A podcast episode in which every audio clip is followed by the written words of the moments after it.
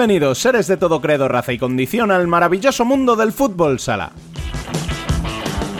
Se van concretando las posiciones en la primera división, o al menos por arriba. Y es que, mientras que en el masculino parece cerrado el top 8 y en el femenino el top 4 de equipos que se disputarán el título en los playoffs, ambas competiciones nos obligan a mirar hacia abajo, donde la emoción por evitar el descenso está a unos niveles como pocas veces recordábamos. De eso hablaremos largo y tendido, pero sin quitar el foco en las entrevistas que traerá Dani sobre el asunto de Sala Zaragoza y la Copa de la Reina que se disputará en Boadilla y dejará el segundo título oficial en el futsal femenino nacional, sin olvidar, por supuesto, el mejor fútbol sala internacional.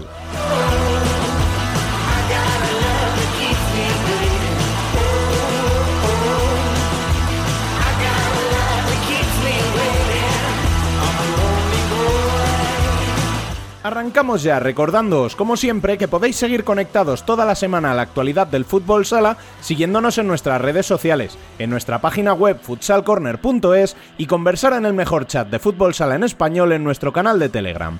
Al habla, una semana más, Rubén Robles. Sed todos bienvenidos a Futsal Corner, una visión global del fútbol sala.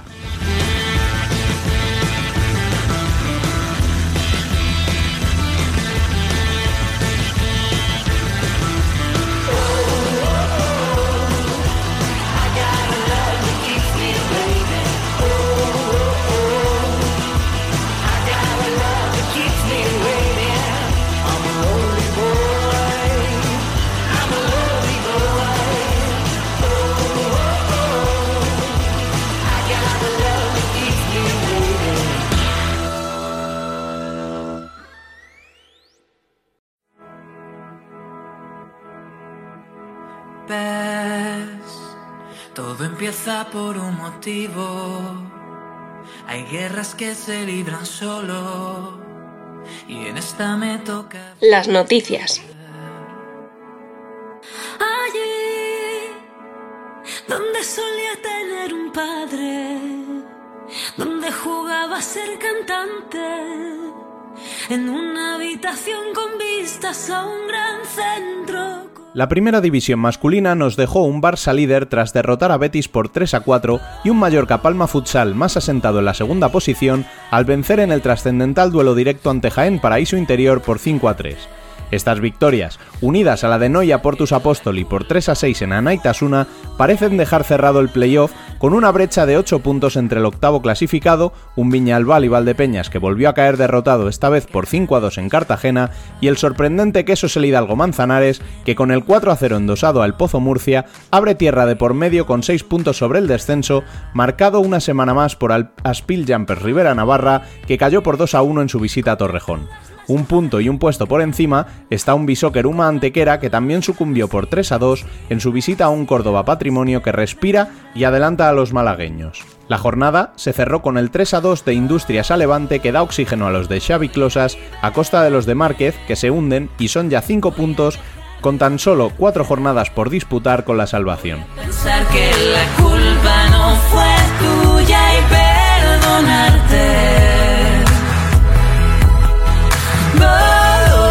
La primera división femenina tuvimos mucha igualdad, dos empates y tres victorias por la mínima y varias goleadas como la de Futsi por 8 a 0 ante Elche o el 2 a 5 de Alcorcón en Zaragoza que dejan a Ilicitanas como primer equipo ya descendido y a las Mañas a tres puntos de la salvación.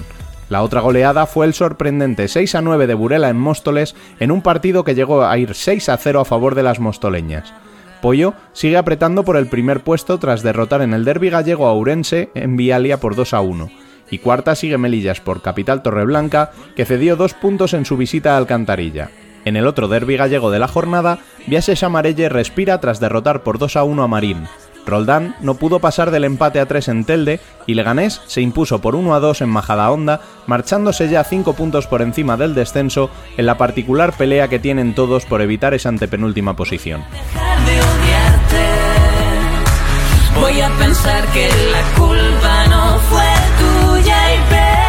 Recordemos que este viernes comenzará la Copa de la Reina con la disputa de los cuartos de final íntegramente en un día desde las 11 de la mañana hasta las 8 de la tarde aproximadamente y concluirá el domingo con la final programada para la 1 de la tarde.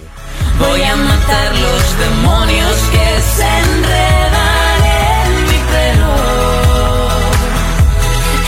ahora sí, tras las noticias, vamos con el café que os prometimos la semana pasada y que no pudo llegar a tiempo. Dani, bienvenido una semana más. Muy buenas. Pues sí, como dices, no, no pudimos llegar a tiempo porque al final la prioridad era el artículo publicado eh, este lunes en el que contamos todo lo que ha sucedido en Sala Zaragoza y en el cual había muchas eh, personas que participaban anónimamente, perdón, con lo cual no se podía completar. Eh, y bueno, pues al final se fue retrasando por un montón de, circunstancias y en el que contamos todo lo que está sucediendo en Zaragoza y en el que intervienen dos personas, sí, con su nombre y apellidos, que son el presidente y el exgerente del club. Pero ahora sí, con el artículo ya disponible en la web, el cual, por cierto, recomendamos mucho, eh, podemos escuchar las declaraciones completas de Jesús Muñoz y Yago Loureiro, los dos que han hablado públicamente, por lo que si te parece bien, vamos ya con las dos extensas entrevistas. Pues sí, perfecto. Vamos, vamos ya directamente así a escuchar a, Chus Muñoz y después escucharemos a, Yago. Lo primero, sobre todo, pues hablar eh, precisamente de ese comunicado, ¿no? En el que decíais, ¿no? Que, que era pues eso, que, que estabais totalmente en desacuerdo con lo que se decía por la asociación. Eh, no sé si estáis de acuerdo, o sea, en desacuerdo con todo, solo con los importes, con las denuncias, es más por el tono, no sé un poquito que me dijeras, o sea, que, me expliques un poco más, ¿no? Eh, en qué crees que la asociación o se equivoca o manipula, según vosotros, o lo que tú creas. A ver, nuestra opinión eh, tiene, tiene poco que ver, ¿no? Al final es una opinión de un club más, un club que está totalmente en desacuerdo, no solo con los comentarios que hace la asociación, sino en que se utilice la asociación para fines personales, sino para lo que es el cometido del colectivo. Entendemos que es el asesoramiento y la defensa de las jugadoras. Nosotros, nuestra entidad, al fin y al cabo, son 30 años de club, en los últimos dos años estamos viviendo y atravesando una situación harto complicada, en donde nosotros no tenemos mm, que buscar ningún culpable, sino encontrar soluciones, que es lo que estamos haciendo. Y al final, pues bueno, yo veo que la asociación eh, predica unas cosas, pero luego hace otras, ¿no? Entonces, bueno, esto es como todo en la vida, ¿no? Cada uno tenemos nuestra opinión. Pero mi opinión no es importante, o sea, quiere decirte que al final las jugadoras que se vean representadas por la asociación son las que tienen que hacerse valer, valorar cómo se hacen las cosas y de qué manera no es nuestro cometido ni, muchísimo menos. Que la asociación desde aquel 17 de junio que ganamos el ascenso, en donde Natalia Oliva, entre otras, estaba en el otro equipo, hemos tenido siempre problemas con ellas, es verdad. Que posiblemente tengamos nosotros la culpa, no la culpa, sino seamos el, el origen de esos comentarios y tal, posiblemente pues la singularidad que tengamos, que no es que seamos ni mejores ni peores, entendemos que somos distintos, pues origina este tipo de comentarios. Es muy lamentable que en un sala Fragosa Majada Onda, donde juega la secretaria de la asociación, si realmente pueden soportar con veracidad lo que están aseverando en su manifestado, pues lo hagan en, en la semana D, ¿no? Porque está hablando de la temporada 2021, o así lo entiendo yo. Si han pasado la 2021, la 21-22 y estamos casi finalizando la 22-23 y te esperas a que haya un Sala Zaragoza Majadahonda para ver este tipo de situaciones, pues yo no creo en las, cosas, en las coincidencias, ¿no? La situación es, es esa, ¿no? Y de hecho han logrado su objetivo, ¿eh? El objetivo que yo entiendo que buscaban con todo ello lo han logrado. Porque al final nosotros como club y como, entidad cometemos muchísimos errores, muchísimos errores porque, porque tomamos muchísimas decisiones. Al tomar muchísimas decisiones es porque haces muchas cosas. Si no tienes que tomar ninguna decisión es que estás inactivo. Y cuando nuestro club está muy activo, pues eh, toma muchas decisiones, aunque muchas de ellas pueden ser que son acertadas, las que no son acertadas pues son de un calibre alto el, el fallo que se comete, ¿no? Y evidentemente pues eso al final lo acabas pagando. Nosotros como club no predicamos eh, con la palabra, sino con el ejemplo y evidentemente sabemos reconocer cuando nos hemos equivocado o cuando hay un error. ¿no? El tema está, como tú has comentado al inicio de tus palabras, yo al final doy la cara. Yo ahora estoy pagando errores del pasado, eh, desde que subimos a la primera división en adelante, el club ha cometido una serie de errores y la guinda del pastel es cuando se nos bloquean las subvenciones de la temporada 2021 que se pagan en el año 22, de la 22, de la 21-22 y de la 22-23. Tenemos bloqueado un dinero público que está que está contabilizado, por decirlo de alguna manera, o presupuestado, mejor dicho, dentro de nuestra capacidad de, recurso y que con eso nosotros pues realizamos nuestros compromisos, entre ellos el, pago de las jugadoras. ¿no? Entonces, eh, nosotros me ha dicho el abogado que no puedo pronunciarme sobre la 2021 porque vamos a tomar las medidas legales, porque nosotros eh, somos conscientes, no sé la asociación que registró la denuncias porque lo desconozco. Lo que yo sí que sé es que las denuncias que ha habido desde el año 18-19 hasta la fecha de hoy no han prosperado ninguna, salvo las de la 21, 20, no, perdón, 22, 21, 22, digo bien, perdón, la de la temporada pasada, perdona, que sí que es cierto que no es que nos denunciaran, simplemente pues el abogado de la asociación puso en conocimiento del comité disciplinario de la Real Federación Española de Fútbol unas cuestiones de tres jugadoras en las cuales nosotros nos reñimos, que estábamos totalmente de acuerdo, pero el montante de esas tres jugadoras no supera los 7, 8 mil euros aproximadamente, ¿eh? sin entrar en detalles que pueden ser 8 mil y pico, 7 mil y pico, 6 mil y pico, no lo sé exactamente, pero es una cantidad muy inferior a lo que han querido entender. Las reclamaciones que ha habido en el lo social de Zaragoza las hemos ganado, tanto en primera instancia como en el Tribunal Superior de Justicia de Gobierno de Aragón, dándonos la razón a, nuestra entidad.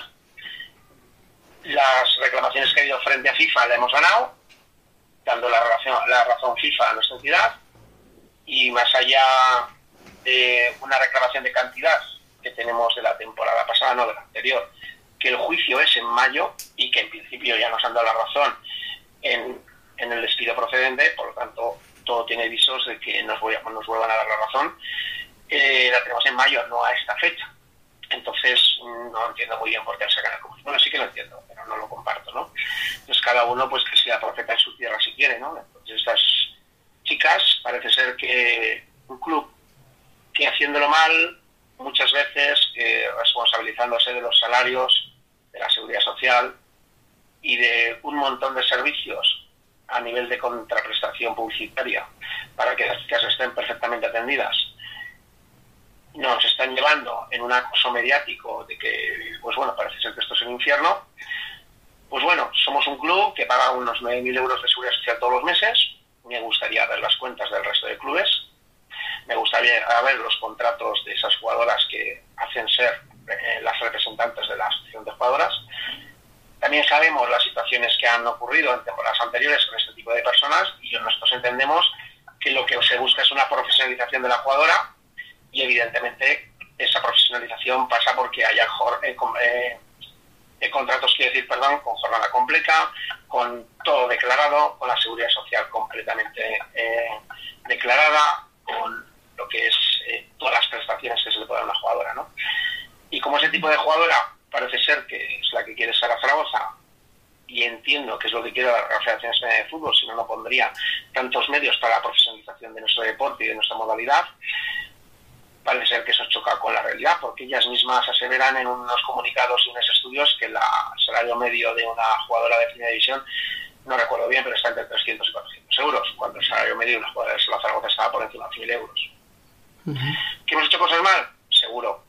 ¿Que nos hemos abocado a ver situaciones heredadas y, y que ahora estamos sacando adelante todo con, con el mayor esmero? También es verdad ¿Que hay un responsable? Sí, claro, soy yo, Jesús Muñoz, es el presidente del club y por tanto responsable de todo lo que sucede en el mismo.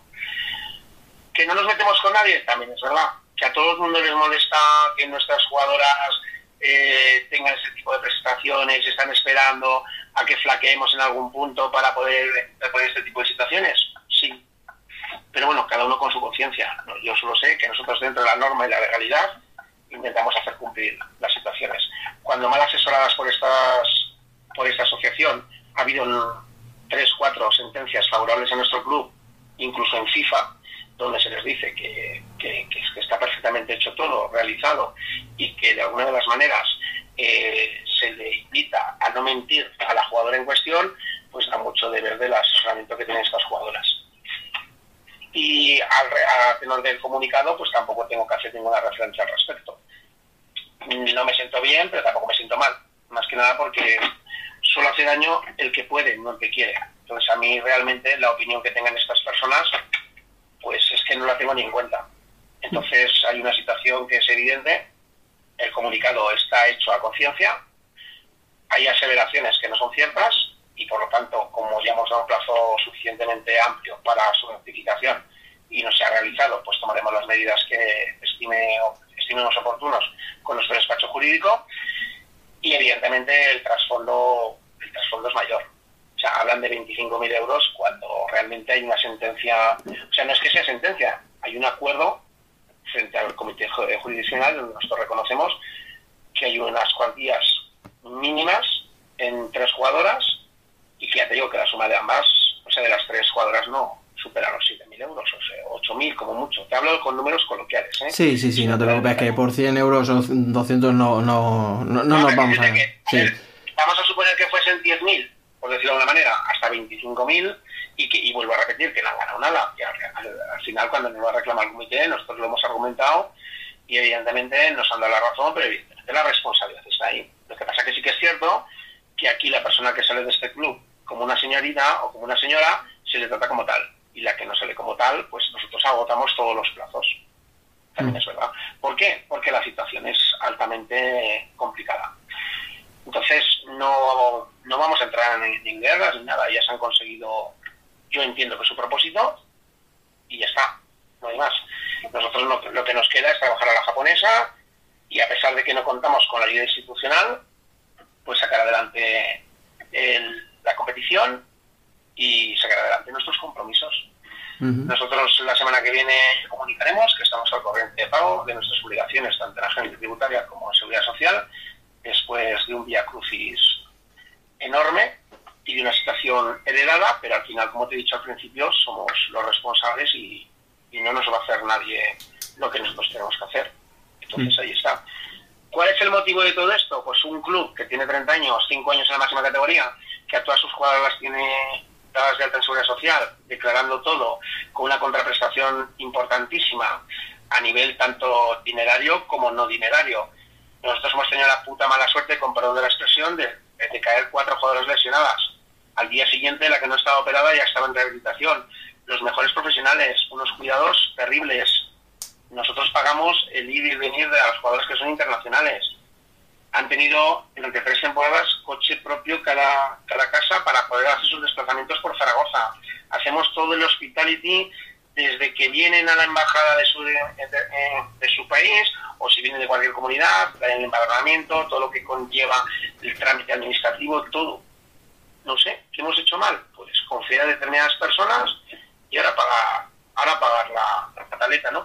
Pero como entendemos, y repito, entendemos que el tipo de jugadora profesional que nosotros queremos no está en la línea o en la figura de las que actualmente componen la asociación, pues no somos, no somos simpáticos, porque al final eh, una asociación que solo da información por lo que son temas de derechos y no hay ninguna obligación, pues a lo mejor habría que explicarle a, a estas personas que hay un cuadro un, a nivel estatutario tenemos que ir al 1006-85, que es el que nos regula, hay el Estatuto del Trabajador, eh, los clubes nos cuesta muchísimo esfuerzo y muchísimo trabajo las eh, prestaciones, tenerlas al día y poder tener y atender a las necesidades de las jugadoras, que no solo deben de mirar la última casilla cuando firman un contrato, que es donde pone lo que van a cobrar, sino que realmente por qué van a cobrar eso y qué hábitos y qué costumbres tiene que tener una jugadora profesional.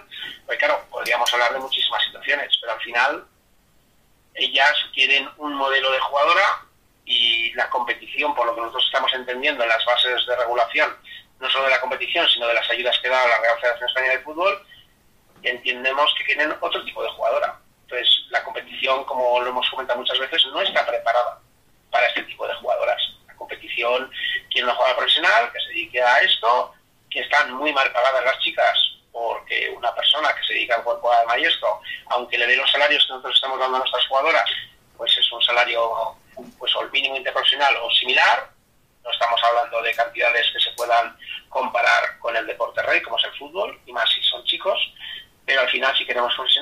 lleva una etapa y un proceso.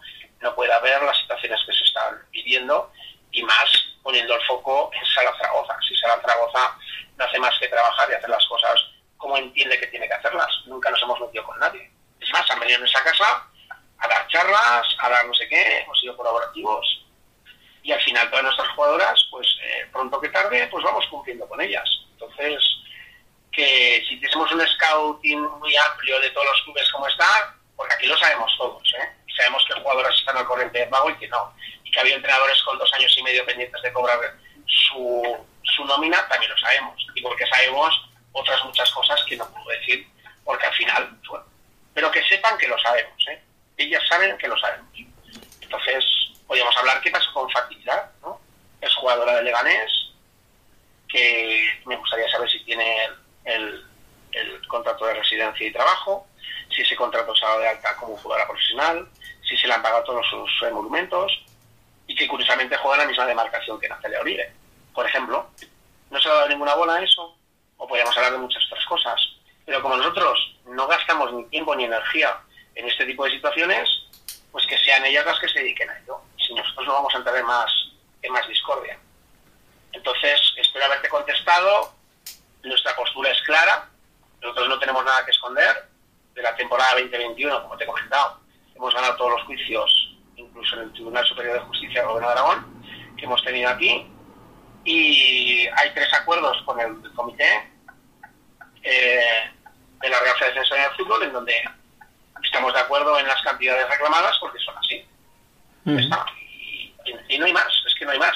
Nuestras jugadoras en la actualidad, eh, más mal que bien, pues van dentro de la legalidad, estamos cumpliendo los plazos como se puede y seguimos con las subvenciones congeladas por haber tomado una mala decisión en la contratación del que en principio era todo un profesional y a las pruebas me remito. Y ya está, y seguiremos pagando nuestra penitencia y atendiéndonos a los medios de la mejor manera posible, pero siempre con claridad y transparencia. De hecho, en nuestra página web, dentro de la pestaña Club, hay una pestaña que se llama Transparencia, que nosotros sí que cumplimos y que yo no he visto en el resto de los 15 clubes que hay en la primera división del fútbol sala femenino nacional. Ahí está a disposición vuestra cualquier tipo de información a nivel de presupuesto, subvenciones, eh, partidas, partidas económicas, etc. Quiere decirse que nosotros al final cometemos un error que es pues un poco ir de contracorriente. ¿no? Entendemos que la jugadora que queremos para este club y que entendemos que es lo que quiere la Real Federación Española para la competición, pues tiene un perfil y no encaja con estas señoritas o señoras, que no lo sé, porque como no tengo constancia ni me preocupa ni su condición ni su devoción, pues tampoco entro en mayores detalles. Pues, pues sí, perdón, sí. tienes permiso para publicar lo que consideres y evidentemente pues siempre desde el respeto y desde la educación que nos caracteriza y siempre pues bueno atendiendo a que si hay alguna cosa en donde nos hemos podido hacer daño o nos hemos equivocado o, o, de alguna de las maneras consideráis que o consideran ellas que se han podido ver molestas pues pidiendo las disculpas correspondientes como lo hemos hecho en los últimos 30 años. No, eh, desde luego la parte del comunicado eh, está toda bien aclarada, tanto cantidades como la parte aquella no que decíamos lo de vertidas en este momento, ya has dejado bien claro que crees que hay un interés deportivo detrás, ¿no? Lo que decías, salió con la. No, intereses personales, bueno. Eh, escucha, si es que lo triste es que mi opinión, ¿eh? Es una opinión. A mí me parece, pero me puedo equivocar, ¿eh? Me parece que es que les da igual el tema deportivo ya son estómagos agradecidos, están ahí pues porque al final están sacando un rendimiento a todo esto personal. Explico, a mí me gustaría eh, les informasen a las compañeras, a las asociadas de la asociación, dónde van sus emolumentos, porque hay un sesenta y tantos por ciento del presupuesto que yo vi en su momento que está destinado a sueldos, salarios y prestación de servicios independientes. ¿Me explico? Me gustaría también saber un poco qué, cómo justifican eh, esas nóminas y que el trabajo que están realizando sí justifica realmente que ese gasto realmente sea así. Y como pues bueno hemos comentado alguna vez, mm, habrá que formar a las, a las jugadoras de la asociación, habrá que darles alternativas qué pasa después de que ya no seas jugadora de élite. Por ejemplo, eh, cuáles son los derechos y los deberes de una jugadora profesional, el, el entorno o el marco jurídico del MEX 85, qué cosas debe de, hacer una jugadora profesional. No, no lo digo yo, ¿eh? Del año 85 ya, ¿eh? Pues claro, luego todas estas fomentan otro tipo de actividades pues que van contra ese tipo de reglamento, ¿no? O, por ejemplo, sería importante también saber que cuando una jugadora quiera asesorarse, no pueden ser partidistas. No es que el Zaragoza en el Cayman, no fiches. O el Botorrita, o el, o el Leganés, o el, que sea, ¿me entiendes? Pero nosotros tenemos constancia de todas estas situaciones. Entonces, al final, pues bueno, nosotros somos un granito que nos hemos salido y que si estamos en segunda, mejor que en primera. Y si desaparecemos, pues mejor, ¿no? Pero vamos a luchar porque no sea así, porque nosotros realmente, cuando tienen el problema con el autobús y les, cambiamos tres veces el patio de por aquí, que que no haya actitud, ¿no? Nosotros hemos demostrado ser lo que somos. Y ellas demuestran ser pues un poco lo que son pues con relación a, sus actitudes y a sus comportamientos. Y como no gustamos, pues no gustamos y ya está. Es lo que, es lo que toca y hay que seguir trabajando en ello. Eh, hablábamos, o sea, hablabas, ¿no? Del bloqueo este de, las subvenciones, que es lo que os ha impedido estar al corriente de pago con las jugadoras. Eh, luego en otro momento, ¿no? Me has mencionado que eran problemas con la tesorería, con la seguridad social. Em, si podrías, no sé hasta qué punto puedes contarme, por qué llegasteis a tener esos problemas. Eh, porque al final parece como que si no tenéis subvenciones debéis dinero, pero debéis dinero porque, ¿me entiendes? Un poco como que todo acaba en algo circular y me gustaría si, si, puedes desarrollar un poco. Yo te explico, a final del año 2021, entre el 22, nosotros eh, con un ex empleado de aquí eh, recibimos una, eh, una denuncia en todas las instituciones públicas, Ayuntamiento, Diputación Provincial, Diputación General de Aragón y un largo etcétera. las instituciones actúan de oficio y lo que hacen es bloquear los expedientes de pago para verificar que esa denuncia es falsa o es verdadera. Eso nos hace conllevar que nosotros eh, las cantidades asignadas que tenemos en esas subvenciones, tanto municipales como autonómicas, quedan, quedan paralizadas. Eso conlleva que los, el cronograma de cobros que tenemos eh, pendientes de, realizar eh, se quedan pues paralizados hasta nueva orden. Entonces, ¿qué es lo que ocurre con ese tema? Que claro, tú tienes un cronograma de ingresos y gastos que se ve muy afectado porque hay una cantidad importante que viene del dinero público que nos, nos impide atender con la regularidad que veníamos haciéndolo nuestros pagos, fundamentalmente pues seguridad social y salarios. Vamos atendiendo todos los salarios y toda la seguridad social de la mejor manera posible dentro de la legalidad, pero llega un momento que la rotura de tesorería es tan grande pues que tienes que ir eh, atendiendo las situaciones de la mejor manera posible. Y es lo que nos ha pasado, no ha pasado nada más y eso claro se ha conllevado se conlleva hasta ahora o sea se llevaría el tiempo la final de la temporada pasada con esta quedan cinco expedientes en nuestra parte de la temporada pasada de los cuales tres son los que menciona la asociación en una jugadora hay una, una cantidad pendiente en otra jugadora hay dos cantidades pendientes y en otra jugadora hay tres cantidades pendientes. Y las otras dos pues llegamos a un acuerdo con ellas y se les va se les va atendiendo de la mejor manera posible. Y en la temporada actual, pues bueno, sin dinero institucional, pues vamos haciendo frente con los recursos propios de la entidad, pues a nóminas, salarios, desplazamientos y viajes, y bueno, pues, eh, pues eh, atendiéndolo de la mejor manera posible. De hecho, no hay ninguna jugadora de esa temporada que haya pasado por la Asociación de Jugadoras porque se le va atendiendo. No con ello, pues con diferentes retrasos y diferentes vicisitudes que vamos pasando pues, y que no nos importa decir públicamente. A todo esto, paralelamente, la cuantía de la seguridad social que queda, que queda pendiente por atender, como te he dicho, porque el cronograma de ingresos se ve paralizado por la parte institucional, eh, la vamos atendiendo paralelamente a todo esto, consiguiendo equilibrio en ese sentido durante este mes que estamos hablando ahora, el mes de abril. Y con ello pues bueno podremos atender otro tipo de situaciones y acudir a otro tipo de recursos de ingresos pues una vez que ya estemos al corriente de pago de todo esto que ya se ha producido esa situación no sé si me he explicado sí sí sí sí. Eh, sí sí perfecto sí eh, queda claro lo que no sé si me puedes decir eh, a lo mejor no sé si el nombre pero si es la misma persona, porque me has dicho ahora, hay una denuncia de una persona que es la que hace que bloqueen las cuentas. en otro momento me has dicho, Claro, me has dicho. tres meses, tres meses y pico aquí que en tres meses y pico fue capaz de cargarse casi 30 años de trabajo.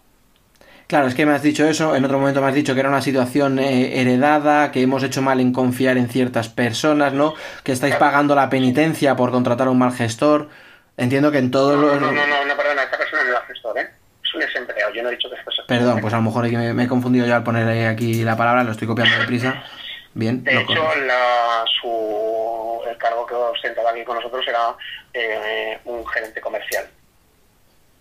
No era gestor, nunca ha sido aquí, no, no, había tocado los libros, gracias a Dios. Si no, si lo hubiésemos salido en todos los periódicos, de verdad. Entiendo entonces que hablamos de, de Yago Lobrero, ¿no? Eso lo dices tú, yo no te puedo dar información al respecto. Vale, perfecto. No, no, no, te lo, te lo digo porque, bueno, por lo que me estás diciendo entiendo que te refieres a él y que además eh, él también va a participar en, en el artículo y entonces, bueno, quería solamente, pero bueno, entiendo que no... Si no me puedes decir el nombre, simplemente que sí que te refieres a la misma persona. ¿Cómo no podría ser de otra manera? Bueno, yo, yo he intentado contactar con todas las partes posibles y entenderás que, que, que es alguien que necesitaba que también eh, participara.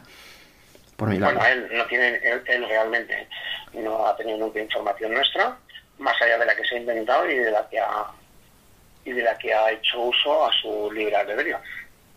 Uh -huh, bueno. ¿Entiendes? Entonces, eh, si él te dice que él ha sido responsable, pues bien, pero yo no te voy a decir nada porque hay un proceso sí, abierto. Eh, penal sí. que está, no, no, no está abierto, está, está en el proceso inicial.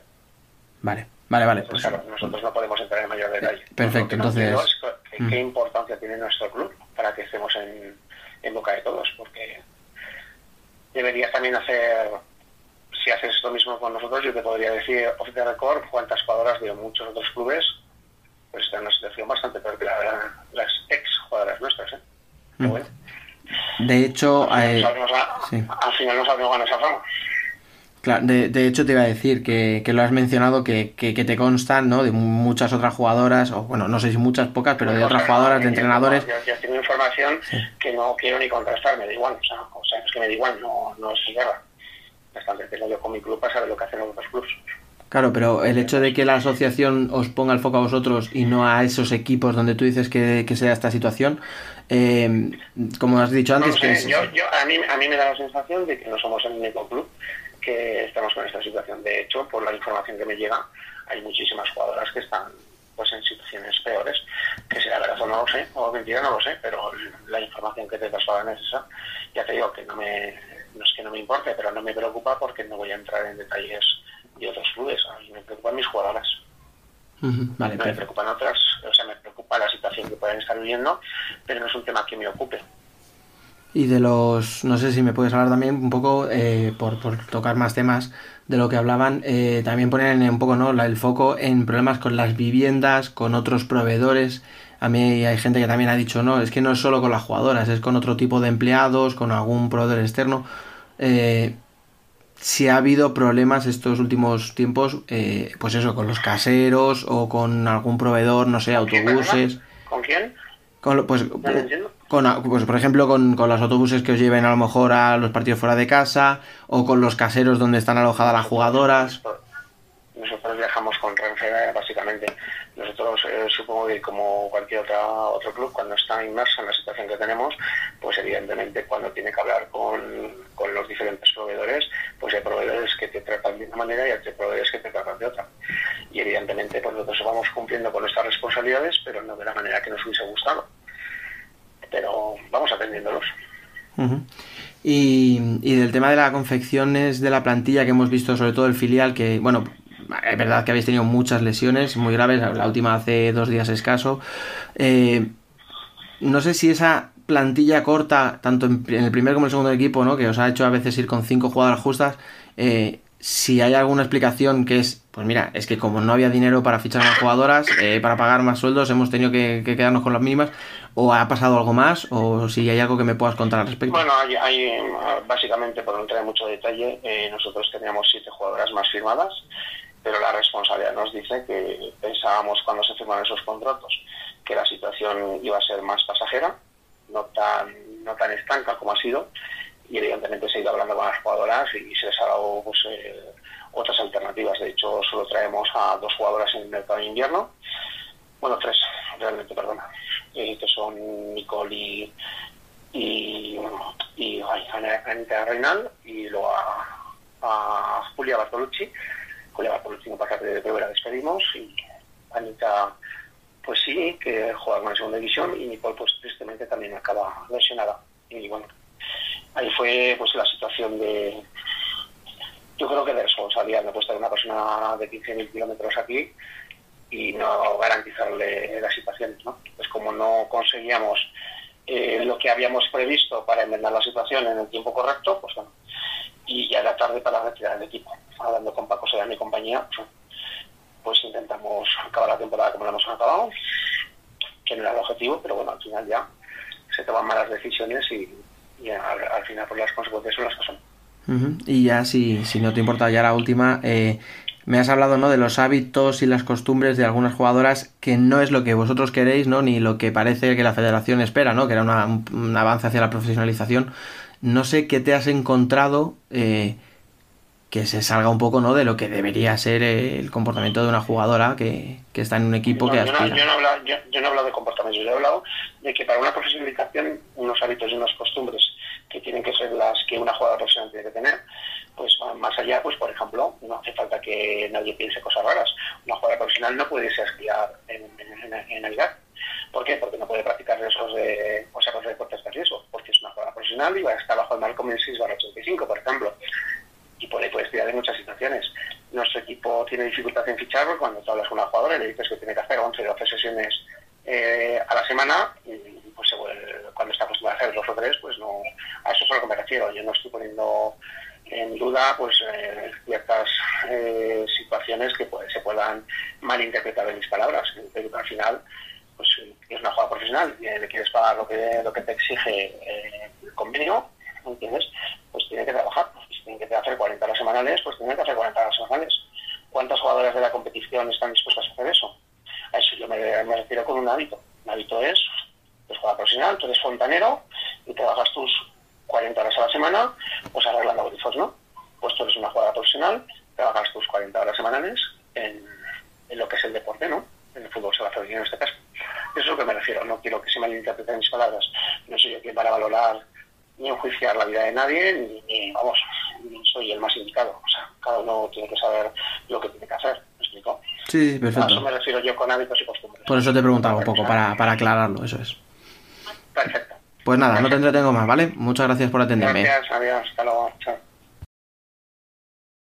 Bueno, pues en la, en la búsqueda, ¿no? Vamos a llamarlo así, de la, de la verdad de todo el caso Sala Zaragoza, ¿no? Em, completando el artículo que está ya disponible en nuestra página web.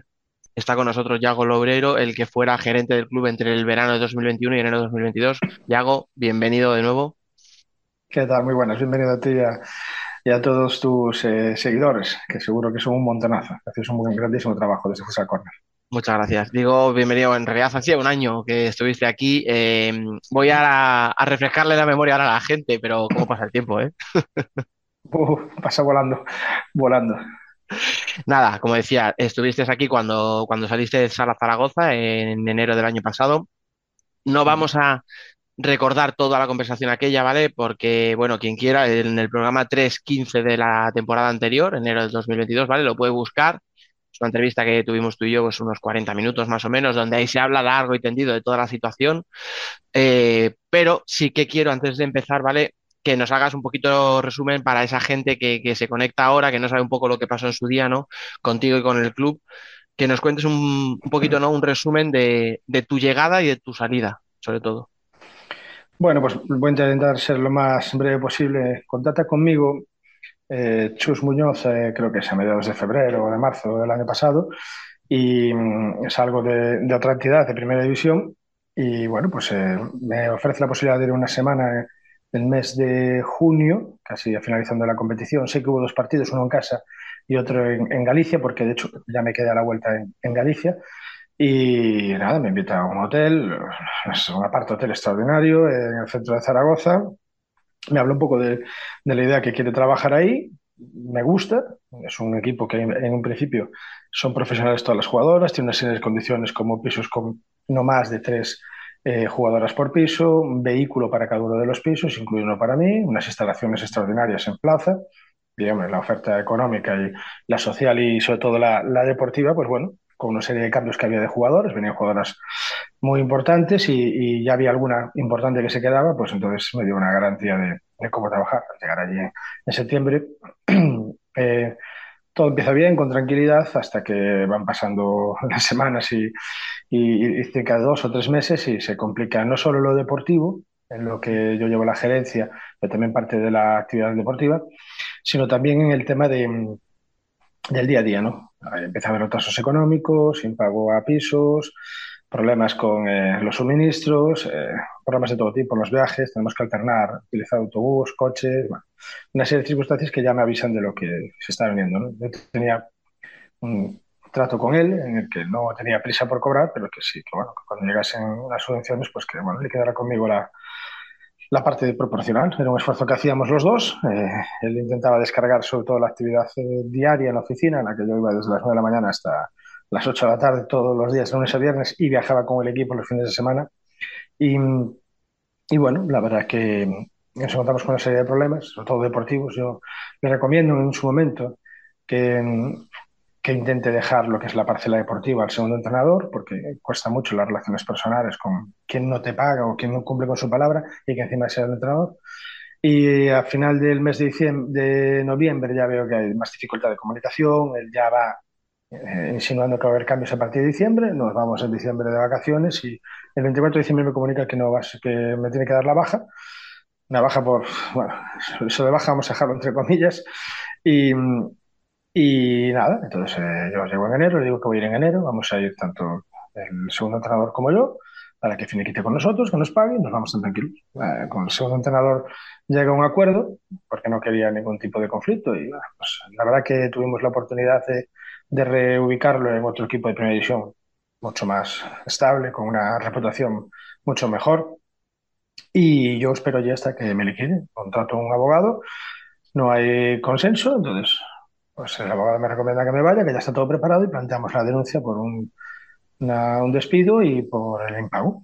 Y entonces nos ha salido pues en la actualidad, si quieres que siga, sigo así, voy contando. de hecho, es que lo siguiente que te iba a preguntar, si no, era precisamente en qué punto estás, porque luego habrá siempre, ya sabes que habrá gente que diga, oye, qué bien, que dé la cara, que hable, pero también habrá gente que diga, ya, ya, qué interesado, porque seguro que le deben. Entonces, te iba a preguntar lo siguiente, justo eso, ¿cuál es la situación actual?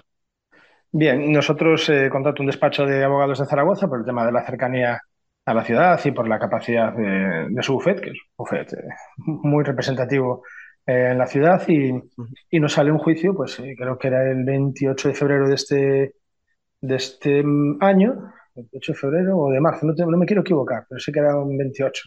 Nos presentamos en, mi abogado y yo nos presentamos allí, se presenta su abogado, su letrado, él no se presenta, y vamos a un acto de que la jueza nos invita a hacer un acto de conciliación por una liquidación. Entonces, eh, el abogado del me hace un tanteo y yo le digo que mira, como soy consciente de que eh, tiene complicaciones económicas y que el dinero no sale de su bolsillo, sino que sale de las subvenciones públicas y de la empresa privada, pues le ofrezco a mi abogado un tanteo más o menos de la mitad de lo que me debía. Y dije, mira, lo solucionamos rápido y venga, ya está. Y al siguiente, ¿sabes? Cuando antes solucione todo, sé que pierdo una cantidad importante de dinero, pero bueno, entonces, nada, hacemos el documento de, de conveniencia se hace en el juzgado, estamos los dos de acuerdo, damos un plazo de 15 días para pagar y, y aún no ha pagado. O sea, lleva dos meses de retraso y se le ha solicitado, solicitado el embargo de, estos, de esta cantidad económica sobre los bienes del club o sobre eh, los ingresos que tenga económicos en las cuentas. Lo hace el juzgado, no lo hago yo.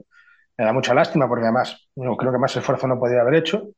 Y nada, en el tiempo que estoy allí comento y hablo con varias jugadoras y miembros del staff técnico, me apoyan. De hecho, hay una serie de documentos que firman eh, la mayoría de las jugadoras.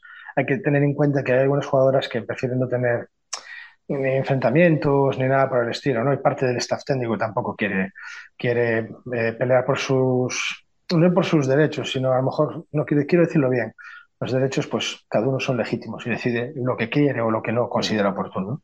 Pero bueno, el 90% de las personas que hablé me firmaron un documento, me lo trasladaron, lo iba a presentar en el juzgado, pero al final no hacía falta, ¿no? Y ahora tengo el 6 del 7, el juicio por, bueno, pues una cantidad importantísima, adeudada muy alta, en la que, bueno, ya nos presentaremos con ocho o nueve testigos sobre mis funciones laborales y, bueno, él dice que no trabajaba las horas que trabajaba y claro, es, es imposible porque con la cantidad de horas que pasaba en la oficina y con eh, los viajes que me hacía, pues bueno, imagínate las 40 horas en un club de este nivel, eh, mal que pese, pues tienes que estar, claro, muchísimas. Son necesarias, ¿eh? es decir, eh, para estar en la élite la gente tiene que ser consciente de que se, se tienen que pasar muchísimas horas, a veces de forma altruista, ¿no? Si queremos estar en donde nos gusta y con unas condiciones buenas, como tenía yo, que era pues, un piso, con la luz y los gastos pagados, la gasolina pagada y el coche, es decir, nosotros generábamos eh, bastante dinero a nivel comercial, en que yo era partícipe también, y luego había una descarga por mi parte de trabajos del día a día muy importante. Y eso pues va todo parejo. Y ahí estamos, espera de, de, que tengamos el juicio el día 6 del 7, en el que ya te digo, nos presentaremos pues bueno, 8 o 9 testigos que me han confirmado ya su asistencia y bueno, pues a solucionarlo. No sé cómo acabará el tema porque seguramente eh, por la información que manejo ahora eh, no ha cubierto todas las necesidades de, las jugadoras del staff técnico de ahora, ni de gente de la oficina, porque se ha marchado por eso, pues porque no ha llegado a conciliación y hay mucha gente, sobre todo la gente de allí de Zaragoza, gente extraordinaria, ¿eh? ya te lo digo ahora, súper trabajadora, nunca ponía una queja por nada en la oficina, disgustados por no, por no tener las remuneraciones al día, pero se marchan, no pelean y, y creen que es perjudicial entrar en una, una pelea de derechos. Pues mira, como tengo la suerte de seguir vinculado al fútbol sala, ahora estoy en un grandísimo club trabajando, mucha más discreción eh, y, y, la verdad que me gusta el fútbol sala, amo el fútbol sala, defenderé el fútbol sala, pero en todas las, las vidas que, que tengamos, sea las personales, las sociales, las deportivas en este caso, las laborales, el fútbol sala es, es algo que me, que me hace perder días de vida, pero que, que me encanta. Entonces, bueno, he tocado con, con, con, individuo, tengo que ser muy cuidadoso en mi definición, que, que no corresponde a nada de lo que hay en presidentes ni, ni entidades en primera división. Estamos hablando de, de, gente que pierde muchísimo dinero, muchísimo tiempo para que esto funcione. Y, y, es una pena pues que se cuele pues este tipo de personajes que, que, aprovechan, bajo mi opinión, aprovechan la circunstancia de crecimiento del deporte femenino y en especial del fútbol sala con la red que hace un trabajo brutal para que esto funcione y menos mal que todavía hay entidades como la Asociación de Jugadoras que, que bueno, pues que como siempre peleando y defendiendo los derechos de, de las jugadoras y los intereses de las mismas. ¿no? Yo estoy contigo, estoy contigo en todo lo que has dicho. Eh, primeramente, eh, porque yo también he contactado con muchas exjugadoras, con personas que han estado relacionadas con el club, no solo dentro de la pista, sino fuera, eh, como proveedores externos, gente que ha trabajado en el club en otros departamentos, igual que tú trabajabas en la gerencia, etcétera. Y, entiendo lo que tú dices porque a mí me ha pasado. O sea, a mí ha habido muchas jugadoras con las que he contactado que me han dicho, por favor, no digas mi nombre, no quiero verme salpicada, o porque tengo abierta una demanda o porque sencillamente estoy en otro club y no quiero líos, porque mi club actual me ha pedido no te metas en esto, por lo que tú dices, simplemente por, mm. por miedo o, o, por, no miedo, sino por sencillamente porque quieren tener una vida tranquila, porque ya bastante complicadas muchas veces la vida de una jugadora que compagina un trabajo o unos estudios con esto para decir, y que se vea mi nombre, ¿no? La mayoría han optado por, sí, por favor, haz esto. Las que no te lo han dicho, o no, no me lo han dicho directamente, cuando les he dado la opción, oye, ¿quieres que pongamos tu nombre y tus apellidos? ¿Prefieres hacerlo de forma anónima? Han dicho, ah, pues mira, ahora que lo dices, prefiero que sea así. Que tú tengas jugadoras que de tu etapa que quieran ir a un juzgado y que quieran dar la cara, me parece, me parece una cosa muy, muy, muy remarcable por eso, por, porque ellas yo entiendo también esa postura, ¿no? De decir, joder, es que no me quiero ver tampoco salpicada porque ya bastante tengo yo con lo mío. Pero bueno, yo eh, primero que van de propia voluntad, no van por coacción. No, no, no, no por supuesto, por, eso, por eso lo alabo, si no te diría otra sí, cosa. Sí, nah, ahí, vamos a ver, vamos a ver. Eh, yo siempre lo he dicho, Le, se equivoca quien cree que el fútbol, el fútbol sala femenino es débil, es decir, eh, débil en el aspecto de que puede ser maleable o puede ser intimidado, que va, que va, que va. Las jugadoras tanto de élite como de semiprofesionales eh, o amateur, eh, tienen mucho carácter, defienden muy bien sus intereses, están muy bien asesoradas por la asociación de jugadoras y no es. Alguno piensa que, que puede aprovecharse de, ese, de, ¿sabes? De esa, para mí es intimidación, ¿vale? Por eso me, me enfada más, ¿no? Y cuando hablamos de jugadoras jóvenes, como hay en la primera plantilla, que son unas chavalas fantásticas, tienen unos padres, te lo digo, acojonantes. Me, me duele más todavía el no sé en qué momento o de manipulación o, o, de, o de, otro tipo de, de, situación que puede manejar el, el dialécticamente hablando, es un, es un crack, es, es, un vendedor de seguros, se te puedes imaginar. Pero bueno, yo imagino que los padres eh, pues buscarán otro tipo de comodidad, estar con las hijas cercas. Hablo de estas chicas que están ahora ahí, ¿no? De, de las jóvenes. Sí. Eh, luego las que vienen de fuera ya nada. Están lamentablemente totalmente engañadas. O sea, mm. Eso es la realidad. Yo conozco más o menos cerca de 30, 40 nombres que él ha contactado porque tengo la suerte de estar muy activo en el, fútbol sala, tanto femenino como masculino, y hablo con representantes y tal. Y bueno, todos me cuentan de que es una tragedia. Entonces él sigue consiguiendo ese, ese respiro y ese respiro. Entonces parece ser que va a haber un punto, un punto alguien, alguien eh, no voy de héroe ahora, ¿no? Pero alguien ha decidido, oye, pues a mí no, pues a mí no me vas a vacilar, ¿sabes? Tengo tiempo, tengo recursos, no me vas a vacilar. Y el resto de los jugadores han denunciado. Entonces, sí que hemos hablado entre nosotros un poco del apoyo en común y esto pues tiene que tener un fin. El fin es que, que se limitará y se apoyará en, en, este grupo que estamos haciendo. Yo lo había comentado una vez y volvieron a incidirme desde Zaragoza que se creara una, una asociación o, una, o un quórum de, de, personas afectadas por, por Jesús Muñoz. Ya hay una página en redes sociales eh, que tiene una insinuación hacia su persona que, que, habla de las deudas que tiene por ahí, bueno, es un historial brutal, ¿no? Y luego, pues, vas buscando en, en Google y te sale Jesús Muñoz, pues, las situaciones más eh, rocambolescas que te puedes encontrar desde supuestos casos de, de estafa de lotería, supuesto aprovechamiento de, de, de, deducciones fiscales que luego no las cumplen. Lo que está claro es que ha salido ahora, creo que no le han pagado las subvenciones porque no la puede justificar. Eso es una realidad. Sí, es una de las partes. De acuerdo. Mm. Quiero decir, perdona, es una de las partes que nosotros sacamos en el artículo. Eh, además es que es oficial, o sea, quiero decir, la, la, la Federación Española, eh, tú puedes entrar en su página web, consultarlo y ella te pone bien clara eh, qué condiciones tienes que cumplir, qué requisitos, qué equipos no lo han cumplido y el motivo. O sea, eso está publicado. Y en el boletín oficial de Aragón lo mismo. O sea, las ayudas que da la, tanto la Diputación como el Ayuntamiento también te especifican que tienes que estar al corriente de pago, etcétera, etcétera, en una serie de circunstancias. Y es público también eh, el que no lo cobra y el motivo. O sea, quiero decir.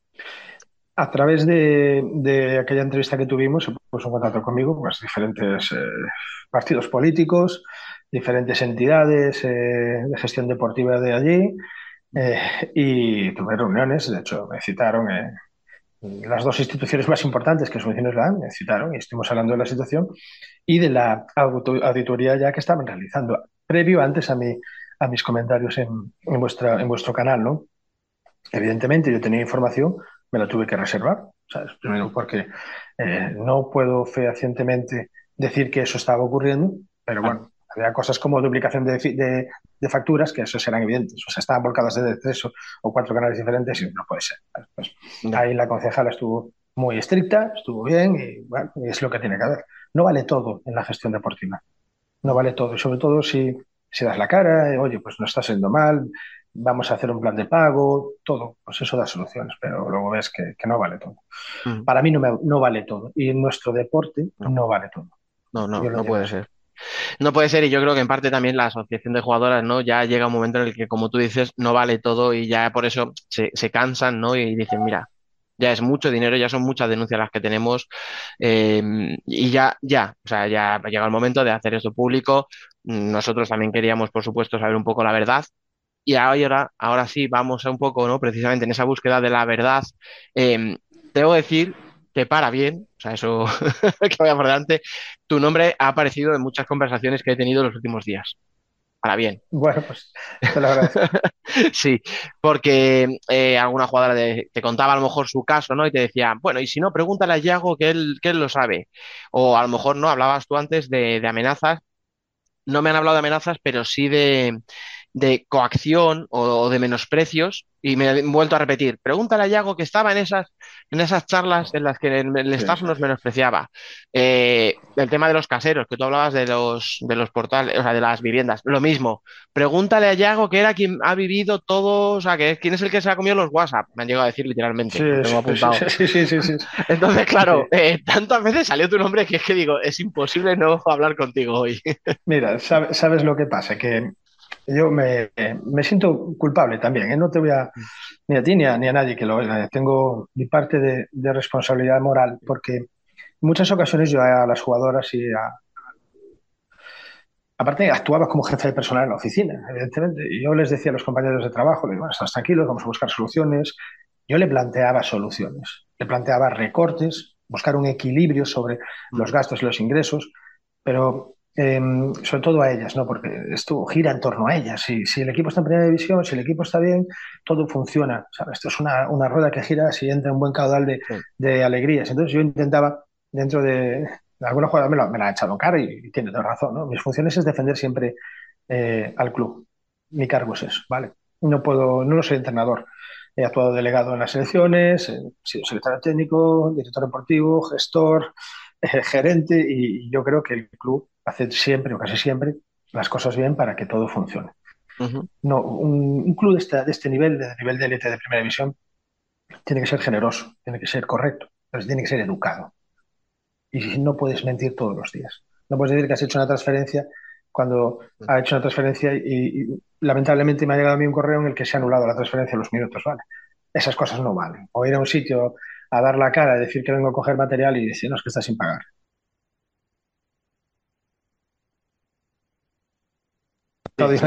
Se, ve el sonido, pero te hemos escuchado.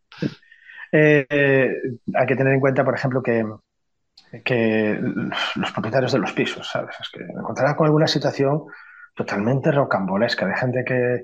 Me poner un caso que para mí era sufridor, no se sufría muchísimo con la señora, había fallecido su marido y, tenía una pensión pequeña, entonces el piso lo quería, se iba a vivir con la hija y el piso lo quería alquilar y al final se estaban contando con que no pagaba la hipoteca del piso y que no pagaba las facturas de luz y agua que no se habían cambiado todavía y que estaban a nombre de esta señora. Imagínate la situación. O un patrocinador que había adelantado un dinero para, para avalar la operación de 4 o 5 mil euros y que hasta hace poco, pues que me han llamado, han dicho que han cobrado. O sea, situaciones eh, de, ir a pagar con la tarjeta y no tener saldo, o de tener que coger el, tren eh, más barato en el peor momento de todo y estar tirados a una estación horas. Eh, no sé. Cosas que, que son rocambolescas. Y a mí lo que de verdad me indignaba, y esto sí que es cierto, es que yo sabía de buena fe que comía todos los días prácticamente fuera, en un local que cuando estuve ahí en juicio en Zaragoza, fui hasta allí y ya no lo gestionaban las personas, al lado de la oficina. Comía todos los días o cogía comida para llevar todos los días de fuera de casa y, su coche andaba y, sus teléfonos funcionaban. Tenía tres líneas de teléfono que era colgar todo el rato, hasta que utilizaron la mía y la mía ya, era una locura, a mí no paraba de sonar y no eran para felicitarnos. Recuerdo también un caso tan dantesco de que un padre hizo el abono por todo el año de una categoría, no te quiero mentir, una categoría base, no sale esa base y no le devolvemos el dinero. Y el hombre me llamaba, fue a la oficina y yo le digo, yo no sé qué decirle usted, yo, brutal, o que venía gente al pabellón a, a cobrar, no es bueno. Lo del siglo XXI es casi prefiero, lo, bien que se portan esa gente o se han portado con, con, este club no, no, tiene, no tiene mucho, mucho sentido. Muy triste todo, muy triste. Pero bueno. Vamos un poco a centrar el, tiro, ¿vale? Eh, de todo esto que hemos hablado, eh, el de los el de los inquilinos, o sea, el perdón, al revés, el de los propietarios, ¿no? Que hablábamos eh, un poco ahora así por encima, entre otras muchas cosas. Las jugadoras, a mí ha habido jugadoras que me han dicho, ¿no? Tú, me decías al principio que a ti te comenta que iban a ser máximo de tres las, las viviendas. A mí, me a mí me han dicho jugadoras que ellas compartían hasta cinco personas un piso. Eh, que dependiendo del tamaño del piso, o sea, cinco personas pueden vivir en una casa, o sea, no estamos diciendo que sea imposible. La cuestión es si tú has prometido una cosa y el tamaño del piso. Pero es que me han dicho, teníamos una nevera que literal me dicen, era como la de un minibar para cinco personas. Eh, otra me dijo, hemos estado tres meses sin agua caliente. Otra me dice, mm, nosotras sabíamos que no se pagaba y la, la, propietaria venía y nos decía, pero nosotras no podíamos hacer nada. Y claro, o sea, se sentían mal, ¿no? Porque al final ellas eran conscientes de esa situación. O, o de repente cambiate de piso, ¿no? De un día para otro, porque parece que es para mejor, cuando en realidad lo que pasa es que, debes tanto que ya no te van a dejar entrar. Entonces, que, claro, tú al final es que parece que, que, has estado ahí 50 años por todo lo que has vivido, pero son cinco meses. Es que, o sea, lo que te ha cundido. Entonces, claro, de todo este tema, no sé qué me puedes contar. Ah, mira, yo eh, saqué un máster, un máster, un máster en, en, posiblemente el 80% de las cosas que no se deben de hacer, pero también un 20% de, de lo que es la capacidad de, de manipulación, ¿no? De, de sobre todo a nivel ellas, que me da mucha vergüenza, y lo reconozco, que, lo sé, lo sé porque me lo han contado a posteriori, que, los padres les mandaban la compra desde, desde, sus, lugares, desde sus lugares de origen, desde diferentes puntos de, España. Lo sé porque me lo han confirmado. Eh, les llegué a pagar la gasolina. Em, no sé, yo, lo es cierto, lo de la nevera es cierto. Eh, es cierto también lo, de, lo del agua caliente, es cierto lo de la salida de un día para otro. Me acuerdo que que fui yo además que les dije, chicas, hay que hacerlo. intentar, yo creo que él se equivocó conmigo en el aspecto de que yo le hubiese ayudado a mejorar. Nos iba a llevar cuatro o cinco años el proceso de mejora. Estamos en Zaragoza, es el puerto interior prácticamente más importante de, Europa. Hay, una cantidad de polígonos industriales, eh, Amazon acaba de llegar, había hay mucho, muchísimo potencial. El fútbol sala femenino estaba en auge, unas instalaciones increíbles. Digo, pero hombre, dedícate a lo tuyo que lo haces bien, que es hablar con clientes, presentarnos con clientes y lo deportivo déjalas tranquila. Vamos a buscar dinero los dos. Era, esa era mi frase. Vamos a vender una escoba todos los días. Parecíamos el lobo de Wall Street, macho. decía así, vamos a esto y dejemos que el femenino lo gestione quien lo, tenga que gestionar. Un entrenador que está más cualificado. Tú, además, yo se lo decía la cara. no vales, chus, no vales.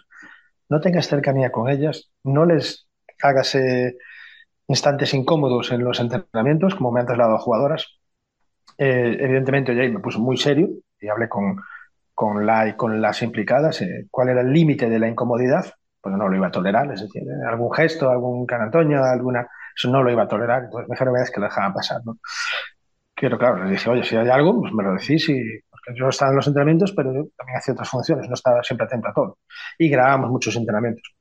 Pero es esa, incomodidad absoluta, todo el rato. Todo el rato era una incomodidad. Eh, no sé, el presidente de la asociación de, de, alquileres, que no me acuerdo cómo se llama la, asociación, fue a uno que tampoco le pagamos y tuve que ir allí a darle las llaves de mi piso. Le dije, te los dejo a ti, te fue un documento de entrega porque Dice, nada, dice, mientras yo sea presidente, este no va a alquilar ningún piso más. Pues joder, macho, volvió a alquilarlos, yo no sé cómo hace, yo no sé. Es otra frase que me han dicho, o sea, hay gente que ya no alquila, o sea, que prefiere tener el piso sin alquilar por no alquilárselo al club. Sí, es otra frase Pero es que lo grave es que sigue mm. encontrando pisos, sigue encontrando soluciones, ¿no? Yo tengo muy buena relación con diferentes clubes y con miembros de la Federación Aragonesa. Tenemos contacto incluso con prensa, ¿no? que me tienen actualizado todas las situaciones de allí. Em, alucinan con la capacidad de, reacción. Eh, hay algunos que le llaman el ave fénix cuando parece que está a punto de tal, y él vive, vive del éxito deportivo. El año pasado salvaron la categoría con un gol de una chica de María Moreno con 17 años y este año pues van al mismo camino intentando salvar. A mí lo único que me dice eso es la profesionalidad de las jugadoras, la educación, el carácter. Sí que lo pasan mal, ¿eh? Sé que lo pasan mal los que están allí pues por motivos de, que les gusta el fútbol sala y que Zaragoza es una ciudad chula para vivir. Que, quien diga que no miente, es una ciudad maravillosa, que tiene cercanía de, de, Madrid, de Barcelona, de Bilbao, zonas de desplazamiento, es una gente fantástica, no tengo ninguna queja de nadie, de ninguna persona de allí. Sí, es cierto que también la persona que, que está con él, con Chus Muñoz, es Julio Guerrero, es una persona también muy complicada, muy complicada, pero bueno, ellos están juntos los dos, trabajan a su manera y, y siguen pues manteniendo esa, esa dinámica que para mí no es positiva en el fútbol sala y, e insisto que nos hace muchísimo daño. No conozco un caso que sea tan grave como este en el fútbol sala, pero ni masculino ni el femenino y no lo conozco. Y también es cierto que, que personalmente a mí me, me duele la situación que está ocurriendo, lo paso mal y lo tomo como algo pasajero, ¿sabes? Es decir, estoy donde quiero después de cuatro años. Mm. Eh, sí, yo creo que las jugadoras eh, sobre todo ya se merecen muchísimo más, sobre todo más respeto.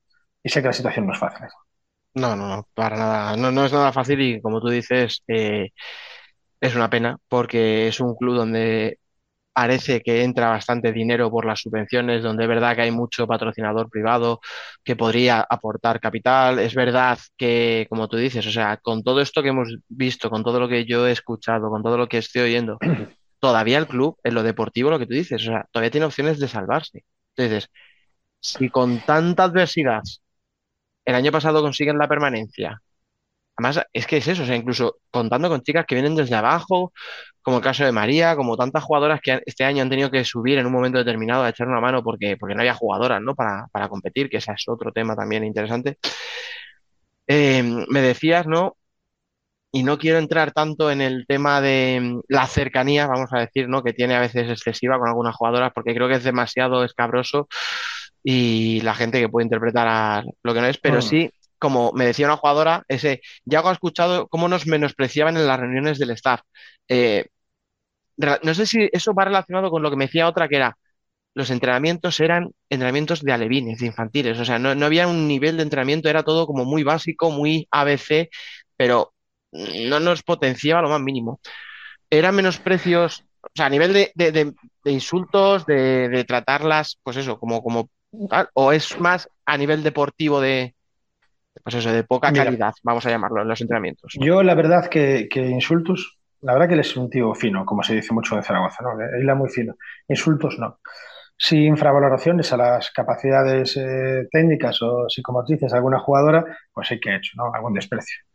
No los comparto. Lamentablemente ocurre en el deporte que cuando una persona se frustra, en este caso un entrenador, porque él está titulado, ¿eh? es un tío inteligente, está titulado, pero no es capaz de, de convencer, de enganchar a las jugadoras, focaliza en ellas, al contrario. Estamos hablando que tenía, no te quiero recordar los nombres, pero tres o cuatro internacionales, chicas que llevaban más de cinco años en primera división. O sea, estás hablando de campeones de Europa y dices tú, oye, a lo mejor hombre, llegan en un, en un ocaso, pues no.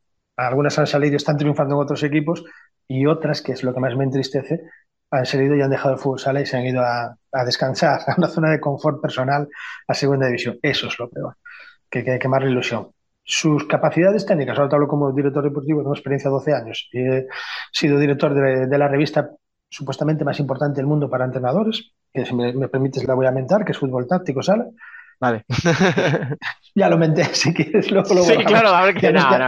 Bueno, yo creo que es una revista, No. sí, sí, bastante conocida Sí, y sin, que, oye, sí, sin lugar a dudas. Estamos hablando de, de- de la- de los mejores entrenadores de España y de Brasil y de Europa escribían para nosotros. ¿no? Iba a todos los congresos de la NEF, eh, iba a las copas, o sea, entraba en los vestuarios de los entrenadores y yo los he visto trabajar.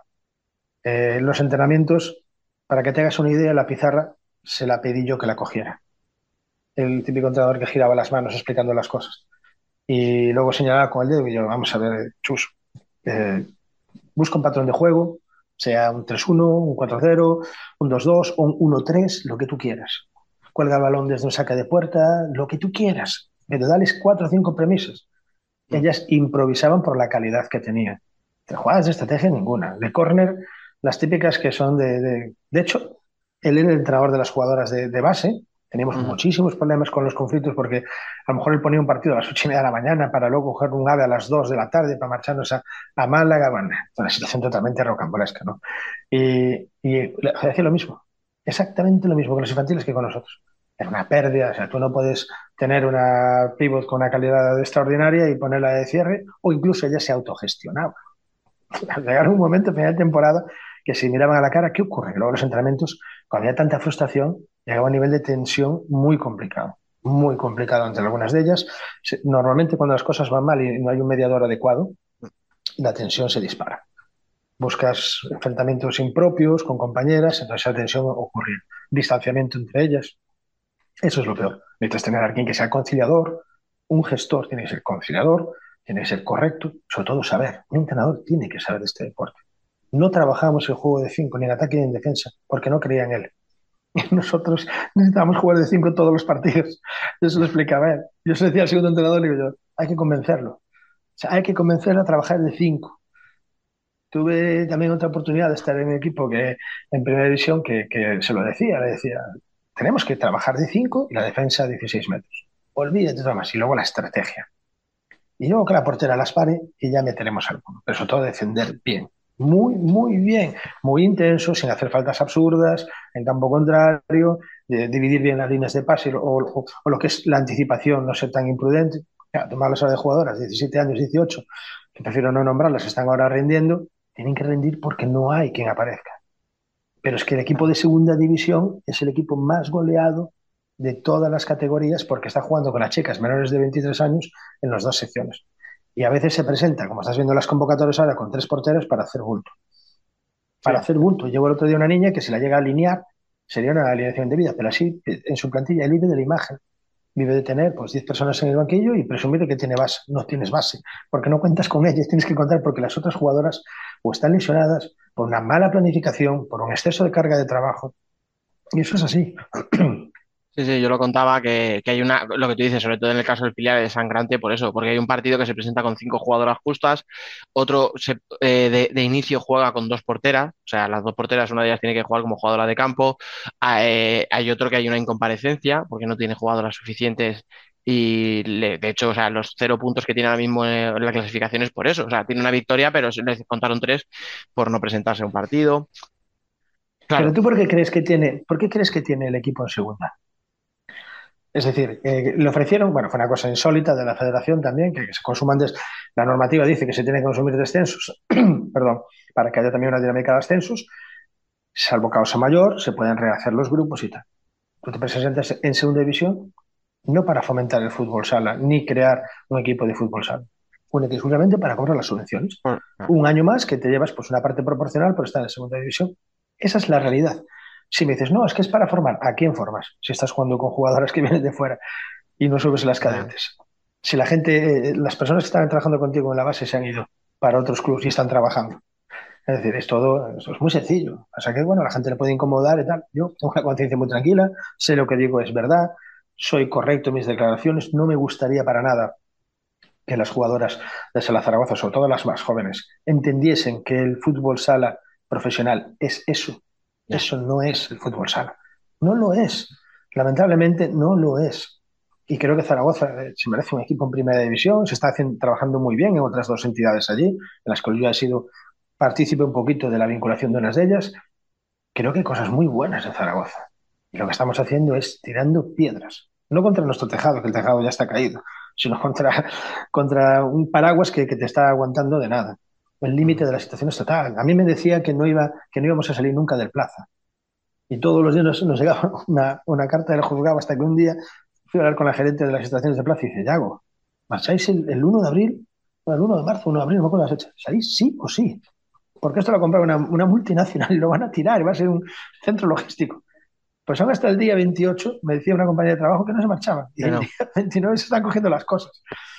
Es brutal. O sea, pero es curioso, o sea, no sé, me parece muy contradictorio el cómo parece que, como tú dices, ¿no? Que siempre quiere ir un paso por delante en cuanto a las jugadoras, las, hay impagos, hay problemas, tal, pero siempre consigue la manera de convencer a alguna.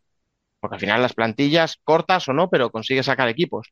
Con las viviendas no lo mismo, o sea, hay caseros que ya no quieren alquilar porque saben el problema que hay, pero siempre acaba consiguiendo piso. Entonces, por un lado, me parece como de una persona que tiene mucha capacidad, ¿no? De, no sé si llamarlo de sobrevivir, de resistir, ¿no? De, agarrarse, pero por otro lado, como tú dices, o sea, ahora, de repente, o sea, te aferras a algo que sabes que no tiene, que no tiene solución. Entonces, no sé si, si me resulta contradictorio, pero no sé si a lo mejor tiene algún sentido y a mí de verdad que se me escapa eh, la aplicación a todo Bueno, yo te voy a dar mi opinión personal eh, y estoy convencido que, que, en esto tengo razón, ¿no? Él juega con ilusión, con ilusión. Es decir, tú le propones a una jugadora eh, que a lo mejor no tiene el nivel o las oportunidades en otros clubes de estar en primera división y es un caramelo maravilloso. Todo el mundo quiere jugar en primera división. Tú le vendes que vas a jugar en el único equipo de primera división de Zaragoza, que tienes unas instalaciones que son del siglo XXI, que son magníficas, que tienes unas redes sociales, una página web y toda la publicación que hace, que es maravillosa, y te promete que vas a ser pues, un salario, a salario completo una profesional el 80, 90, el 80%, 85% de las jugadoras de, primera división que llevan más de tres años en, esta competición ya saben que va a ser falso. O sea, va a ser falso, entonces ya no van. Entonces buscas líneas de recursos. Jugadoras que no tienen equipo, que no han podido fichar en equipo, se las trae. Jugadoras jóvenes que están en Zaragoza, que sus padres saben que va a haber problemas, pero que van a jugar en primera división y van a estar estudiando, te las traes. Ahí cubres un 40-45% de la plantilla y necesitas después tener jugadoras. ¿De dónde? De fuera. Aquí he visto en redes sociales que van a venir jugadores de Marruecos, jugadores de Ucrania, jugadores de todos lados, y al final pues vienen las que vienen. Esa es la realidad. Él juega con la ilusión de ese 40-50% de, de las personas que, que, es lo que de verdad me fastidia, ¿sabes? Que, que, que me duele. Dices, son inocentes. No, porque no hay inocentes o culpables. Hay gente de, de, que tienen inocencia a la hora de ir al Sala Zaragoza. Sí, sí, tiene, e ilusión. Pero claro, ¿tú qué le vas a decir a estas chicas de 17 años que esto no es así y que mañana va a ir un club en el que le van a respetar, le van a tratar bien, le van a, le van a, vas a estar querido, cubriéndote las necesidades. ¿sabes? Claro, lo que pasa es que los profesionales. Es complicado, claro, lo que tú dices. O sea, una jugadora sudamericana, una chica marroquí, eh, una mm. ucraniana que tiene la gran oportunidad de su vida de venir a una liga competitiva, a darse un poquito a conocer uh -huh. y que obviamente no está al día de la situación de, de, de Sala Zaragoza, claro, no puede decir que no, digamos. Y luego, pues hay otro perfil que es el que tú dices, de chicas de allí, de la tierra, de 15 años, que dicen, a lo mejor estoy un año, vamos a hablar mal, puteada, pero me voy a hacer un hueco en primera. Voy a salir, sí, me van a ver y a lo mejor eso ya me permite fichar por otro equipo.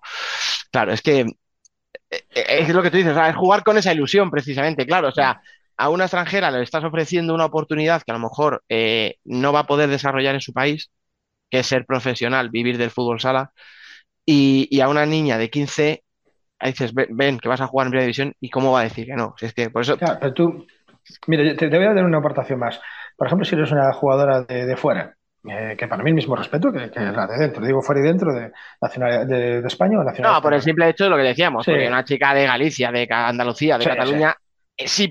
es probable que esté mucho más enterada de cuál es la situación y diga que no por eso. Pero da no, igual. No hacemos esa distinción decir... por otra cosa. O sea... Sí, sí, sí, pero te digo yo, te va a decir que sí igual, porque pase lo que pase, él va a tener un piso 10 meses, no le van a cortar la luz y el agua, hará cualquier, eh, negociará con, con, la suministradora y cambiará de suministradora, eh, no tiene ningún problema.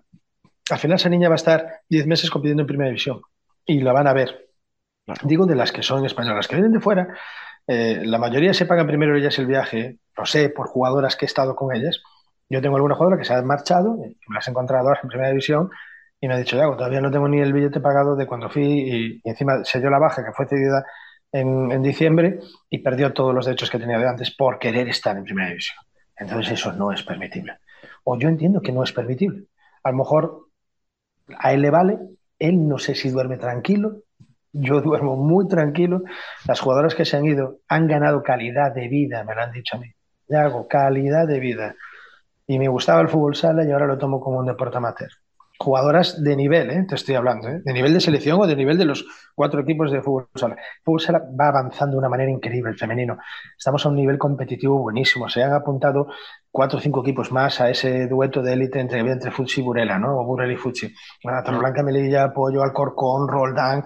Si me quedo alguno, sí, sí, que me sí. disculpen, ¿no? Los aficionados, pero tenemos una liga muy chula. Hay una diferencia, es, es natural, de presupuestos todavía, entre los seis, cinco de abajo Sí, pero, bueno, pero comparado con los últimos años, que era un binomio total, es lo que te dices. O sea, están entrando equipos, además equipos que apuestan, por ejemplo, Roldán y Alcorcón son equipos que tiran mucho por la cantera y tienes equipos como Pollo o como Melilla que, que, que, están invirtiendo dinero. O sea, que al final los proyectos pueden ser diferentes, pero se demuestra que todos pueden funcionar si se gestionan como es debido. Sí, sí, tú estás viendo ahora que cualquier equipo, ahora te vas, en un equipo de los cuatro primeros, te vas a, a un equipo de los del cuarto al décimo y puedes salir empatado o perdido. Me quedo de Orense, me quedo de Móstoles también, en la bocatería, es decir, cuidado.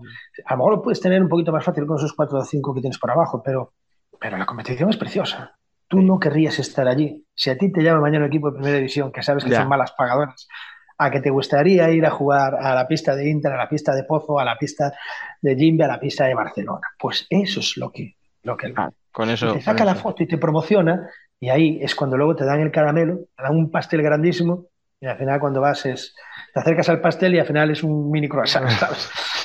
Esa es la pena. Quiero ser un poco irónico porque sí. ojalá que lo vea mucha gente este, este, este, esta entrevista, que además te agradezco de antemano que, que hayas vuelto a contar ah, conmigo.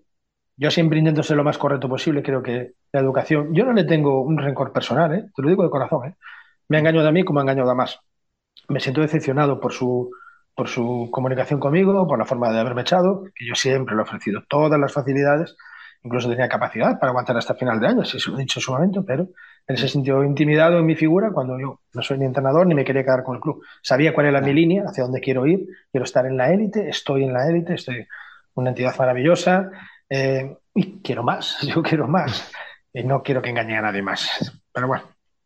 Pues mira, mmm, vamos a cerrarlo con este, vamos a intentar ser ¿no? un poquito positivos, eh, aunque las circunstancias no sean las, las, más propicias.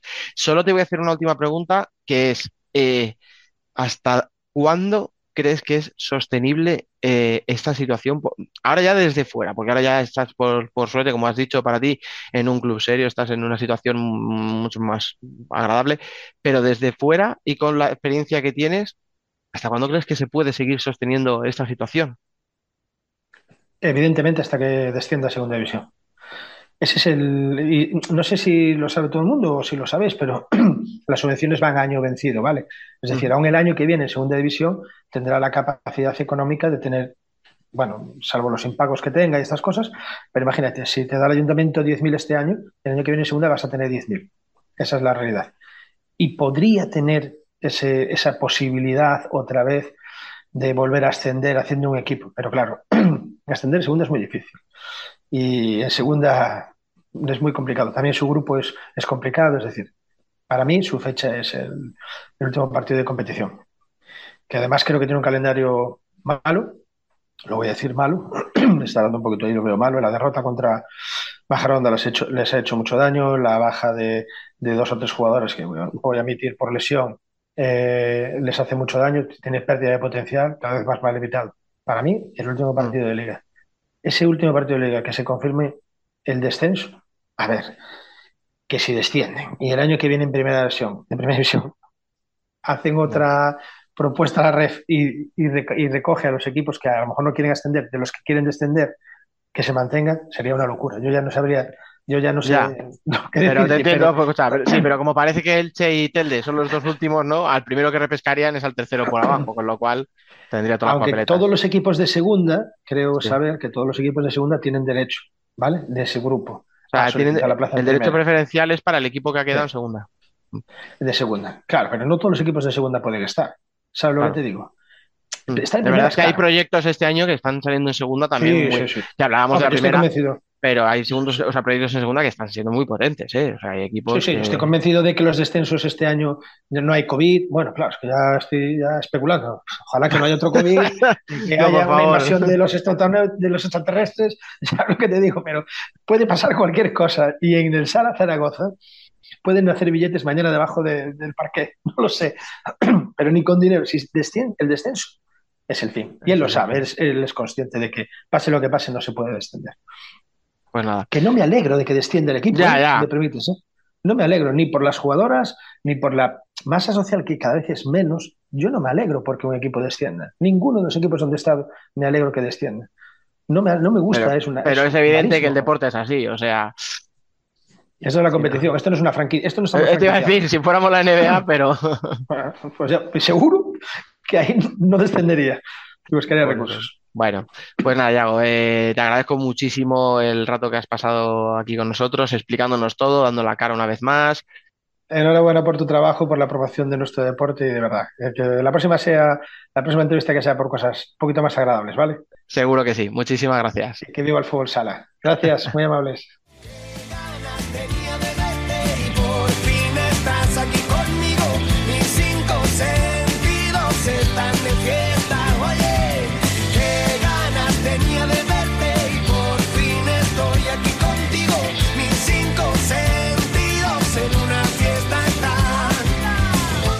Debate.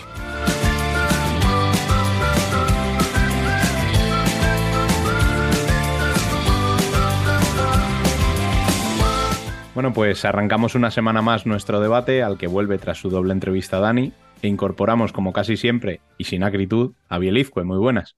Muy buenas, don Rubén. ¿Cómo va? Todo bien.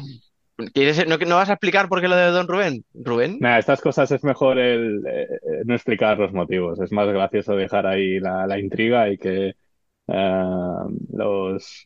Que, los que la gente lucubre. Claro, no y si no, que vayan preguntando. Perfecto. Como decía, eh, vamos a incorporar también a un amigo de la casa que hacía mucho que no se pasaba por aquí y que nos alegra volver a saludar. Desde Córdoba, Rafa Renero, muy buenas. Muy buenas a todos. Eh, pues nada, como dices, llevo ya tiempo sin estar por aquí, pues muchas ganas de volver, de volver a participar con vosotros. Culpa mía, ¿eh? Que no parezca que es porque Rafa no quería, que ha sido, he sido yo, he sido yo.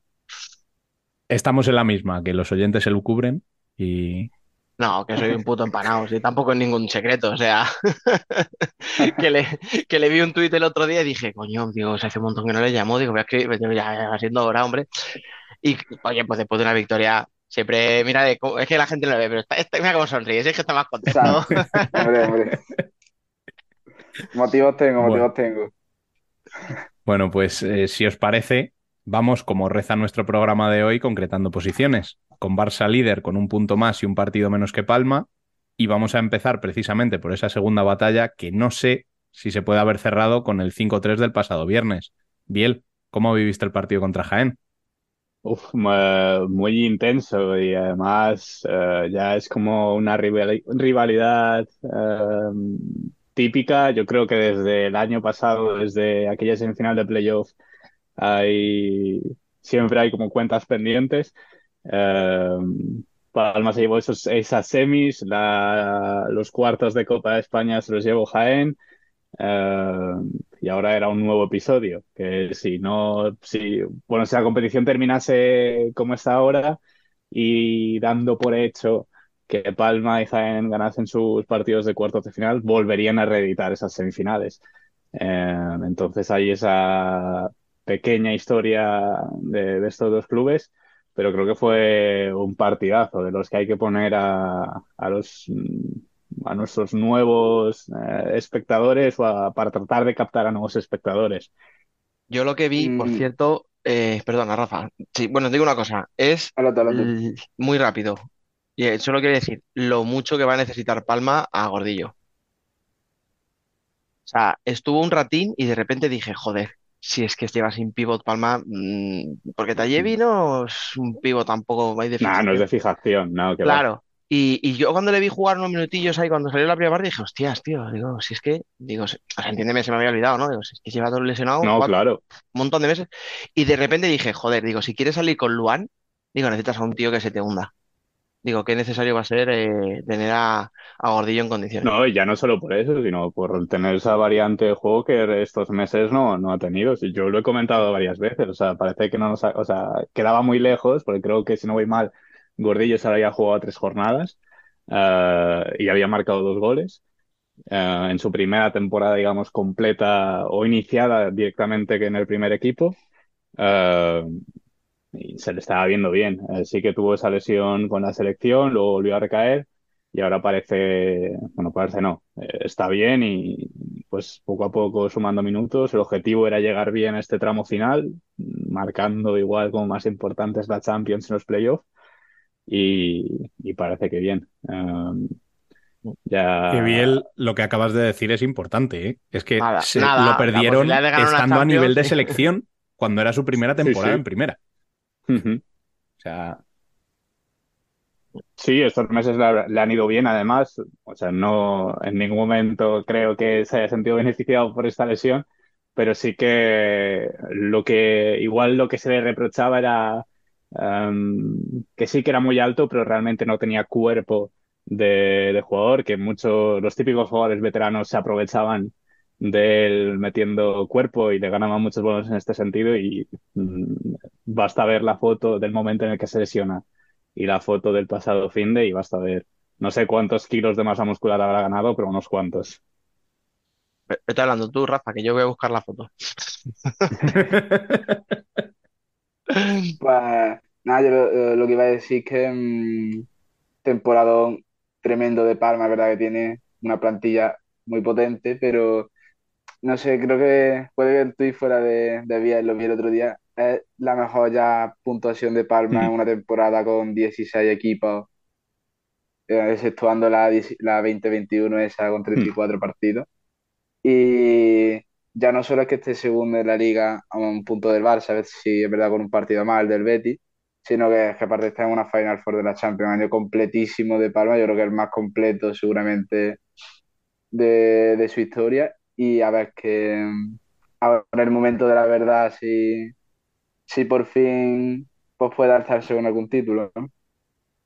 Yo de, yo la verdad es que del partido, eh, bien lo ha dicho, ¿no? Lo has dicho como muy elegante, ¿no? Un partido ya como un nuevo clásico, ¿no? Como una intensidad tal. Eh, lo que no quería decir es que se, dieron palos bien. No fue un partido violento excesivamente, o sea, no hubo, malas entradas, pero fue un partido de choque. Yo luego me di cuenta y dije, claro, si uno está lleno de brasileños y el otro de argentinos, es que claro, esto tenía que pasar, ¿sabes? Hay una cosa que era evidente. Y no, pero al final, eh, de verdad, o sea, yo vi que, hubo mucha falta, tal, mm, fue un partido muy intenso y, lo que vi que que efectivamente eran dos equipos que se veía que no era solo un partido de liga. No era solo tres puntos, no era solo no la pelea por la segunda posición, que es verdad que queda más o menos decidida.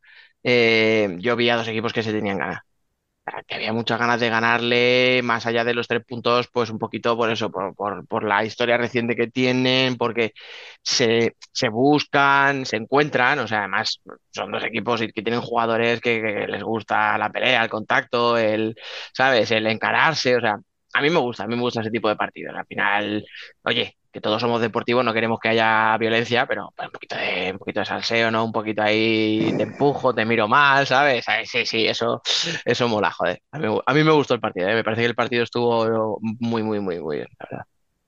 Jaén ya de por sí es un equipo que juega siempre con mucha intensidad, pues contra Palma parece que más todavía, ¿no? Tiene ese plus. Es que, ¿sabes qué pasa? Que este año se les ha caído Valdepeñas. Claro. Entonces, claro, Eh, se han tenido que buscar a alguien con quien picarse, joder, es normal. Pero sí, sí. Nada, te digo, a mí como partido me pareció bastante, bastante bueno, teniendo en cuenta todo, todos los condicionantes, ya os digo. Sí, siguiendo con lo que decía Rafa, mm, sí que este año estaba algo más pendiente a esos registros um, de puntos con Sevilla Palma y que a falta de tres jornadas, porque Palma ya jugó ese duelo contra Betis creo que de la jornada 28, que es el que se corresponde con la, con la final de la Champions, pues ya, ya te aseguras la, la mejor temporada de tu historia en Liga que parece que nos estamos como que no se pone en valor o que nos estamos acostumbrando a estas temporadas, sobre todo de Liga, de Palma, que, que en los últimos años mmm, siempre está en la, entre las tres primeras posiciones, que sí que nos hemos acostumbrado a que ya esto no sea un Inter, el Pozo Barça, eh, intercambiándose esas tres primeras posiciones pero que sabemos o, o, viendo temporada a temporada lo complicado que es estar ahí arriba, creo que, creo que es importante o para ponerlo en valor. Bueno, hablando también de este partido, hay un par de cosas que sí que me gustaría destacar. Lo primero de todo es eh, la sensación a nivel de liga, yo creo, de los pocos dobles que se anotan, ¿no, Dani? Mira, pues creo que la lanzó Jesús compañero de Futsal Olympic y de segunda jugada. Y, y, él decía, qué pocos dobles se anotan. Y decía nuestro compañero Nano, y qué pocos se pitan. Y yo preguntaba, claro, yo pregunté, ¿qué es? O sea, ¿se pitan pocos y por eso no se entrenan? Eh, o sea, ¿qué ha pasado? Y realmente yo creo que hay un poco opinión, ¿no? Para todos los gustos. O sea, gente que te dice que es que ya no hay especialistas. Es verdad que algún entrenador te dice, ¿para qué vamos a dedicarle tiempo a un entrenamiento si sabemos que nos van a pitar uno cada 10 partidos? Otros te dicen que es que los porteros han mejorado mucho. Yo creo, a ver, es verdad que no es un penalti, donde un penalti del portero sí que se lo tiene mucho más complicado, pero yo creo que en un 10 metros, aunque la influencia del portero es, es, es grande y sabemos que hay porteros muy, muy buenos parando 10 metros, yo creo que se fallan demasiados. O sea, es verdad que el porcentaje de lanzamiento por partido es bajísimo, o sea, seguro que no llegamos ni a uno por partido, entonces, claro, cuando pasa lo del día de Palma, que se pitan tres, nos, nos volvemos loquísimos. ¿Qué ha pasado? ¿Qué ha pasado? Árbitro, tal. Bueno, pues si hay ocho faltas, hay ocho faltas. En la primera parte me parece que fueron, ¿no? Sí. No, sinceramente, yo vi el partido en diferido, con lo cual ya sabía, lo que, lo, ya, ya, lo sabía desde la falta uno, me fijé. O sea, ventajas de verlo en diferido, ¿no? Que, que, que te fijas en la falta uno, en la dos, en la tres, ¿no? A ver. Y yo creo que no hubo un cambio de criterios. O sea, yo creo que los árbitros pitaron bastantes faltas, pero más o menos mantuvieron el criterio. Sí. Eh, Y claro, se tiran tres. Y yo es que no veo lanzamientos que digas, bueno, es que Espíndola ha estado increíble. Que son tiros muy, muy eh, flojos, no van muy escorados, o sea, no, no los ajustas. Yo creo que hemos perdido la figura del especialista y creo que es algo que se debería entrenar porque es que aunque tengas uno por partido, no creo que en un equipo profesional, y digo, no Palma, ¿eh? Todos, porque es que estamos viéndolo desde, desde hace dos años, que se fallan muchísimo. Yo creo que debería haber alguien que los entrene y que, ya te digo, o sea, mínimo un día le dedique, no sé, media hora, una hora, lo que sea, a tirarlos, a tal, a, perfeccionarlo, porque creo que, te puede dar, joder. Me, hablábamos del caso de Nano Modrigo, que se acaba de retirar, ya que le mandamos desde aquí un abrazo enorme. Eh, Nano, yo le dedicaba un montón de tiempo a eso y el resultado se veía en la pista, o sea, salía frío totalmente y metía goles. Porque, los, porque es que hace falta potencia y colocación. Y últimamente veo o que le revientan el pecho al portero o que los tiran fuera directamente. Entonces creo que, que- que- que yo personalmente creo que es un problema más de, de- de los lanzadores. Y luego, mm, sí me gustaría poner en valor que los árbitros piten la sexta falta como se pita cualquiera de las otras cinco. Sí. Es Eso. lo que no sea, es lo que no sea así lo que se debería de hacer, que- para lo que tiene sentido la norma, que si no le quita el sentido a la norma. No hay falta de primera y falta de segunda. to- eh, Si hay una falta, es una falta. Entonces, el hecho de que, es lo que tú dices, de que haya tan poco, pues a lo mejor le quita a los entrenadores pues, esa- ese interés en entrenarlo, pero es verdad que un equipo profesional que puede entrenar cinco o seis días a la semana, una hora y media, dos horas, no creo que pase nada porque un día se dedicase media hora a entrenar esos dos- ese lanzamiento, porque lo que tú dices, puede decidir partidos. El otro día Palma, que casualmente se encontraron con unos árbitros que pitaron dobles penaltis, ¿cuánto se podría haber ido al descanso si hubiera anotado los tres? Sí. Esa, esa risilla. Te falta decir, y no hubiera sufrido tanto, ¿verdad? Nada, no solo eso, sino lo, lo que ha pasado luego. Pero bueno, yo creo que es una situación similar a cuando nos tiramos de los pelos, cuando vemos una expulsión, decimos, ¿y por qué no sacas 5 para 3? Y creo que y lo que siempre nos contestan los entrenadores, porque es una situación que no se entrena. ¿Por qué no se entrena? Porque es una situación que no acostumbra a pasar. Atípica. Mm. Y con los dobles creo que pasa un poco lo mismo. Creo que si se tiene que practicar o si se entrena, creo que va más dentro de, del código, de las intenciones de cada jugador, que igual que pasa en el básquet, los tiros libres normalmente se los tira, o sea, los practica quien quiere, o sea, no es, no forma parte, digamos, del entrenamiento como tal, sino es en plan, si tú quieres tirar mm, 25 dobles, te quedas después del entreno, no durante el entreno. Yo te entiendo, ¿eh? Pero pues a lo mejor falta ambición por parte de jugadores. Yo, ya te digo, o sea, lo decía Rafa, ¿no? Con tantas sesiones, con tantas horas, no sacar 10, 15 minutos, aunque sea todos los días o dos días, no sé, tío. Una cosa que... Luego otra cosa táctica que me gustaría así un poco resaltar de Palma, me fascina esa alternancia que utiliza de portero. Un- en unas circunstancias con Luan, en otras circunstancias con Carlos Barrón. Me parece de un, de un nivel táctico muy, muy interesante. Y es verdad que hay partidos que lo requiere, que juegue un portero con un mejor juego de pie o que juegue otro, otro portero. Y Palma ha sacado partidos, ha sacado momentos difíciles de partidos cambiando de portero. Y la verdad que algo que me gusta. El otro día, por ejemplo, el gol de Mancuso creo que fue, eh, fue un tiro de Luan Müller. Sí, el de Thomas, el Thomas, empate, sí. el empate. Fue un tiro de Luan Müller desde lejos, entra el otro segundo palo y siempre Sí. tiene que empujar con el pecho y ya está. Por eso digo que me gusta mucho esa alternancia de portero que usa Vadillo. Bien, por fin te hemos traído a alguien que defienda a Luan, ¿eh? Contigo. No, no, yo cuando vi el gol dije, pues ya está, a ver qué dicen esta semana del Luan. A ver qué dice esta gentuza de Futsal Corner. No, pero yo creo, o sea, lo he dicho siempre y no, sinceramente, bueno, aquí no vamos a escondernos, aquí todos sabemos de qué equipo es cada uno. Um, igual que a principio de temporada, cuando creía que no estaba acertado, creía que estaba, que estaba restando más de lo que estaba aportando, lo decía, creo que luego ha, ha girado totalmente la tortilla y no me imagino um, un Palma tan dominador como el de ahora um, sin Luan.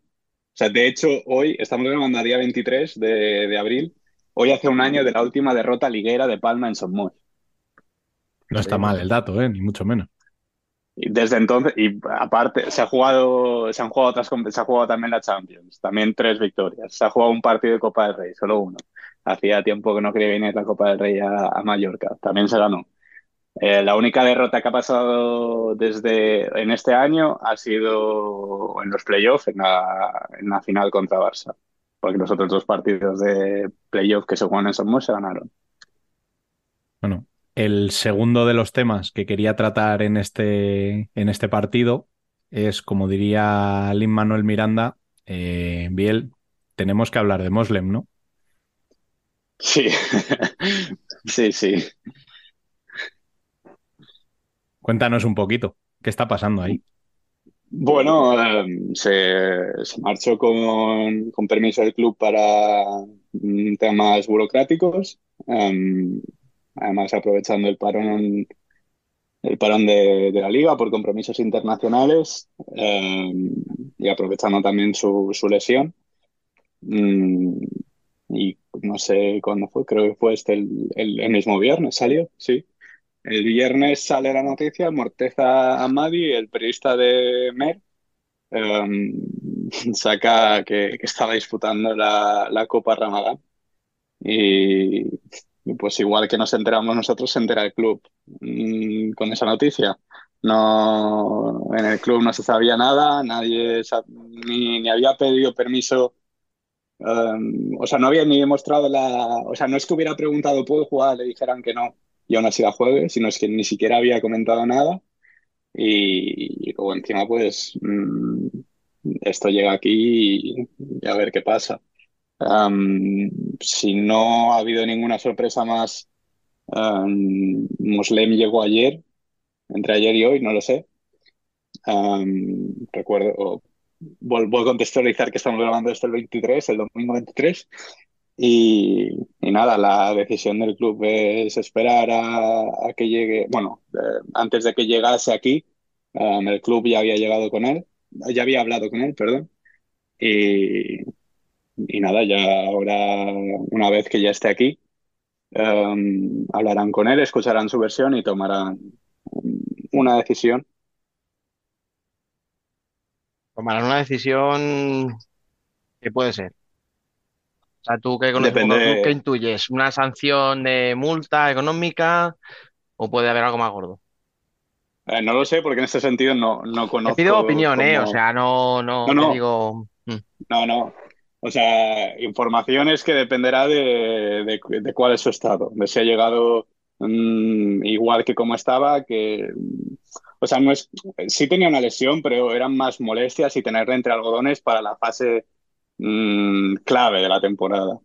Eh, yo recuerdo, es que no, no fui capaz de encontrarlo, pero hace poco IB3, que no sé si la cuenta IB3 o la de deportes, la, digamos, la, la cuenta especializada de deportes, subió un vídeo de él eh, entrenando con el, con el fisioterapeuta y es que literalmente estaba gritando de dolor haciendo unos estiramientos. Entonces, y esto era como mucho 15 días. Entonces, mm, en función de cuál sea su estado, de si ha llegado peor, de si está igual, o sí, o sea, solo puede estar peor o igual, mejor no puede estar. Entonces, pues ya se tomará una decisión. Y a partir de ahí no, o sea, no, no es que no quiera hablar más, es que no, no sé más, no, no sé qué, qué se pueden encontrar ni qué van a decidir. Pero vamos, me sorprendería mucho una rescisión de contrato o algo así, ¿eh? Porque también he leído eso por segundo dónde. Ah, bueno. No, no, no, no, o sea, yo no me iba tan lejos, ¿eh? O sea, no, no pensaba que fuera tan drástico porque además es un jugón y le necesitas. Yo creo que aquí, o sea, yo desde fuera lo que creo es que el jugador al final era su, es su primera experiencia fuera de Europa.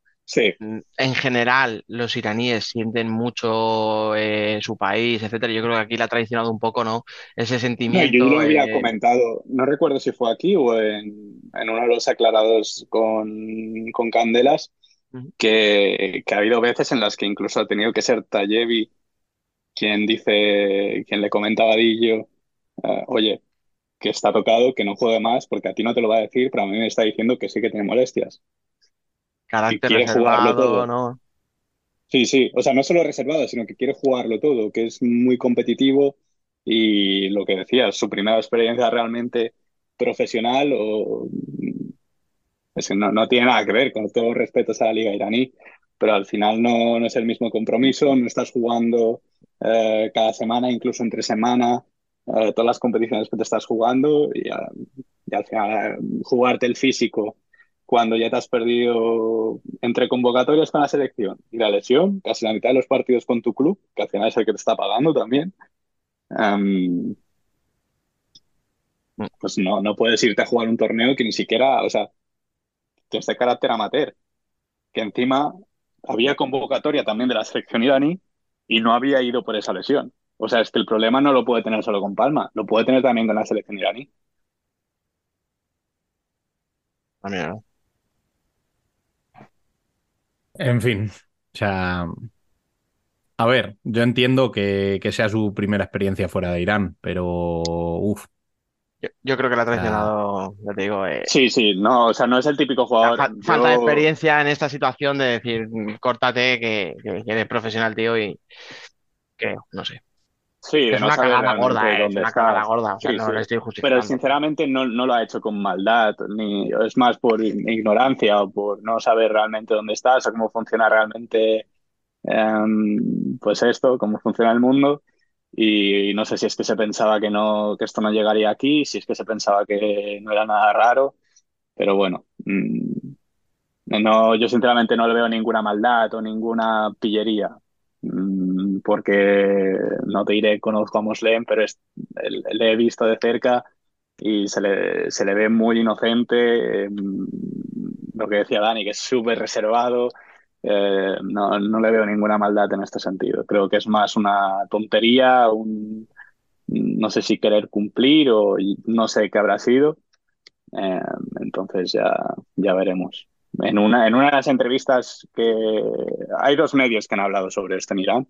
Eh, uno era Mer, que era el que había, digamos, como el que hace llegar esa noticia a España, y, el otro en el que era como una pequeña entrevista eh, a Moslem en la que decía que eh, como que quería probarse a nivel físico.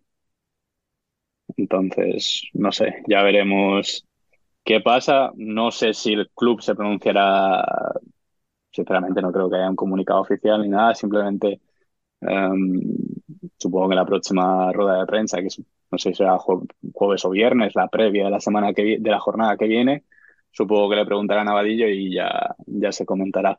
Igual que lo hizo mm, en la rueda de prensa después del partido contra Jaén. Eh, esperemos que todo esto se solucione por el bien de tanto el jugador como del equipo, porque yo creo que Sí. le necesitan, Sí. y que se solucione cuanto antes, que es, que es lo que, lo que les hace falta a los dos.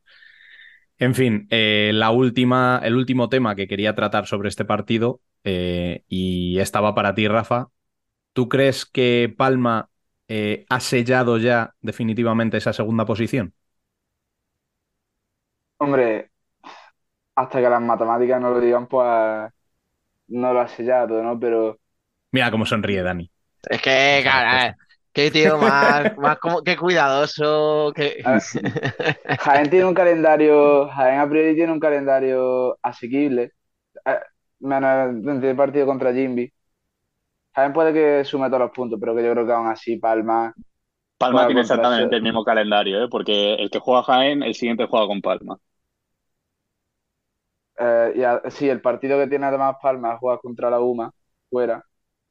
O sea que eh, no, yo creo que sí, yo creo que tiene cerrado Palma. Estaba mirando el calendario, yo creo que prácticamente está, tiene asegurada la segunda plaza.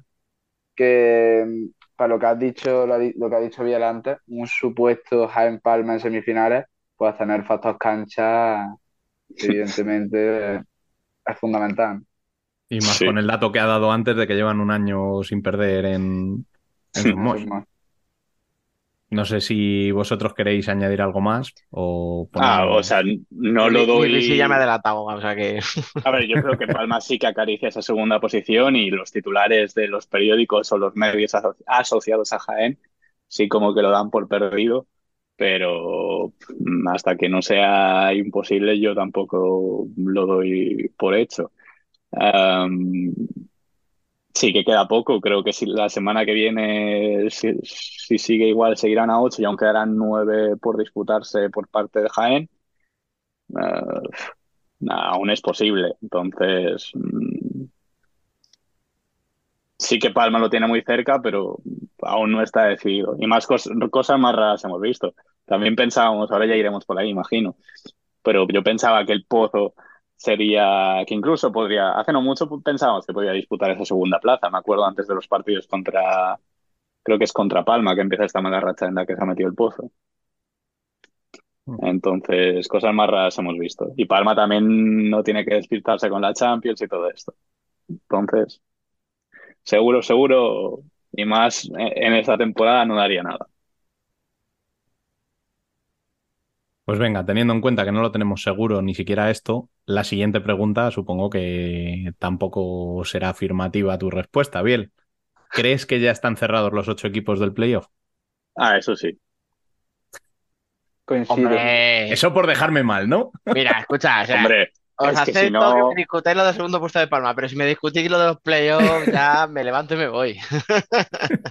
El playoff lleva decidido ya con la victoria el otro día de Noia ante, ante Shota, definitivamente. Pero de yo no veía a Shota metiéndose en play. Había gente que decía, no, puede pelearlo, puede pelearlo. Yo he visto partidos de Shota, compite bien y tal, pero yo no lo veo, no lo veía a meterse octavo. Hmm. Y Noia mm, parecía que estaba en el grupo ese de, de los ocho de abajo, pero no lo está. Está un salto, un salto, dos saltos por encima. O sea que mm, el playoff está ya cerrado. Ya lo, lo, único, ya las plazas del tercero al sexto están bastante competidos y luego séptimo, octavo, a ver quién, clasifica de una manera o de otra, pero los ocho, los ocho que están ahora van a ser los ocho que se disputen el título de liga. Sí, encima si no contamos con que haya sorpresa en ese sentido, creo que es más por demérito de los del noveno para abajo que, o sea, si, si alguno consigue meterse en esa lucha, creo que será mm, porque o Valdepeñas o Noya lo empiezan a hacer muy mal. A Noya les veo muy bien ahora, creo que están, eh, no sé si más fuertes que nunca, pero sí que afianzados en esas posiciones, que ya no es solo que hablemos de ellos como posibles candidatos a estar entre los ocho, sino que están em, por encima de esa octava posición. Y Valdepeña sí que puede meterse en una mala racha, además con la, con la, con la sanción de David Ramos puede agravarse todavía más esa situación crítica, pero no veo ni a Manzanares, ni a Shota, ni a Betis, ni a Industrias luchando por, un, por una de las ocho primeras plazas. Que lo que has dicho de, mérito, de mérito de uno, eh, a lo mejor lo podemos conectar con el tema del descenso, ¿no? Porque yo me gustaría ver estadística, pero yo pienso que puede ser la novena posición más barata de la historia y uno de los descensos más caros de la historia, seguramente. Tal cual, claro. Es que está todo tan, o sea, eh, eh, eh, tal y como se ha dado la clasificación, está todo tan partido que ha provocado precisamente eso, que, que el playoff se haya decidido muy rápido y se relajen algunos equipos pues yo Valdepeñas no sé si es relajación o es que van, pero van picado. O sea, decía bien del Pozo, para mí la segunda vuelta del Pozo y de Valdepeñas son terribles. No sé si segunda vuelta o los últimos dos meses a lo mejor, o sea, no más desde la jornada 18 a lo mejor, tal. Ah, pero están haciendo una segunda vuelta horrible, o sea, van a entrar en Copa, el Pozo obviamente sobrado porque, porque tenía mucho margen, porque lo había hecho muy bien, eh, tuvo una racha muy buena. Valdepeñas Peña sí que entra por el mérito de los de atrás. O sea, porque te coge una racha Manzanares, luego te la coge Córdoba, luego te la coge Sota, luego te la coge Industrias, pero no la mantienen. No, no. No hay ningún equipo de los de abajo que haya ganado tres, cuatro partidos seguidos, ninguno. Si lo hubiera habido, estarían luchando por meterse en esa tabla plaza, porque de hecho, hablo así un poco de memoria, pero yo recuerdo años, el año pasado, que el noveno pudo acabar con 40 puntos, 38, 40, de esa horquilla. Y de el año pasado el Pozo era octavo, o el Pozo se mete como octavo, si me voy mal, y se jugaba en la última jornada de la plaza con Industrias. Entonces, el año pasado, hasta la última jornada, había posibilidades de que un equipo mmm, diera la sorpresa metiéndose entre los ocho primeros. Este año lo tenía, veo imposible. Y creo que tenía 40 y, 40 y pico puntos. O sea, o sea, lo que el noveno de este año sí, va a ser sí. muy. De hecho, el Córdoba el año pasado, yo acuerdo porque lo que quedó un décimo y creo que hizo 36 puntos, no sé si. Que dudo que incluso el noveno haga 36 puntos, es decir, que estaba muy dividida la liga desde sí. el octavo para abajo al octavo para arriba. Y siguiendo con lo que decía Dani, de, o haciendo el símil entre el Pozo y Valdepeñas, creo que se puede ampliar ese símil no solo a las sensaciones que están dando, eh, o sea, no a sensaciones, sino a los resultados que están dando. También a lo que se oye del club, la afición. Eh, creo que se está hablando mucho de los jugadores que saldrán de esos equipos, de que no se confía en su compromiso. Mm, se está hablando también, se está incluso poniendo en duda el trabajo de sus entrenadores, cada Murcia con Javi Rodríguez y Valdepeñas con David Ramos. Y, creo que eso tampoco ayuda a, los equipos. Creo que los dos se encuentran en un momento frágil. Y, lo que comentábamos, sí que vemos a Jaén, incluso, sí, Jaén, Palma y Barça, podemos decir que están en otra liga, Um, pero de ahí para abajo está todo muy igualado. De hecho, jornada tras jornada vemos cambios de posiciones y no creo que, bueno, creo no, seguro que el Pozo y Valdepeñas no están siendo beneficiados por este ambiente que se está creando o que han creado uh, para afrontar estos playoffs, donde volvemos a los partidos, a las eliminatorias a tres partidos y en los que es muy importante uh, ese factor cancha. Entonces, tienen las de perder en ese sentido. Bueno, acuerdo lo que estaba diciendo de, del noveno y de las cifras del descenso. El año pasado, el que fue noveno fue Santa Coloma, como ha dicho Biel, hizo 42 puntos. Es decir, que Manzanares, que ahora mismo es noveno, ni ganando los cuatro partidos que le quedan, llegaría a esa cifra. Y el año pasado, el descenso, que fue, que fue Zaragoza, el que bajó en esa pugna que tuvo ahí con Betty a final de año, hizo 24 puntos. Es decir, ahora mismo por enfrentamiento directo es imposible que el decimoquinto haga 24 puntos. Uh -huh. O sea, descenso muy caro y noveno puesto muy barato. Pues... Bueno, pues viendo que veis insalvable la distancia de ocho puntos que hay entre Noya y Valdepeñas, que son séptimos y octavos, con el sorprendente Manzanares, que del descenso hace una semana se aupa hasta la novena posición, vamos precisamente a centrar el debate en la parte de abajo. Como hablábamos antes, Manzanares 29, Xota Industrias 28, Betis 27, Córdoba 26, Uma 24, Rivera 23 y Levante 19. De abajo arriba, Dani, ¿Levante tiene opciones? ¿De qué? ¿En ganar algún partido más? Puedes. eh... Y aquí tenemos el palo gratuito de la semana. Venga, eh, seguimos. un poco de análisis, por favor. Un, un poquito más de. Eh, es que, es que no, o sea, es que Levante no, es que no, es que no ha estado en todo el año. O sea, no, no, no. Además, hablábamos, eh, creo que ha dicho antes Rafa, ¿no? No hay un equipo que coja una racha de tres victorias seguidas. Es que Levante o sea, pues ahora Manzanares está ¿no? en un piquito de forma y va ganando muchos partidos. Sota lo tuvo hace poco. Eh, Rivera hay un momento en el que casi casi entraba en Copa, incluso. Todos los equipos han tenido un pico de forma. Levante es plano, plano hasta, hasta en, en el estado de forma. No recordamos un momento de la temporada donde veamos un buen Levante. Empezó... Las primeras tres jornadas, que creo que claro, igual es el. Empezó bien, sí, 7 de 9. Jornada. Claro, sacó 7 de 9. Resulta que el entrenador era un inútil que no valía para nada. Pero de eso está viviendo. Si no Levante llevaría descendido. Fíjate, qué irónico, ¿eh? Que cuatro meses después de echar a Muyor todavía le tengas que dar las gracias por los 10 puntos que sacó, que eran muy pocos. Y resulta que con esos 10 puntos ahora están en 19. Pero si es que es lo que os digo. O sea, es que para mí Levante no tiene nada. Y si por puntuación, pues, pues es que te quedan todos duelos directos. Y estás a cuatro a 5, perdón, de la salvación. Por, es que, por, por, poder puede salvarse. Sí, sí. O sea, lo tiene relativamente Yo, fácil, fíjate.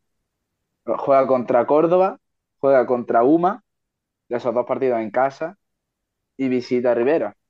Fíjate, Como tal. de los cuatro. De los cuatro, justo los tres que tienes justo por delante. Pero es que a mí, tío, no me transmite nada. Y a lo mejor dentro de tres semanas ha ganado esos tres partidos y me da alguien en el hocico con los resultados. Pero de verdad. Yo- y yo pienso que plantilla tiene para salvarse. Pienso.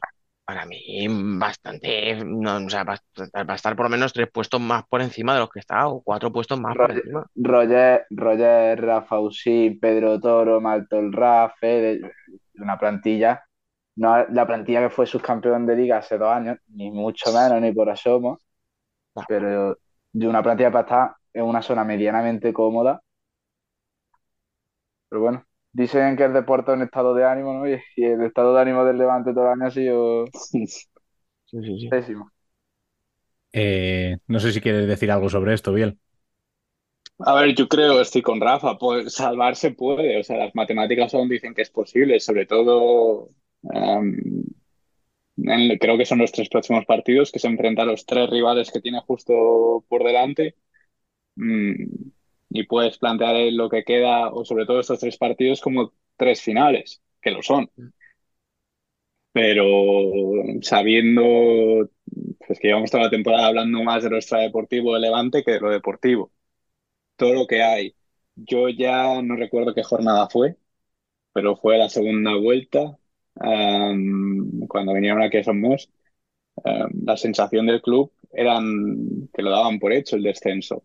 Luego no sé si es que se han visto en una situación que realmente em, nadie ha conseguido romper em, esa barrera de los dos últimos puestos y al final se han visto que a falta de cuatro jornadas es posible.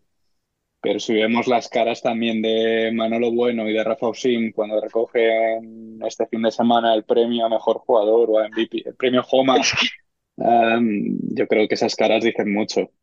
Pe- Pero, es que, escúchame, o sea, Cachondeo, claro, tío, o sea, te has metido eh, en un, gol en propia puerta que le da los tres puntos a tu rival y te deja hundido en la mierda. Y te dan el premio al mejor jugador del partido. Cuando, te- cuando has perdido tu equipo con un autogol en el 36. Es que, es que, o sea, es que la foto que te dice Piel, según lo estabas contando, lo- la estaba viendo en mi cabeza y es que, lo siento, no me quiero reír, pero no sé, tío. Es que el, estado de ánimo del Levante, yo creo que el último partido es reflejo. O sea, se pone por delante el rival. Eres capaz de darle la vuelta a ese marcador y en un minuto te lo vuelven a dar la vuelta otra vez. Sí, sí, y además te pones, o sea, va quedando poco ya para el final, que no es que digan, es que me puse por delante en el minuto 3, no, no, es que Pero bueno, eh, llevamos toda la temporada con lo mismo. Yo creo que, que es algo que se va viendo venir, se va viendo venir. Eh, los resultados de los que están también por ahí abajo, como se están quitando puntos muchos unos a otros, da la sensación de que lo están alargando más de lo que habría sido en cualquier otra temporada, que a estas alturas Levante estaría descendido ya. ¿Y opciones hay?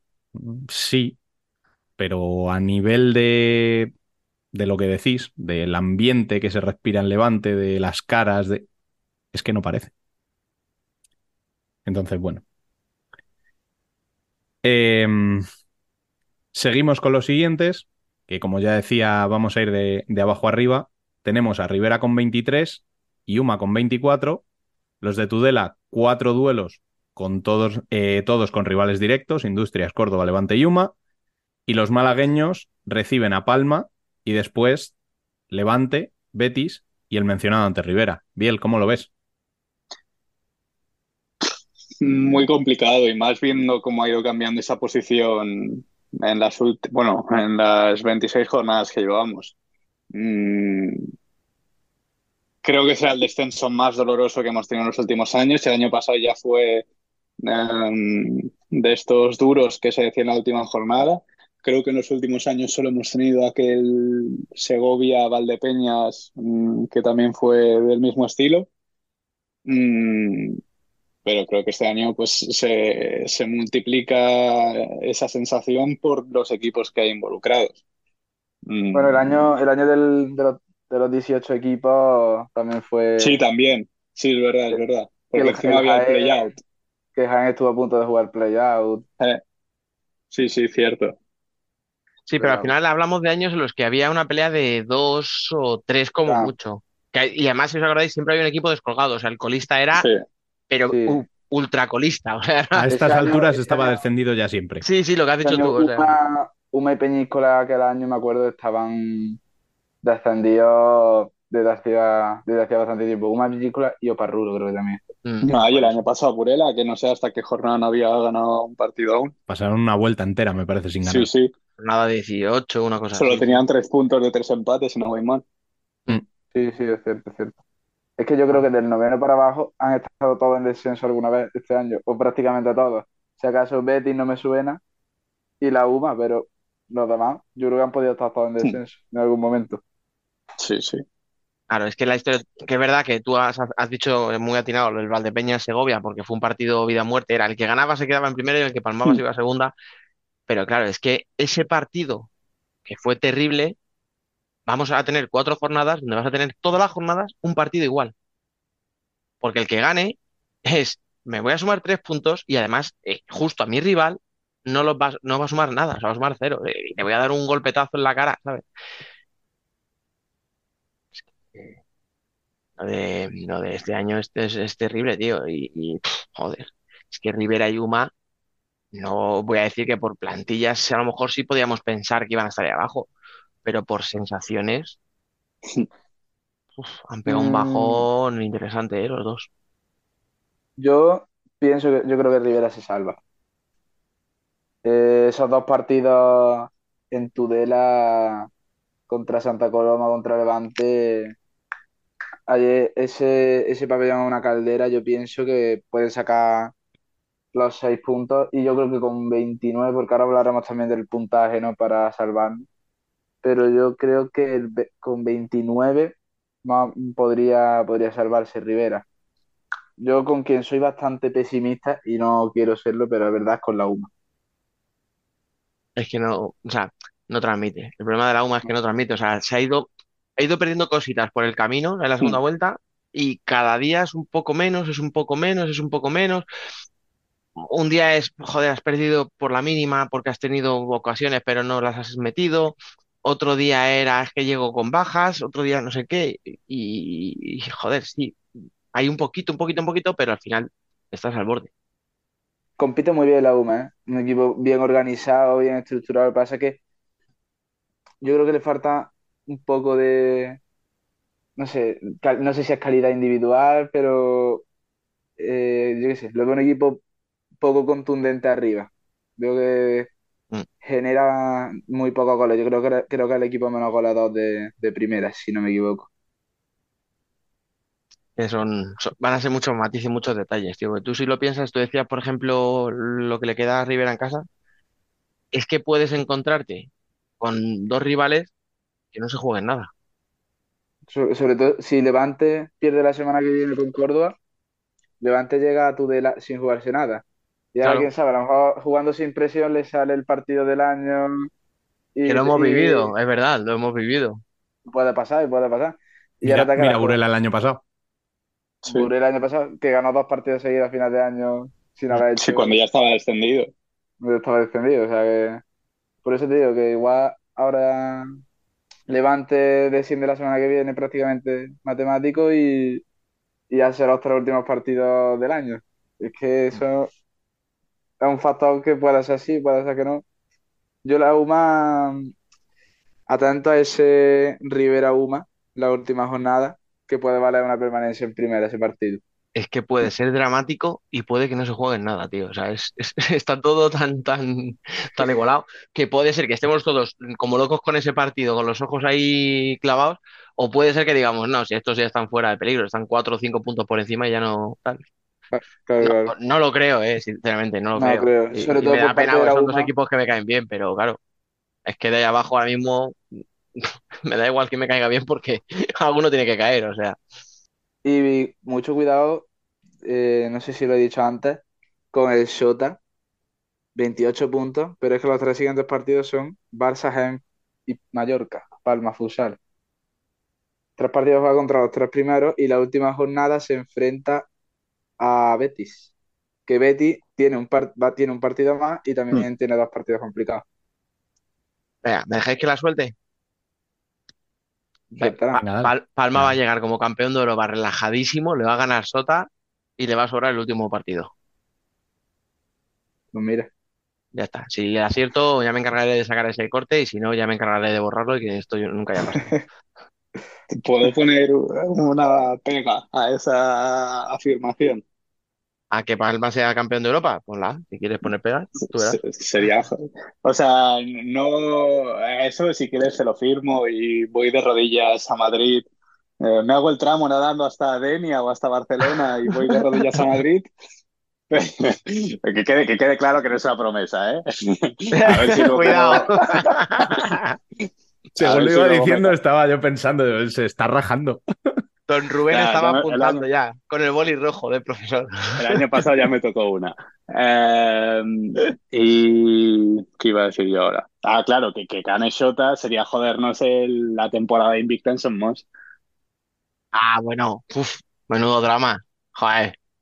Que cuando, cuando del año te viene Bueno, con pues nada, que, que bien. llegue Palma como subcampeón de Europa y que ganen a Shota entonces, ¿no? Escucha, bien, bien. Como di- escúchame, si nos ponemos en modo tal, ¿eh? Tú vas a tener que perder un partido en casa en algún momento. Piérdete el Ya, que sí, no te sí. juegas nada y ya en playoff ya Que te no en playoff. Claro. No, y además, si no voy, el partido de Shota es si no, el siguiente después de, de UMA, o sea, será, debe ser jornada 29, si no voy mal, sí. Eh, entonces, Palma ya podría tener certificada la, la segunda plaza. Lo estáis viendo, ¿eh? Lo estáis Claro. viendo lo que he dicho. Me habéis, me- me se está viniendo arriba loco- ya, ¿eh? Me habéis mirado como a loco al No, principio no, que y ahora. A ver, ojalá, o sea, mm, ese fin de semana daos por seguro que no grabo. O sea, grabamos el miércoles porque será cuando habré recuperado. Así me gusta. Bueno, pero os estáis adelantando, ¿eh? Que lo sepáis. Porque antes tenemos tres puntos sobre el descenso a tu Córdoba, Rafa. Primero háblanos Sí. del partido de esta semana. ¿Cómo lo has vivido? Pues ese gol de Viana faltando seis Sí. segundos, ¿para qué os voy a decir, no? Parece que temblaban los cimientos de Vista Alegre. Y bueno, lo ha dicho, lo dijo José en rueda de prensa, dijo varias cosas interesantes. La primera que mm, agradeció al club eh, el esfuerzo que está haciendo, porque llevan cuatro partidos seguidos, no sé si lo veis, poniendo promociones muy agresivas para que acude la gente a Vista Alegre. La anterior fue que entraran gratis las mujeres, otra por el Día de Andalucía, que cualquiera que fuera con una bandera entrara gratis. Entonces, mm, han ido poniendo promociones para que haya un gran ambiente. Justo desde el partido de Shota, pues cuatro partidos con 3.000 espectadores y cuatro victorias, ¿no? Yo pienso que mm, es fundamental, Vista Alegre está siendo fundamental para que el Córdoba haya salido de esa dinámica, porque le estaba hablando antes con Dani fuera, fuera de, de audio, pues hace seis partidos nadie pensaba que el Córdoba se fuera a salvar. Aquí en Córdoba éramos todo el mundo muy, muy negativo. Y Ni fuera, ¿eh? Yo creo. Porque Sí, sí, aquí sí. lo hemos Puedes, dicho ya puedes varias decirlo, no veces. pasa nada. Fuera Córdoba también éramos pesimistas. además esa declaración un poco inquietante, ¿no? De García Román, como parece que estaba poniendo en venta el club, ¿no? Pero Hace declaraciones muy raras, tío, tu presidente, ¿eh? También te digo. Yo a veces me cuesta pillarle por dónde va. Y bueno, el caso que, que han hecho las promociones para que entre la gente y la ciudad está respondiendo, está demostrando que quiere un equipo en primera y ahora mismo está haciendo bien. Partido para mí fue mejor el Córdoba que la UMA, la UMA propuso muy poco en ataque, muy poco. Y bueno, lo segundo que dijo José, que era interesante, era por la lesbiana, que dio cuatro tiros al palo. Yo creo que pocos jugadores han dado cuatro tiros al palo en un, en un mismo partido falló, tuvo un fallo estrepitoso en el empate de la UMA cuando la UMA no estaba generando peligro y se le veía hundido. De hecho, es que en la siguiente jugada de- después del fallo del gol parecía que no querían ni tener el balón. Y al final, pues gol, a falta de seis segundos para el final, que un golazo, rompió a llorar, la verdad que fue muy emotivo. Y bueno, tres puntos fundamentales, mm, totalmente importantes, porque es que mm, si no hubiera sumado esos tres puntos, se hubiera metido el Córdoba en más problemas de lo que está ahora, que no está salvado, ni mucho menos. Evidentemente ahí salvado no hay nadie. Y lo que he dicho antes, una UMA muy bien organizada, muy pocos desajustes defensivos, pero muy poco presente en ataque. Bueno, y ahora vamos con el calendario que os queda. Levante, Rivera, El Pozo y Valdepeñas. ¿Qué te dices el sprint final? Pues eh, lo habló el presidente también hace que ganando los cinco partidos en casa que había contra cinco rivales directos estábamos salvados. Supondría ganar, que con ganar Rivera estaría salvado el Córdoba. No lo tengo yo tan claro que con esos 29 esté salvado. Pero puede ser que ganando un partido esté salvado el Córdoba. A mí me da muy mala espina el partido de Levante, soy sincero. Allí Levante me da muy, muy mala espina porque es que te puede salir por cualquier lado. Y ah, el Pozo allí no vas con la idea de ganar, puede ser. Y la última jornada Valdepeña, Valdepeña está en una mala racha, ¿no? Pero si no te estás jugando nada, mejor, porque al fin y al cabo, por nombrar un equipo superior. Mejor llegar con los deberes hechos a ese Me, último me encanta partido, porque sí. ve, ve fantasmas, ¿verdad? Por todos lados. O sea, el que, te- el que se está jugando el descenso porque se va a matar. El que, el que se juega el octavo puesto porque, bueno. Y el que no se juega nada porque, total, juega mejor. Yo te entiendo, ¿eh? O sea, Es que yo ahora le tengo miedo a todo el mundo. Pero me encanta Yo- porque es verdad, tío. Le encuentras pegas a todos los rivales. Da igual la posición, o sea. Pero te entiendo, ¿eh? Yo- Te entiendo. Es que, es que es lo normal ahora mismo, es la situación en la que estamos, ¿no? Pero soy parcialmente optimista con que Córdoba se salva. Además, yo pienso que, no, sé si lo dije en algún momento, yo creo que lo que le ha afectado mucho al Córdoba es el hecho de estar en esa zona de abajo y creo que le ha afectado también al Levante porque no son equipos que estuvieran diseñados en un primer lugar para estar en la zona de abajo. El año pasado el Córdoba estuvo tranquilo todo el año, coqueteó con el playoff, con la Copa de España. Levante igual, Levante, hombre, pegó un bajón respecto al subcampeonato de liga, pero hizo un año tranquilo. Entonces no eran plantillas que estuvieran diseñadas para estar tan abajo como, como llegaron a estar. Entonces yo creo que se fue haciendo bola, le pesó y tuvo la suerte de que un partido empezó a ganar y ya se ha aferrado a esa dinámica positiva. Y yo pienso que más que lo que son los resultados, lo que va a ser importar, importante es la dinámica con la que llegue cada equipo, ¿no? Porque, yo digo, la UMA y Rivera que llegan en dinámicas muy complicadas, yo creo que les va a costar más que equipos como Córdoba, Manzanares, que van con esa línea ascendente, ¿no? Pero bueno, puede pasar de tú. Bueno, y Biel, del resto de equipos, llevamos semanas preguntando dónde cerramos la pelea. ¿Ahora sí podemos dar por salvados a Betis, Shota Industrias y Manzanares o todavía no? No lo sé, es muy complicado. A ver, es que sería muy complicado que, que terminen involucrándose en esa pelea. Pero, pero hace no mucho veíamos a Manzanares casi como desahuciado, porque si hablamos del run run de Levante, Manzanares también tiene cierto run run. Eh, y ahora les vemos ahí que eh, hace un par de minutos me preguntaba si podíamos contar con ellos por si estaban en playoff. Eh, entonces, no sé, yo sinceramente no creo. Como mucho Betis por el hecho de tener un partido menos y que sea una derrota. Entonces, en esa jornada, sí o sí, los que tienes detrás te van a recortar. Como mínimo un punto. Porque encima se enfrentan entre ellos. Pero me sorprendería mucho verles en esas dos últimas posiciones. Tanto Manzanares como Betis eh, e Industrias y Shota creo que todo esto es más cosa de mm, Uma, Rivera y, y Levante. Si me apuras, Córdoba con todos los, con todo el cariño de Rafa. Pero vamos, que después de este último partido creo que se han quitado un gran peso de encima. Y, y de Córdoba, lo hemos dicho durante toda la temporada, están jugando casi a lanzar una moneda al aire, porque es que les vemos potencial, pero es que luego encajan muy fácil. Y en esta Sí. última jornada vimos todo lo contrario. Vimos ese que sacaron ese punch, ese momento clutch, en, eh, literal, a falta de seis segundos. Eh, y, y pues ahora lo aprovechan. Como dato, ya que has dicho lo del tema defensivo, que he tenido que hacer hoy un artículo de eso y ya lo he mirado. En los últimos seis partidos ha encajado el Córdoba de media 2,3 goles por partido y durante toda la temporada anterior había encajado 4 goles por partido, ¿eh? Una barbaridad. Si es que y lo hablábamos esa es la clave. aquí semanas y semanas.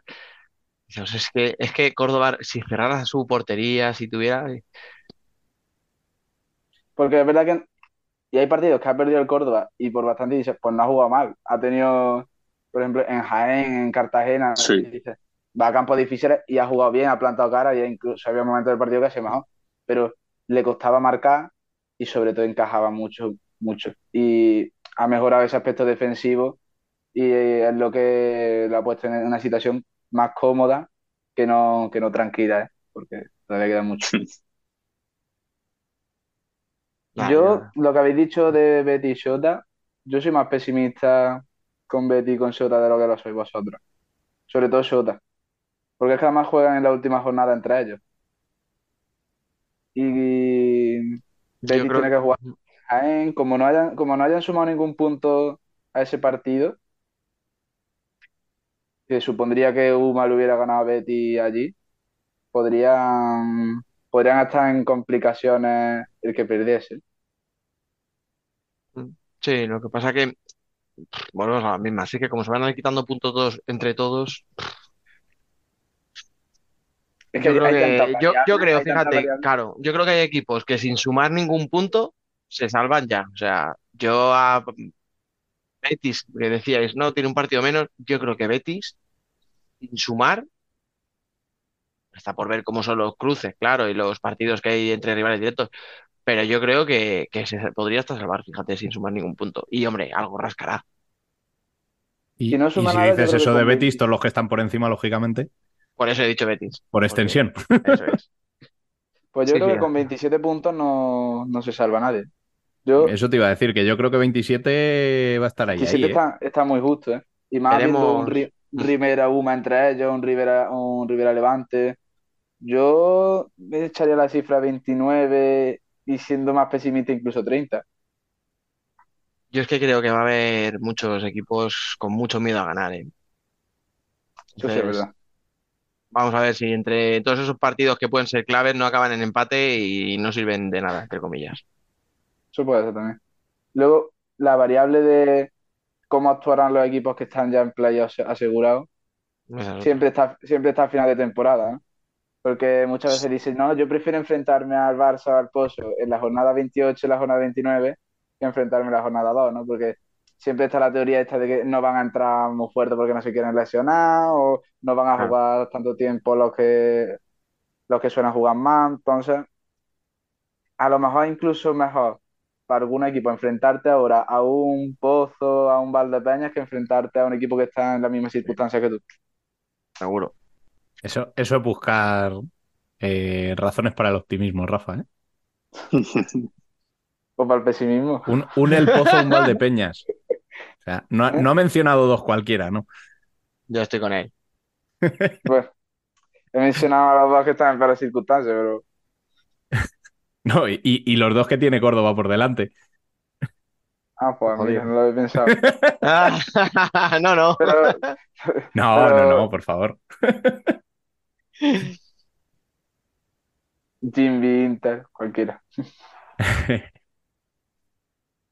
Bueno, no sé si tenéis algo más que añadir. Eh, yo creo que nos ha quedado un debate bastante, bastante apañadito y lo vamos a dejar por aquí. Rafa, mil gracias por pasarte por aquí y atender nuestra llamada y esperemos que Dani se acuerde de, de ti alguna vez más. Lo prometo. Bueno, pues nada, muchas gracias por invitarme y nada, me ha hecho un buen debate, un buen análisis del descenso, que a lo mejor la semana que viene lo hacemos y cambia completamente, ¿no? Y, a lo mejor está, está el Rivera noveno, yo sé, pero Esa bueno. es nuestra cruz esta temporada, no te preocupes. a lo mejor no sirve para nada esto, ¿no? Pero bueno, hoy yo creo que tiene su sentido lo que hemos dicho. Hoy sí. Pues sí. Así que nada, muchas gracias. A, a ti, eh, Biel, a ti te escuchamos luego en la columna.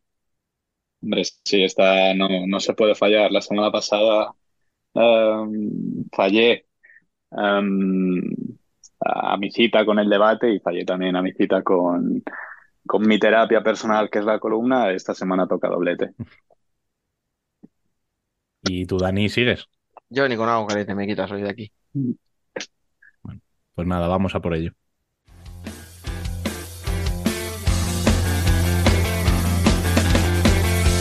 Sé tú por mí, sin precisas de sin fin. Nosotras también somos futsal.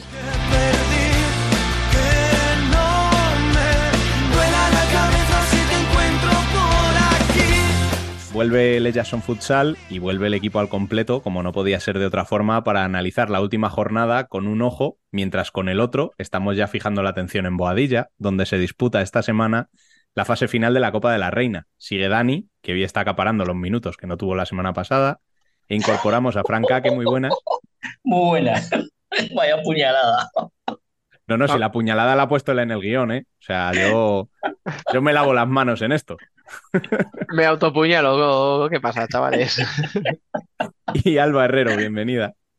Hola, buenas. Estaba, estaba nerviosa porque he dicho, si se ha puñalado él solo, imagínate a mí. Pero, veo que Pero esto portado. para que veáis que cuando doy palos no lo hago, lo hago con el cariño. Si No, yo los mismo. palos vienen ahora en el directo, no te preocupes, ya lo sé yo. Bueno, eh, vamos a ir por orden de los cuartos de final y analizamos tanto el partido que han hecho esta semana como eh, qué esperamos del partido de la Copa.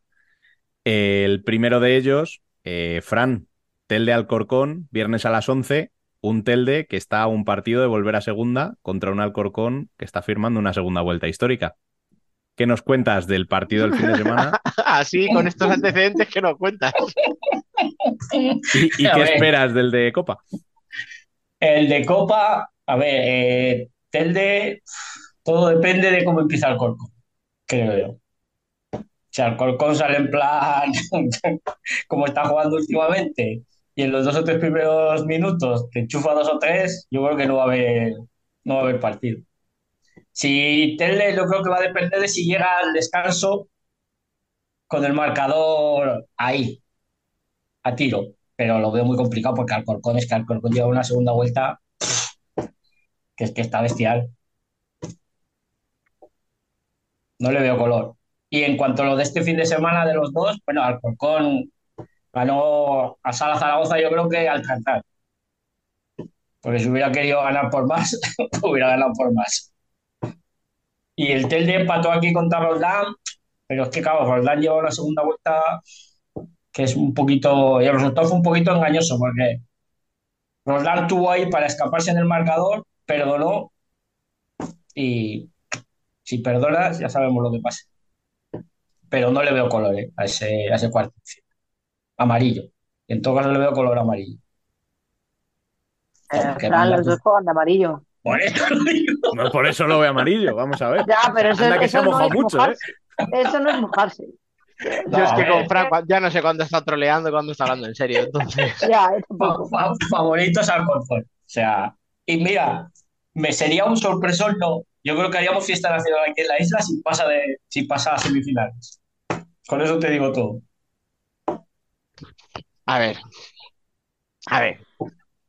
Seamos honestos. Claro, es que ¿Qué, qué- qué expectativas tiene Tele? ¿Aguantarle 10, 15 Sí. minutos, un 0-0, eh, ma- marcharte al descanso con un partido igualado, que Alcorcón le entren los miedos, por ejemplo, que vimos en 2021? Sí, Si os acordáis que iba por el lado sí, fa- sí. aquello del lado fácil del cuadro, que tenías unas semis en teoría, ¿no? Eh, un poquito más asequibles y ¡pum! Ostión en cuartos. Bueno, pero, sinceramente podemos vender esa burla. pero no. Eh, es difícil que la gente se la crea. A ver, la diferencia es que- de ese año, Dani, es que enfrente tenías a la UA. Vale, Exacto. gracias. Es que iba a decir la UA. A una UA que a lo mejor, no me acuerdo, pero a lo mejor iba a la, en ese momento 10, 12 en liga, pero no 15 a 10 puntos de la salvación. Si es que- Eh, Exacto. Es que está, veo muy, muy, muy superior pero mucho. Vale, yo te digo, yo Y- soy y Cristina y nada- sin jugarme nada, yo me volvía loco, ¿eh? O sea, salía de 5 desde el primer momento, No, me yo ponía, también. yo que sé, hacía- cambia- cambiabas de portera cada cinco minutos. Sí, eso es, eso es. Cosas de estas que me divierten a mí. Gracias, Alba. Eso lo vi ayer. Menos mal que lo viste en Sala Zaragoza. Ay, Qué, qué mala, Eh, qué mala idea no, tienes, yo- yo iba a decir lo que más que diferencias en la clasificación, que las hay y muchas, es lo que ha dicho antes al principio Fran, eh, cómo viene Alcorcón. Es que viene como un cohete. A ver cómo Sí. le paras tú los 10 primeros minutos, cuando van a salir a morder. Cualquier fallo tonto, que Telde tiene bastantes, Mm. eh, te pone 1-0, 2-0 y se acaba el partido. Sí, sí. A no ser que coja a Nico Tiveros y quiera remontarlo. Y aún así, te diría que es bastante complicado. Va, muy complicado. Yo lo único que veo a favor de Telde en esta eliminatoria es la posibilidad de que al ser el primer partido eh, entren Salte con nervios, eh, Alcorcón entre con nervios y no quiera eh, ser la primera eliminada y mm, Sí, entren eh, agarrotadas y, Ese primer partido de cuarto que siempre es raro. Mm. lo que se dice de la Copa, que siempre el primer partido es rarillo y pasan cosas. Pero escucha, os doy un dato. Parezco una que yo me sé. Eh, la primera vuelta, hemos dicho, Roldán está haciendo una, tempo- una, una temporada tal, se le está haciendo largo, ha sacado un empate. O sea, para Roldán un empate en casa de Telde es un resultado muy malo, ¿no? Teniendo Sí, que coger un vale. vuelo, jugando viernes por la Mm. noche, tal. Ese Roldán muy malo acabó la primera vuelta a 8 puntos por encima de Alcorcón. Sí. No ha terminado Es que- la segunda vuelta y Y- Alcorcón le ha metido 18 puntos Sí, sí. a Roldán. O es está que ese 10 es- puntos por encima. Es que Alcorcón está. Si ¿Vale? quitas a, los, a las extraterrestres de arriba, es que es, es Alcorcón. Perdón, Alcor- 16 Alcorcón está muy 18 bien, no, pero Roldán está muy 16. mal. 8. 16, Sí, está 16, 8 y 8. O sea, está 8 por debajo y ahora 8 por encima. ¿Vale? 16 puntos le ha metido. Alcorcón a ese Roldán que por sacar un empate en Telde hemos dicho que qué mal partido hizo. Fíjate, sí, sí, no, que no hay, no hay color. Me gustaría que saltara la sorpresa, pero no la veo. Ah, tienen, tienen que darse muchas condicionantes raros para, para que tenga opciones, sinceramente. Bueno, segundo partido, ¿no? Porque yo creo Sí. que este, Sí, no Poca hay historia tiene. pues ese segundo partido tenemos ahí un Burela Móstoles a la una y media y este va a ser fácil de analizar, ¿no, Dani? Porque vivimos el mejor partido de la jornada y no sé si decirte que del año y desde hace tiempo Y de varios años. A ver, entre es estos dos equipos. Es fácil de analizar porque tienes el pack, tienes el- a los dos en uno. Ahora, ¿cómo coño analizas este partido? O sea, quiero decir, ¿qué, qué- qué implicación? Hay tres partidos. Uno que va para mí del minuto 1 al 17, Sí, otro que ya empieza en el 17 hasta el 29 y luego un tercero que es del 29 al 40 que ya no existe. O sea, ya ese partido es dos equipos Nada. que dicen, bueno, mira, yo ya te he visto, yo te he demostrado lo que puedo hacer, el otro te dice, y yo te he demostrado cómo te lo puedo remontar, y los dos dicen, pues yo creo que ya está aquí, está bien, y ya veremos Sí. qué pasa el, el viernes. el, ju- el, el viernes, sí, sí. Es el partido fácil, el tercero. El primer partido, por decirlo así, el del 1 al 17, Móstoles jugó muy bien, pero tampoco fue el Móstoles No, combinativo que toca balón, que sale con el balón. No, no, o sea, fue un Móstoles que jugó directo. Un Móstoles que sacaba a Ariel Largo, que tiraba muchas contras porque replegó, o sea, era un Móstoles que no iba a buscar a, a Burela, replegaba Y de atrás. hecho Burela tuvo alguna. Sí, Sí, o sea, el balón, en los primeros 10 minutos el balón es más de Burela. Otra cosa es que no haga daño. Pero el balón era de Burela en los primeros 10 minutos. ¿Qué pasa? Pues que primero, primer gol, un, un fallo en defensa de Burela que tira, no me acuerdo quién es quién tira el primer remate, pero rechaza Caridad y Rafinha recibe, o sea, es la única Hola. que va al rechace. sí, El segundo en propia un, puerta. un fallo de entendimiento entre Irene y Caridad y en propia puerta. Luego hay un gol que creo que sí que se lo come Caridad porque no te pueden meter un gol desde tan lejos. Sí, Luego hay dos de Eh. portera jugadora, uno de doble penalti, o sea, que en el fondo Móstoles tampoco arrolló. Lo que pasa que tiene pegada. Y se lo pone que tuvo 6-0. efectividad, muchísima efectividad. Claro. Efectividad. Y para mí, el primer partido que os decía se acaba no cuando mete Burela el 6-1 o en el descanso. O sea, para mí se acaba, ¿sabéis cuándo? Cuando tiene la expulsión Sí, de de Jenny, la expulsan. No aprovecha, o sea, no solo no aprovecha la superioridad para meter el séptimo, no por el hecho de que 6 o 7 te hubiera cambiado, porque ya era una diferencia, no, sino porque Burela se da cuenta de que Móstoles le tiene todavía respeto con un 6-0. Le tiene miedo. Sí, sí, sí, a pesar del 6-0. Si os dais cuenta, en esos dos minutos de superioridad, Burela tiene más balón, va a presionar arriba y Móstoles no es capaz de salir con el balón jugado. Móstoles Sí, le repliega, se repliega en medio campo a esperar a tres jugadoras, o sea, y entre Peque y Emily prácticamente soban el balón los dos minutos y no tiene Los ni una minutos. ocasión, No, no, no. Sí, sí, sí.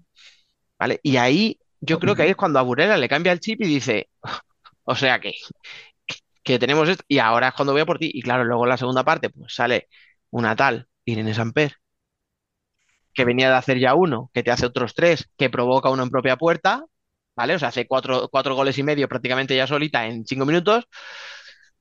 Y que por cierto está de cumpleaños ahora mismo que estamos grabando. Eh, también. Así que muchas felicidades desde aquí, todo se ha dicho. Y no lo decís, reventáis, ¿eh? Hombre, si quieres, escúchame, si quieres una tía que pone a su equipo de 6-0 en contra al, al 6-4, No, si yo decía lo del cumpleaños. ah, no, pero Lo otro estoy totalmente de acuerdo, ¿eh? Yo creo, yo creo que, aparte de lo que dice Dani y Irene, yo creo que otro cambio fundamental fue el cambio de portera jugada. el de Patri por Silene. Exacto. Eh, Es que el balón empezó a moverse bastante más rápido. muchísimo más rápido, sí. ¿Y es por físico? No, porque Patri y Silene son No, parecidas. sí, es porque sí. el coco que tiene Silene para ver el juego Sí. no lo tiene ni Patri ni nadie. Vale, es que aparte Silene tocaba y a la segunda se movía y ya la perdían de vista, aparecía en una esquina al fondo y ¡pum! ¡Hala! Niño, hay un gol que ahora mismo no me acuerdo si es uno de los de Irene, pero es un balón que tiene Móstoles en ataque con Silene en portería, Sí, sí, sí. que la protege y la pisa de tacón Ah, y monta media contra es- ella es hacia Antía. Es gol de Pati. Ese, Se ah, la dan bueno, tía. se la da, es verdad, es verdad, se la dan tía, pero la que se juega ahí en banda, lo bien que saca el balón sí. Silene, es brutal, claro, luego Antía es verdad que la, a- a- a- lanza la contra y Patria hace un golazo, por cierto, o sea, Mm, Sí. también, Pero hay que Pero- tener bemoles, ¿eh? Para hacer la pisada que hace Silene. Sí, sí. Hay que tener confianza. Mucha. Sí. Demasiada. Oh, Igual al resto le está dando tres infartos. Pero no pasa nada. tres infartos no, la mandas a la grada. O sea, la tiras a la grada de enfrente. El pelotazo que le pegas a la grada de enfrente matas a alguien. pues ahí está la clave. ¿Y cómo puede afectar esto a la Copa? Hombre, pues yo creo que Burela tendrá las orejas tiesas porque la Copa, no porque le hayan pegado un meneo en la primera parte. Y Móstoles lo que tiene que hacer es saber que no puede defender así el 5 para 4. No. Y que un partido contra Burela es muy largo. No, Pero es que larguísimo. tiene que defender ese 5 para 4. Pero no solamente por Burela, ¿eh? sino porque si pasa a. Igual si, pa- si pasa a semifinales, sigue teniendo que necesitar el 5 para 4. O sea, es que no puede ser que a falta de cuatro jornadas para final de liga no tengas bien el 5 para 4. La defensa, ya no te digo casi en el ataque, te digo la defensa. Sí, sí, es que además, es que es lo que ha dicho Dani. Es que Burela te iba a presionar cuando salía Móstoles de 5. O sea, o sea, Que por cierto, que- me pareció muy buena la decisión, ¿eh? O sea, Sí, sí. luego no, no les sale bien, pero mira, lo que decía Pero antes no. de, de Cristina y de Telde, yo de hecho, cuando veo que Burela mete dos goles, o no sé si, si mete los dos goles de la segunda parte sí. y pide el tiempo muerto, Móstoles, dije, yo salía de cinco. No, te- no soy capaz de quitarte el balón, pues lo voy a proponer yo. Y lo hizo, y no Sí, pero salió claro. porque Burela es, que es un tiburón, tío, o sea, salía- huele sangre y... Ah, salía la pequeña corriendo de atrás a presionar arriba como una loca. Pero la idea, la idea estaba muy bien, porque Mm. si tú tienes, o sea, la mejor forma de que no te marquen gol, está claro que es teniendo todo el balón. Ya, Si no claro, quieres, pero porque te estás subiendo mucho a presionar, saliendo de 5, intentas. Te puede salir bien o mal, pero Pero intentas cosas. eso es. Porque no no. te estaba funcionando el partido. es que además, momento. a ver, eh, Móstoles con el juego de 5 es que no llegó allá. No, es que yo creo que no llegó a tirar ni a puerta. No le dejaron. de cinco. Es que no le dejó. Mm. Burela no le dejó tirar a la puerta. Así es muy difícil. Y ahora, en Copa, fase final de Copa, ya sabemos qué hace Burela en las fases finales. O sea, cambia, le da el interruptor Esa es la Eh, historia. El gen competitivo que tiene que... Eso es. A ver, yo Yo a mí, que- siendo Móstoles, el, el problema más gordo que yo le veo a que este partido sea justo una semana antes del partido que tienes contra ellas en Copa es que eh, tienes que pensar el, el qué tengo que hacer para ganarlas. Sí, sí. O sea, lo primero que se te tiene que venir a la cabeza cada vez que piensas en ese partido es, joder, si es que las tenía 6-0. ¿Qué He más, qué metido más seis tengo que y he hacer? perdido. ¿Qué He a metido hacer? seis y he perdido. No, pero ya no O les sea- he metido 6, es que estaba 6-0. Sí, sí, por eso. Es que les he metido seis, les he hecho un Pues a lo mejor, a lo mejor es meterle solo uno, pero en el minuto 38 para no calentarlas. Claro. En el 39 con 59 ahí. Sí, me va ajustando. Y Cu- no Cuidado sé con yo. el saque de centro de Emily. Sí, Que metió uno, me parece, no nada más, pero joder, el que sí, metió. sí. Madre Pues mía. como el de Peque, Sí, igual. Bueno, pega otra, mal. otra. Sí, sí, o sea, desde 12 metros y como si nada. Nada, es, va, Sí. o sea, va a ser un partidazo. ¿eh? O sea, hemos hablado mucho y hablaremos ahora más adelante mucho del Futsi Melilla, pero cuidado con este partido, que sí. sabemos cómo llega Móstoles de motivado a este partido y sabemos lo que es Burela cuando, cuando llega a los títulos. O sea, Eh, o sea, si vemos otro partido como el de este fin de semana, en cuartos, Mira, Fran baja, baja, baja de la grada al campo a celebrarlo. Da igual que pase. Él lo celebra. Estaría a Yo- yo te digo que a perdemos a como dos una señora que ¿eh? conozco yo en Torrejón que, bueno, que conozco no, perdón, que la veo allí, es una aficionada, ¿vale? Que celebra los goles de todos los equipos. Mete Inter, lo celebra. Mete el rival, lo celebra. Yo me-. A Fran, en un 6-9, le veo así, dando palmas como una foca. Pa, pa, pa, ¿sabes? Gol de Burela, bien, gol de Móstoles, mejor. Por favor, Qué grabarlo. Sí, sí. Va- Vamos a ver. En fin, eh, tercer cuarto de final, Marín Roldán a las 4 de la tarde, dos equipos que parece que se quedaron sin objetivos hace dos meses, pero que en realidad eh, tenían esta fecha fijada a fuego. Alba, ¿qué podemos valorar de, esto, de este partido? Pues yo te voy a decir que no le tengo favorito, pero porque los dos vienen en horas muy bajas. O sea, vienen de estar haciendo un final de temporada, mm, por una temporada regular y un final de temporada eh, bastante, vamos a decirlo, Regular, normalito. ¿no? Como la temporada. la liga regular y, y ellos también regular. Sí, a ver, me habéis entendido perfectamente, no os metáis conmigo. Eh, el Roldán viene de empatar, que sí que es cierto que ha tenido que desplazar y todo lo que tú quieras en Telde, pero es que Marín viene de perder contra el Amarele. Y ahí ni Mm. desplazamiento ni, ni nada. Si están, bueno, están en la misma comunidad, igual si tienen, pero no es lo Pero mismo. a ver, es, esa es la visita a casa. Ya, ya, o sea, es ya lo sé, por eso digo que no es, no es cosa de desplazamiento, de, de nada, de estar cansados, nada, simplemente que no están bien, ninguno de los dos equipos está bien. A nivel deportivo se les ve que eh, cometen errores que, de- que la temporada pasada, incluso a principio de temporada, ninguno de los dos cometía, sobre todo en defensa, obviamente, y, y ahora son, es como que se les ha olvidado cómo se jugaba. O sea, siempre hemos dicho que Roldán juega muy bien de cuatro y este año te digo, pues es que está jugando sin más, cometiendo muchos errores en el movimiento de balón, cuando antes no cometía nunca. Sí, Entonces, no veo ningún favorito porque creo que los dos vienen, eso, eh, con ganas de que acabe la liga. Que sí, que les queda un partido, que se meten a la semifinal y ese, ese es su objetivo y obviamente van a salir con todo, ¿eh? Es, Pero este es su último partido, como aquel que dice, ¿eh? de la temporada.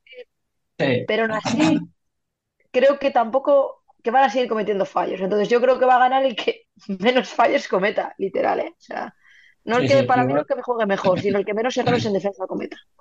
Mm, Estoy de acuerdo.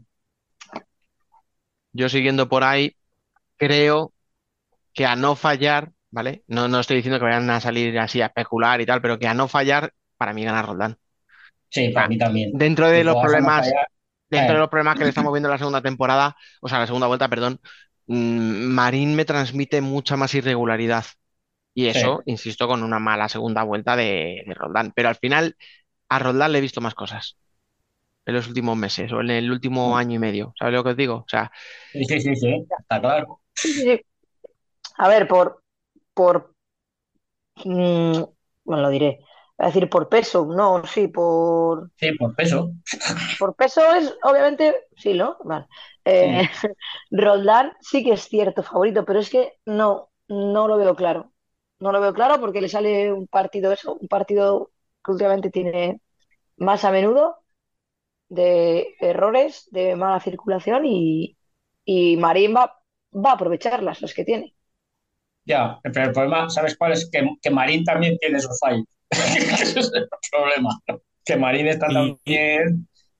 Sí, Fran, pero yo ahí veo una, una cosa diferencial de cara a Marín, que es que ellas tienen a su portera titular disponible. Vale, vale. No quería decirlo yo, Rubén, gracias. Mm, Eh, Es que No, para ver, mí la baja de Cristina, No, se nota mucho. y eso que muchísimo. ha hecho muy buena temporada, ¿eh? Cuando ha jugado, pero no es Cristina. Pero, no, exacto. Y, Es que, y mira es que dónde esa se frase ya la dijimos en su momento, cuando se lesionó la Mira. primera vez, que está teniendo Cristina una temporada muy mala, muy, o sea, muy mala suerte. Y ya lo dijimos, no es lo mismo. No, Eso es. no es lo mismo. La Pero dicho cuestión, esto, como plantilla, me parece mejor la de Roldán que la de Marín, ¿eh? Mí Sí, también. sí, también. No hay diferencia. Pero si Silvia tiene el día iluminado, pues a ver cómo consigues tú meterle gol. No sé. Ya. Pero el problema que está teniendo Silvia este año es que, es que no la acompaña. Es que ese es el problema. no, no, y que también ha tenido problemas físicos, ¿eh? Sí, Ah, sí, te ha estado claro, más físico, sí, sí, sí. claro, por eso te digo. Y, y las compañeras no la están acompañando mucho, porque le llegan muchísimo a Marín. Claro, Mira, pero escucha, Y el Sí, segundo o sea- palo, ¿eh? Saber que.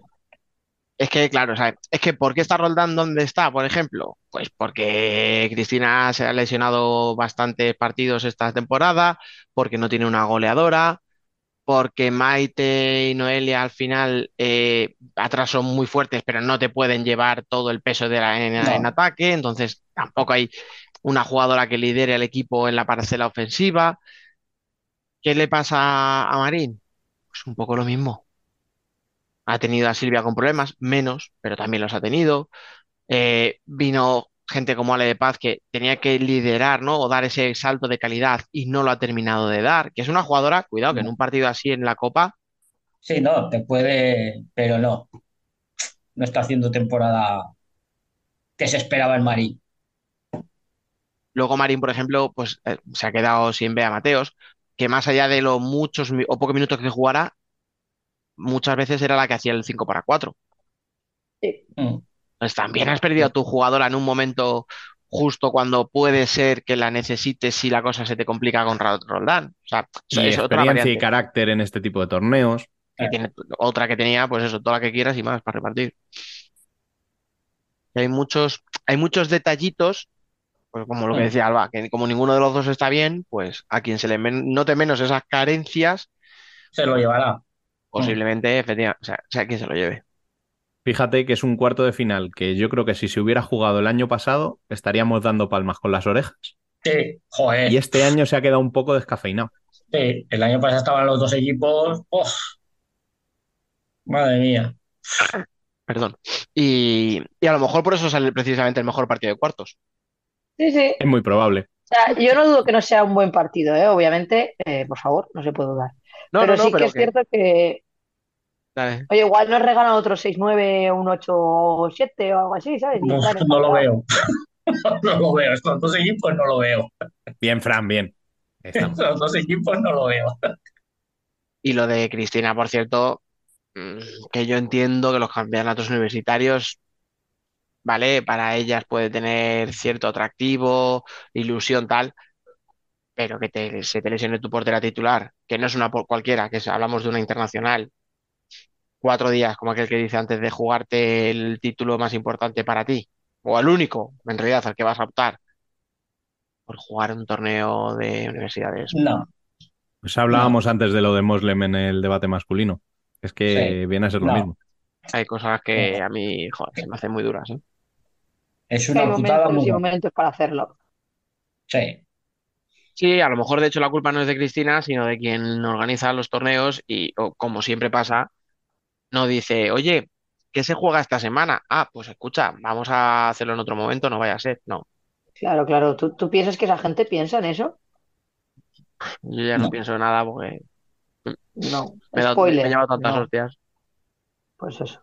pero, pero a lo mejor deberíamos empezar a pensar en esas cosas. Sí, sí, sí. Está, Porque a lo mejor te estoy el, totalmente de acuerdo, el ¿eh? Pero profesionalismo empieza precisamente Eh, Por lesionarte por jugar Jugando un un- torneo que no deberías estar jugando en esos momentos.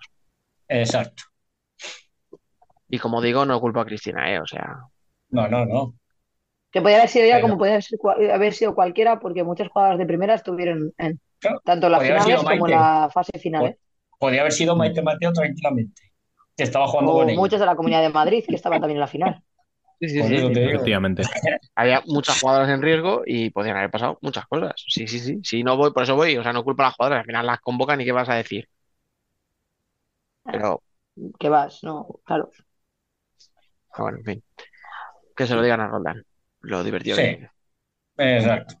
Y dicho esto, espero que a Almudena le vaya muy bien, pues, suponiendo que va a jugar ella, claro. Porque al final, si no hace un buen partido o se come un golito tonto o tal, a Sí, que se acuerde de estar- esto y diga, Exacto. "Ay, es que-". Y encima, no me parece justo, pero bueno. Bueno, y por último, el que parece para todos el plato fuerte de los cuartos, a tenor de lo que hablamos la semana pasada, ¿no, Fran? Mm. Seis y media, Futsi Torreblanca, que Dani definía hace unas semanas como el nuevo clásico. Un Futsi que arrasó esta jornada y un Torreblanca que arañó un empate en Alcantarilla.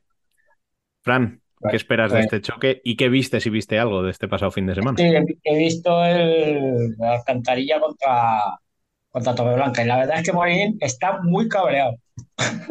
y lleva ya dos partidos que termina muy cabreado Está con sus nervioso. jugadoras. Sí, no, no, está además luego cuando lo entrevistan después lo dice, o sea, que, que no nos podemos relajar, o sea, parece que ya hemos terminado y ya nos hemos clasificado entre los cuatro primeros y aquí sí te duermes. Lleva dos semanas con esa cantinela, o sea, como que ve que el equipo ya Hombre, a no ver, tiene todo. son cuatro partidos y siete puntos, ¿eh? Ya, pero, pero Yo- es que Yo creo que está pensando más en la Copa. Yo creo que lo que está pensando es que este Futsi y sí, le, le- le podemos meter mal. Es muy jodido, pero no es imposible. Mm. Y Fran, no que fíjate, lo que, jugadoras se fíjate relajen. lo que le importa a Melilla a la liga. El siguiente partido reciben a Telde. Ya, ya, ya, ya. Sí, Ya. sí. 10 puntos con 3 por jugar. O sea, No, él favor, más que nada lo decía. seamos serios con eso. Sí, no, Están Morenín, Morenín. clasificadas ya. Yo creo que Morenín va más porque cuando se pone por delante llega un momento que como que el equipo se relaja. Se relaja y, el Y otro hasta día. cierto punto es lógico. Teniendo la copa por delante, que yo creo que es el gran Sí. objetivo. Eso es, Sí, sí. eso es. Yo creo Y dos- que Morenín tiene miedo a que se relajen en Copa. O sea, estas ad- Sí, advertencias que hace que le después pase de los lo mismo, partidos a sí. sus jugadoras sí. es, Mm. vale, no nos podemos relajar, ahora os lo paso, pero en Copa, o sea, eh, cero. El problema Mm. es que si tú no bien, llegas enchufado a Copa, ya llegas con decir, oye, es que he empatado, es que he perdido, es que igual me falta esto, y ya entras de otra forma al partido. Que no creo que le pase a Torreblanca, ¿eh? Pero No, no le yo creo que Morín seguro. tiene miedo a que le pase. Escucha, no le va a pasar No por seguro. ser quien es el rival. Eh, que es eso, es que te Claro. iba a decir, es que cual, tú sabes que en Copa cualquier rival te puede mm, hacer un Te pinta. Sí, Vale, Te hemos dicho pinta, claro. que Telde era complicado tal, pero sabemos que un rival de media tabla en Copa es mucho más peligroso que un rival de media tabla en Liga. Pero es que no juegas Sí. contra un rival de media tabla, no, juegas contra el líder de la competición. con el coco, juegas con el coco. Claro. Sí, porque si, si como dice Fran antes, si Burela cambiaba el interruptor, Futsi tiene otro interruptor que también lo, Sí. lo, lo, lo- lo cambia y entra a modo copa y ojo, es muy difícil. Sí, sí Fusi, Fusi solo le cambia el interruptor cuando tiene delante a Urela. Que es cuando no sabe si le ha dado o no le ha dado. Que es cuando dices, a ver quién coño da el interruptor de los dos equipos. Pero eh, yo creo que Morín más que nada va porque, por ejemplo, el otro día contra Marele le pasó lo mismo. O sea, se puso tres goles de ventaja y Marele empezó a marcar goles y Morenín era en el, ahí se le veía ahí que no hacía más que balacear. y protestar. Listo para salir al campo estaba. Sí, sí. Y, y el otro día, tres cuartos de lo mismo. Se pusieron por delante, dejaron que a- Alcantarilla se viniera arriba y claro, Vale, y ahora os lo pinto yo desde el otro banquillo. ¿Vosotros creéis que Andrés Sánchez está tranquilo? no. No. O sea, ¿vosotros No. creéis que, que viendo que vas a ir sin Anito Luján, sin Vanes Sotelo, sin Yu, Sí, Lorana. Lorana. sin Lora, No, ¿tú, no. cre- tú crees que él va a ser... Muy importante esa baja, ¿eh? que no la, no se la suele nombrar y tal, pero es la, la jugadora que siempre está. Me pare- me- es mucho como Becha, me, me- me recuerda Sí. mucho porque hacen el trabajo sucio, secundarias de estas que... Sí. pero sí. siempre aparece. Pero escucha, son secundarias de lujo, que cuando están todas juegan menos minutos, pero siempre aportan, y que ahora que estaban teniendo que jugar mucho más, lo estaban Se haciendo muy bien. notaba. Sí, sí. Sí, sí, sí. Es que son dos jugadoras que tú has dicho que a mí me, me gustan mucho por eso, porque si juegan poco lo hacen bien, y si juegan mucho también dan el- la, la cara. También, sí, sí, sí. Sí, Bueno, pues Entonces yo creo que son bajas importantes. Fuchi viene con muchas bajas. sí. Yo no creo que Andrés Sánchez esté tranquilo enfrentándose a Melilla. ¿eh? No, es que más viene de perder con ellas el último partido. El último enfrentamiento la palmó. Y es el último partido de cuartos, eh, vas a, vas a estar allí, vas a estar muchas horas allí en el pabellón viendo a ver qué va a pasar. Igual ves alguna pasar. otra sorpresa. Claro, y si no la ves, piensas, hostia, a ver si voy a ser yo la sorpresa. Pero, Dani, ¿a ti te parecería sorpresa de verdad que Melilla el- No, eliminara a mí no. Eh, No, pero igual para Andrés Sanz sí. a A eso es- me refiero. no lo sé, no lo sé. Es que para mí es la eliminatoria más igualada de todas. Para mí Sí, sí, también. para mí Más también, teniendo ¿eh? en cuenta cómo llega Futsi. ¿vale? O sea, Claro, en, en claro. condiciones normales Exacto. probablemente no. No, en condiciones normales no. Pero- Pero, como llega, sí. No, no, escucha, en condiciones normales, si a los dos equipos le pones todas sus jugadoras, seguiría siendo la eliminatoria más igualada. Solo que Sí. veríamos un poco más favorito a Futsi. Mm. Yo A ver. no estoy de acuerdo. Yo- si viene con yo todas jugadoras, Yo No si está Anita estuviese del campo, si está Anita del campo, mi equipo favorito. No, no, no, favorito sí, no pero que seguiría siendo para mí, para mí, ¿eh? Digo, para mí seguiría siendo el partido más atractivo y el que más Sí, el más atractivo seguro. Y el Más que más, y el sí, que más dudas me da. Para, para mí sí. A ver. No, a mí me está generando más dudas, Mari eh, Roldán. Es que me está generando Sí, muchas dudas. sí, es posible. Y si, y si, y si Futsi viene con todas, que puede pasar cualquier cosa, obviamente, y Melilla puede ganar, ¿eh? Pero sí que vería, tiraría más la balanza a- para Futsi. Más que nada por, por peso también. Aparte por calidad de las jugadoras, por peso. Pues, Futsi es Futsi. Y te ha ganado todo lo que había que jugarlo, todo lo que ha jugado prácticamente lo ha ganado. Y eso Sí. Melilla no lo ha hecho. Porque la No, no, y además lo hemos visto en las copas, en las Burela, supercopas. la. Supercopa, lo vimos en la Supercopa. Exacto. Vía, donde Vía desapareció, expulsada. Y Amandiña poco pudo hacer, ella sola. Esa Entonces- es la... Mm, Esa es la Yo creo que esa es la revancha que quiere, de- que es que en la que está pensando Torreblanca en esta Copa de la Reina. Y tendrán ganas de decir, oye, que lo hicimos muy mal ese partido, pero que no somos así, que podemos ganar a un, podemos ganar a un grande. Porque queremos ser un grande, es lo que tiene que hacer. Porque si Mm. Melilla quiere llegar a ser un grande, tiene que hacerlo por estos partidos. No lo va a hacer en una final.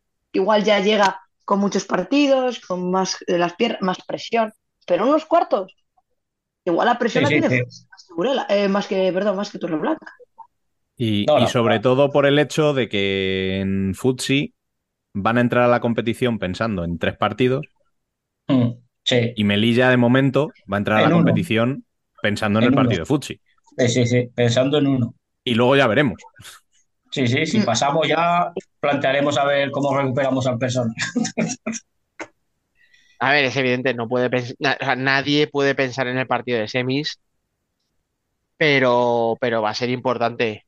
O sea, quiero decir, ese es el último partido. Ese partido va a acabar a las ocho y pico de la tarde y Mm, la semi, quien pase, la va a jugar A a primera las hora. cuatro y media de la tarde, el día siguiente. O sea, van a tener descanso prácticamente de acabar el partido, ir a cenar, acostarse y al día siguiente eh, poco más, ¿eh? La mañana. Obviamente, no, no, no, no, no estoy diciendo que se vayan a guardar pensando en semis. Es imposible, porque si uno No, de los dos equipos va. hace eso, se va a. Adiós. Se va a casa. Se va a casa, sí. Claro, claro, o sea, que no penséis que lo digo en ese sentido, no. Lo que No, digo no, es que ellos, ellas no pueden pensar ninguna de las dos en el partido de semis, pero nosotros sí. Y, que, y vamos a, podemos tener la tentación de decir, el que pase de aquí es el finalista y cuidado. Mm. Cuidado Sí, que es además- un partido muy duro y no lo paguen en semifinales. Yo creo que la, la baza que tiene Torreblanca, aparte quitándolo de la Supercopa, es que ya tiene integrada, ¿cómo se llama esta mujer? Ana, la otra. Ana Cuña. Ana, a- Ana Cuña, pero integradísimo. Mm. Y es un cambio más. Y encima un cambio Sí. de calidad. Así como la otra, yo creo a veces Morenín la saca, yo creo que por, por, por Escucha, compromiso. yo creo que Nega no juega ni un minuto en la Copa. Yo creo que tampoco va a jugar ninguno. O sea, que El sea ataque de cinco necesario, sí tiene que hacerlo. estrictamente necesario. No, yo- creo que ni de cinco. eh, está, está funcionando muy bien Melilla. Sí. O sea, ahora mismo tienes a Mandiña, Vía enchufadísimas, pero es que tienes también enchufada a Ana Cuña, tienes muy bien a Juliana, eh, Sí, Jenny te está dando minutitos, eh, Thais también te está dando sus minutitos, o sea, No tiene, es que aparte, lo que te digo, cuando sale a jugar, a- a- a- hay partidos que ha jugado un minuto y medio, dos. No ha jugado más. es- No, o sea, el partido a mí me, me apetece mucho verlo porque no sé por dónde va a romper, o sea. En el resto de eliminatorias, más o menos, me imagino un tipo de partido Sí, pero en este, en este es complicado, sí. Pero En aquí este no, no me imagino si va a llevar el, o sea, si el- la posesión va a ser de un equipo o del otro, si un equipo va a jugar de pivot y va a dominar eh, porque el otro equipo no tiene una cierre a lo mejor tal, no, es que no lo sé. Ah, Mm. No lo sé, me puedo imaginar a Melilla jugando un 4-0, intentando, ¿no? moverse mucho. Mm, me puedo imaginar a un Futsi a lo mejor que intente, pues eso, ¿no? Abusar con, con Irene Córdoba arriba y con Becha, pero eh, de verdad, ¿eh? O sea, no sé si A los ver, yo creo que a que Melilla lo que, estarán lo que le preparando algo para sorprendernos, o sea, me imagino. Y para De sorprenderse cinco entre ellas. de inicio. Otra, ¿eh? Vamos ¿Ha a para innovar, y- sorprendernos? vamos a innovar que Ari tire de- de- desde su campo en el segundo 3 de partido. Segundo tres. En el dos. Depende de lo rápido que le llegue el balón. Yo creo que ambos equipos. Ah, perdona, Rubén, dale. No digo que viendo cómo llegan, llegan los dos equipos, a Melilla lo que le interesa es hacer un partido lo más físico posible. Sí, sí, sí. A, a tralla. O sea, mucha tralla. Claro, muy de ida y vuelta, muy de presión, muy de que, que Futsi tenga que correr. Sí, Porque realmente lo que le No, falta a es que- Futsi Que ahora mismo es por banquillo. ellos. Que vaya por ellos. claro. Es cambio. A Fusi lo que le, lo que le falta es cambio. Eso, eso es lo que, lo que iba a decir, que yo veía un, un Torreblanca presionando arriba, obligando a Futsi, y yo creo que Futsi va a intentar, a ver, sabemos que a Futsi también le gusta ese tipo de juego, aunque igual físicamente al final le cueste más, pero yo creo que Futsi va a intentar más bien temporizar e intentar tener más el balón, ya sea 4-0 o 3-1, porque poniendo a Irene o Ari, arri- bueno, Ari más bien de 4-0 y Irene arriba de pivot 3-1 intentar tener el balón porque sabe que a la contra es cuando le va a hacer daño Melilla. Sí, no. A la- Pero bueno, es, como le, es como le ganó el partido de Liga. En segundo dos hace gol y o Sara Soares hace gol y nos quedamos así y decimos, bueno, pues nada, otro partido. Cuidado, cuidado que acabas de decir un nombre que no habíamos dicho. No, claro, ah, es que Y yo Sara está haciendo un año con que brutal. algunas la va a jugar y Claro. algunas la va a meter. Cuidado que Sara está haciendo un año brutal en portería, pero es que en ataque está asistiendo. Está haciendo brutal en las dos porterías. Eso es. Y os recuerdo, por ejemplo, que, que Fucci, o sea, Andrés Sanz siempre o casi siempre cambia de porteras en el descanso. Y en Sí. el último partido que jugó en Melilla, se lo chupó enterito Enterito Marta. Marta, No, eso, Marta, Marta, sí. Marta, Marta, Marta, Marta. sí. Se lo chupó entero Marta. O sea, que son detallitos, son detallitos, ¿eh? O sea, vamos a ver qué pasa. Está la cosa. Vamos a ver. Es el último partido. O sea, depende de lo que hayamos visto antes, estaremos con ganas. Sí, lo mismo después, escúchame, Fran, lo mismo en la comida nos hemos metido dos copazos y Por eso vamos te allí tan digo. felices, o sea, Es el último Eh, partido. Rubén, ¿pueden echar a estas dos personas de aquí? por favor? Eh, a ver, a mí Ya me dan envidia porque no yo a la pasa comida nada. no voy a ir. Las cosas como son. O sea, A lo mejor cuando llegues al partido no nos aguantas. También, esto puedo decir. Ya, ya me voy yo, ¿eh? No pasa nada. Donde no voy es a la copa, pero del, del chat me voy. eh, en fin, algo más sobre este partido que queréis comentar, aparte de las ganas que ya se ve que tenemos de, de que se juegue. Tenemos muchas ganas de copa. Gana de copa. Bueno, pues eh, vamos, como habitualmente, a hacer nuestras predicciones. Venga. Porcentaje que le dais a cada equipo en cada una de las eliminatorias. Primera de ellas, Tel de Alcorcón. Voy yo. Dale. 90 90-10. A ver cómo, a ver que verás cómo gafamos alguno. Verás cómo No. gafamos alguno. Tengo más Yo ya lo digo. 90-10. 90-10. Eh, ¿También ves a Telde? Sí, ha dicho- Te iba a decir todo. Eh, Tel de se Alcorcón. Claro, si es Tel de. Alcorcón y dices 90-10. No, no, Alcorcón Telde. Es Alcorcón Telde. Telde. Es Alcorcón Telde. ah, vale, vale. Ujú. No, 90-10. Porque, a ver, doy el 10 porque Estela puede levantarse con un ojo morado. Patri se le parte una uña. A Clau López le pasa algo. Tampoco hacía falta ser tan ofensivo, eh, entiéndeme. O sea, Toda- por- pobrecito Tele. Y que no se claro, Alba, 95-5. O sea, Soy muy duros, tío. Dani. 85 a 15. Madre, un chancillo, man. yo, yo estoy con Dani. Es un partido de copa, ¿eh? O sea, no. a, a poco que- que, que salga nervioso Alcorcón, alguna opción tienen, ¿eh? No, yo es que no lo veo. Pero aunque salga poco, no lo veo. a- a- o sea, puede que vayan, que empiecen a gan- ganando, ¿eh? No lo niego. Pero de ahí a que aguanten el resultado, Es- es que- exacto, ahí voy yo. es que es son que- No, 40 escucha, minutos, pero es ¿eh? que dar un 95-5 es que va a ir 5-0 en, los eh, en el minuto 10. No, es- eso es. Bueno, vale, venga. Eh, No, no, no, no cambie, no cambie. nada, nada, nada, nada. No, no, yo lo dejo ahí, 95-5. 90 ya está. Ya ta- Yo sigo tampoco 90 puedo, tampoco puedo ir a, a- a las islas, no pasa nada. Venga, otro, otro sitio donde puedo ir. Venga, siguiente partido. Siguiente partido, Burela Móstoles. Fran, dale, que has empezado antes. Eh, 75-25, fíjate. Alba, 70-30. Oye, Fran, mira a ver, ¿eh? Sí. Me sorprende que yo estoy siendo el más cauto de todos, no sé por qué. 65-35. Buah. Esto, yo aquí en este estoy este- con Alba, 70-30. Estoy escribiendo a Irene, a Peque y compañía diciéndole lo que ha dicho Dani.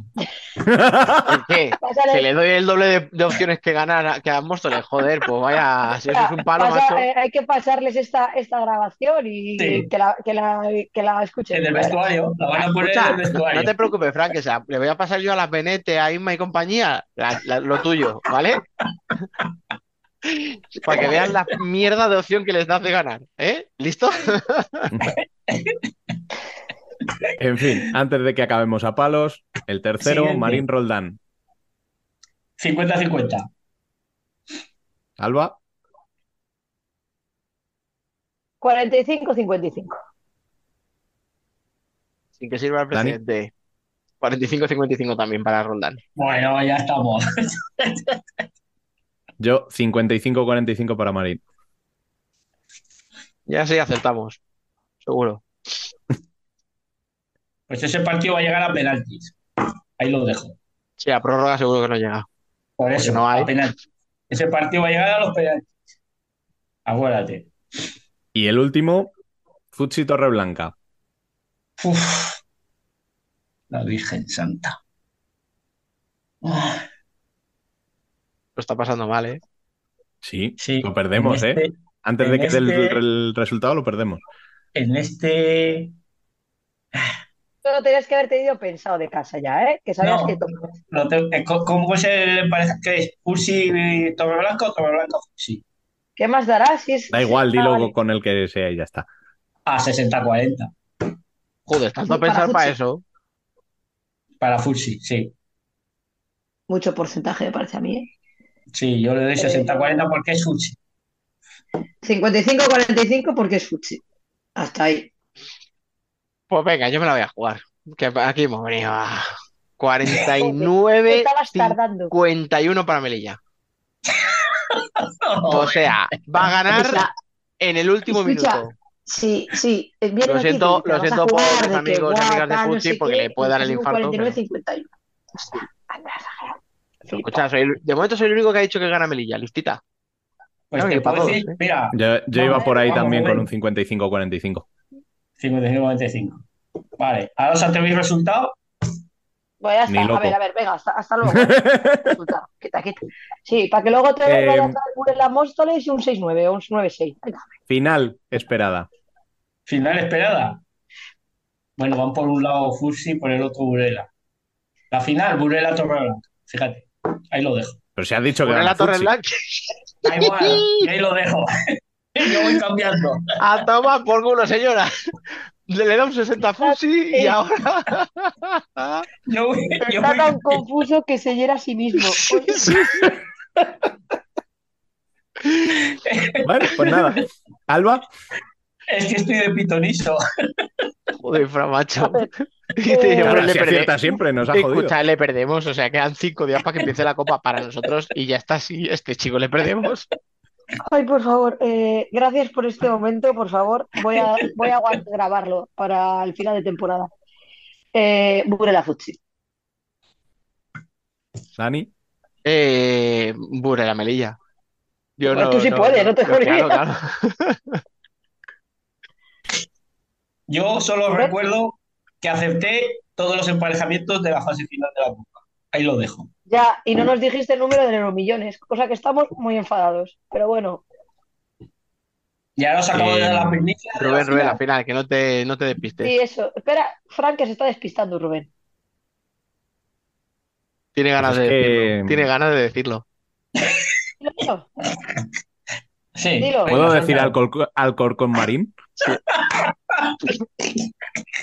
Pues hombre, contando con que has dado más porcentaje a Roldán, ya te estás contradiciendo. No, no, no, no, no. No, no, no, perdón. No, No. es- es- es- eso, no- eso es hacerse un Fran y no, no.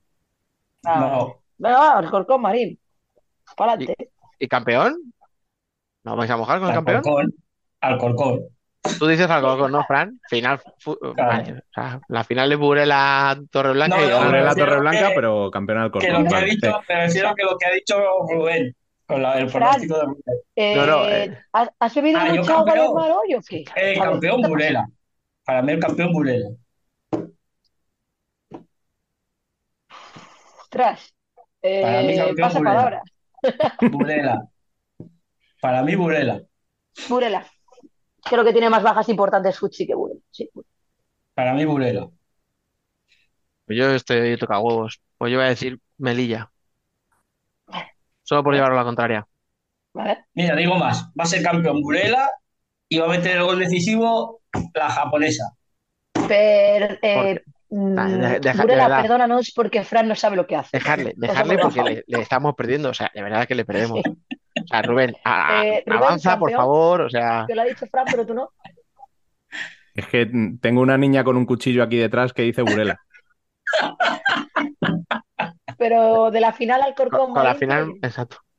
Alcorcón Marín. Alcorcón. Venga, escucha, vamos a realizar el rizo, MVP, ¿no? MVP. Mm. Venga, va, la Eh, tengo. Yo Yo también. os digo la mía, Estela.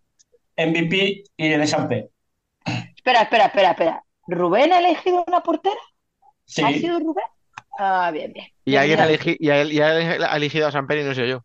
Por si se os ha Y. ¿Quién nos está pasando? Y de Sampe. MVP. Eh, Emily.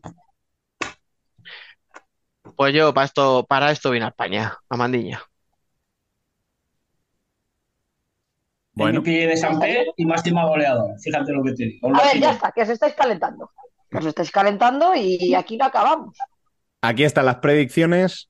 Em, ¿algo más que queráis Deja decir sobre esta copa? sugerencias al. Y ya acabamos de hacer la terapia concreta. Alba, por alusiones.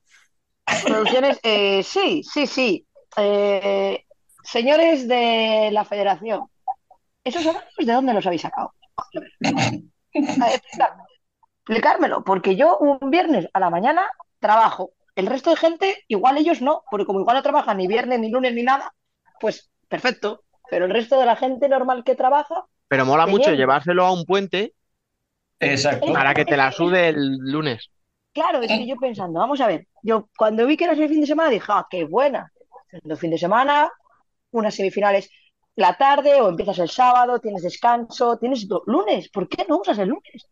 ¿Qué tienen que hacer la gente el lunes? Nada, es puente, festivo. Ellos, ellos están en casa, tranquilitos. Y van a estar igualmente. ¿Te crees que van a aparecer por el pabellón? Igual para dar los Sí. premios, para que aparezcan luego cuatro tíos a dando los premios cuando no se han, no se han involucrado en nada de la preparación de la Copa. El domingo sí, el domingo aparecerán. El domingo Para la foto, aparecerán como siempre. Exacto. Eh, me estoy calentando, así que Rubén, vamos a cerrar el, el podcast porque todavía voy a Boadilla a explicarles ciertas cosas. O sea, insisto, señores, sí, señores, porque no hay señoras, señores que organizan la Copa de la Reina, si cogen un puente, úsenlo, que para eso están los festivos. Gracias. Joder, a mí me dice Alba, si, si, si coges un puente, úsalo, y me creo que me está amenazando con lanzarme Que por me él. tire. Escucha, esto deberíamos cambiarlo. Esto ya no es una sección de fútbol sala. O sea, esto es un, No. esto es terapia de grupo. O sea, aquí Fran nos cuenta sus locuras, Alba viene aquí a desahogarse con nosotros. Pero no de Yo, acuerdo yo dudo que haya alguien Yo, yo estoy hasta contigo, este Alba. punto. Debo decir. Yo también estoy de acuerdo. Yo lo siento. No, no, O si sea, yo le me doy el un 100% de la razón, ¿eh? Te doy el Me 100%. parece un cachondeo. Tío, está bien. Es que podría haber sido sábado, domingo y lunes tranquilamente. Por ejemplo, eso ya es un ejemplo, pero de momento, poner como horario de la final teniendo el lunes festivo la una de la tarde, Sí. Y cuando luego resulta que el domingo, o sea, el lunes es laborable, el domingo te ponen la final a las 8. A las 8, exacto. Es que no hay por dónde, no hay por dónde cogerlo. Yo sé que, yo sé que no, no les importa, entonces habrán dicho, bueno, pues así otro día menos que trabajamos. ¿Sabes qué, va- sabes qué pasa? Que en el, feme- en el femenino no salen del horario de la una para la final. Porque el año pasado en Orense fue igual, a la una. No salen de ese una- horario. O sea, por favor, ponlan que sea a las 4, a las, a las 4. Que ya no es tarde para que la gente se tenga que mover, las 4, pero la 1. ¿Qué te vas con el Bermú a, tomar, a ver el partido o qué? A- Así fui yo a Orense. Con el Bermudo. ahora entiendo muchas cosas. Sí, yo, yo entiendo el GIF. No, nada más. Bueno, Rubén, venga, en vámonos fin. porque esto dejó de ser un Eh, podcast para ser terapia de grupo. Sí, sí, sí. Si alguien todavía sigue Cerramos. escuchándonos, gracias y explícame por qué, por favor. ya, Pero déjalo es que en hablo, en singular, o sea. Cerramos ya este grupo de terapia eh, agradeciendo a, tanto a Fran como a Alba que estén aquí una semana más. Pensaba que ibas a decir a ese oyente que sigue. Que también, que también. Nada, nos vemos el viernes. Ni, nos vemos el viernes. Pues no. O sea, no. Yo os veo el, el domingo o el lunes, porque nosotros sí podemos trabajar el lunes, porque es festivo. Y a ti, Dani, tío, vete ya a descansar un rato. Sí, yo después de todo esto ya hasta el viernes me voy a estar calladito ya. Que ya he hablado demasiado. No caerá esa breva.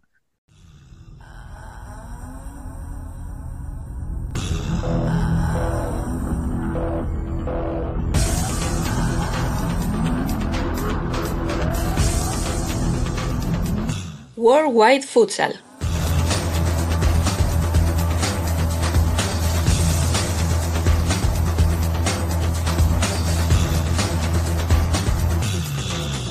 Turno de fútbol sala internacional, turno de Worldwide Futsal. Mi nombre es Alejandro Méndez y como siempre me acompaña Emen Riso. Emen, ¿qué tal? Hola, muy buenas. Y hoy además eh, tenemos invitado especial. Ha sido recientemente nombrado como seleccionador de Hungría, Sergio Muyor. ¿Qué tal? Bienvenido. Hola, muy buenas. Muchísimas gracias. Lo primero, pregunta obligada. eh, ¿cómo afrontas esta nueva experiencia como seleccionador de, de Hungría?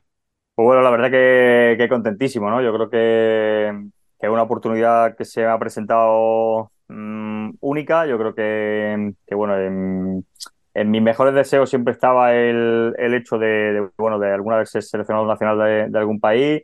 No contaba con que pudiera ser en Hungría, que es un país que, bueno, que, mientras estaba allí muchas veces lo pensé, ¿no? Me gustaría, me gustaría hacer méritos para, para poder dirigir esta selección, pero yo lo veía, lo veía complicado.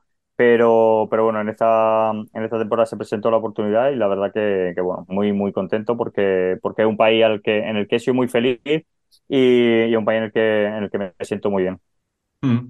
Eh, y una Hungría que tristemente cayó eliminada hace poquito de ese playoff de clasificación al Mundial que aprovechamos. La semana pasada no pudimos repasarlo porque nos pilló justo a mitad. De hecho, tuvimos que hacer ahí un corte extraño justo cuando estaba acabando ese, ese Bélgica, ese Hungría-Bélgica que se fue hasta los penaltis y Emen y yo tuvimos que cortar programa. Nos vimos eh, eh, ahí en directo ese, ese final de partido y luego volvimos a conectar con el programa para, para anunciar el resultado y tristemente, como digo, eh, Hungría que cayó eliminada en penaltis ante, ante Bélgica. Repasamos también el, resto de resultados. Moldavia 1, Países Bajos 6, Alemania 4, Suecia 2, Lituania 1, República Checa 2. Por lo tanto, los países que vuelven eh, o que se clasifican a la ronda élite después de esta repesca o, playoff son Países Bajos, Alemania, República Checa y, eh, Bélgica, perdón. Emen, ¿cómo has visto? Parecía que, que al final no hubo sorpresas, como, como comentamos. Quizás esa derrota de, de Hungría puede ser lo más sorprendente de, esta, eh, de este playoff, ¿no? Sí, quizá el Hungría-Bélgica junto a el Suecia-Alemania era el que parecía Mm. un poquito más, eh, poquito más equilibrado. Y de hecho el Hungría-Bélgica se, se demostró un partido muy... O sea, es, es el único que, que, llega, que llegó a, a prórroga y a penaltis, entonces fue disputado hasta el último. Desgraciadamente para nuestro invitado, eh, Hungría no va a estar en la élite, pero eh, imagino que ya eh, el objetivo va a ser para la, la clasificación a la próxima Eurocopa, ¿no?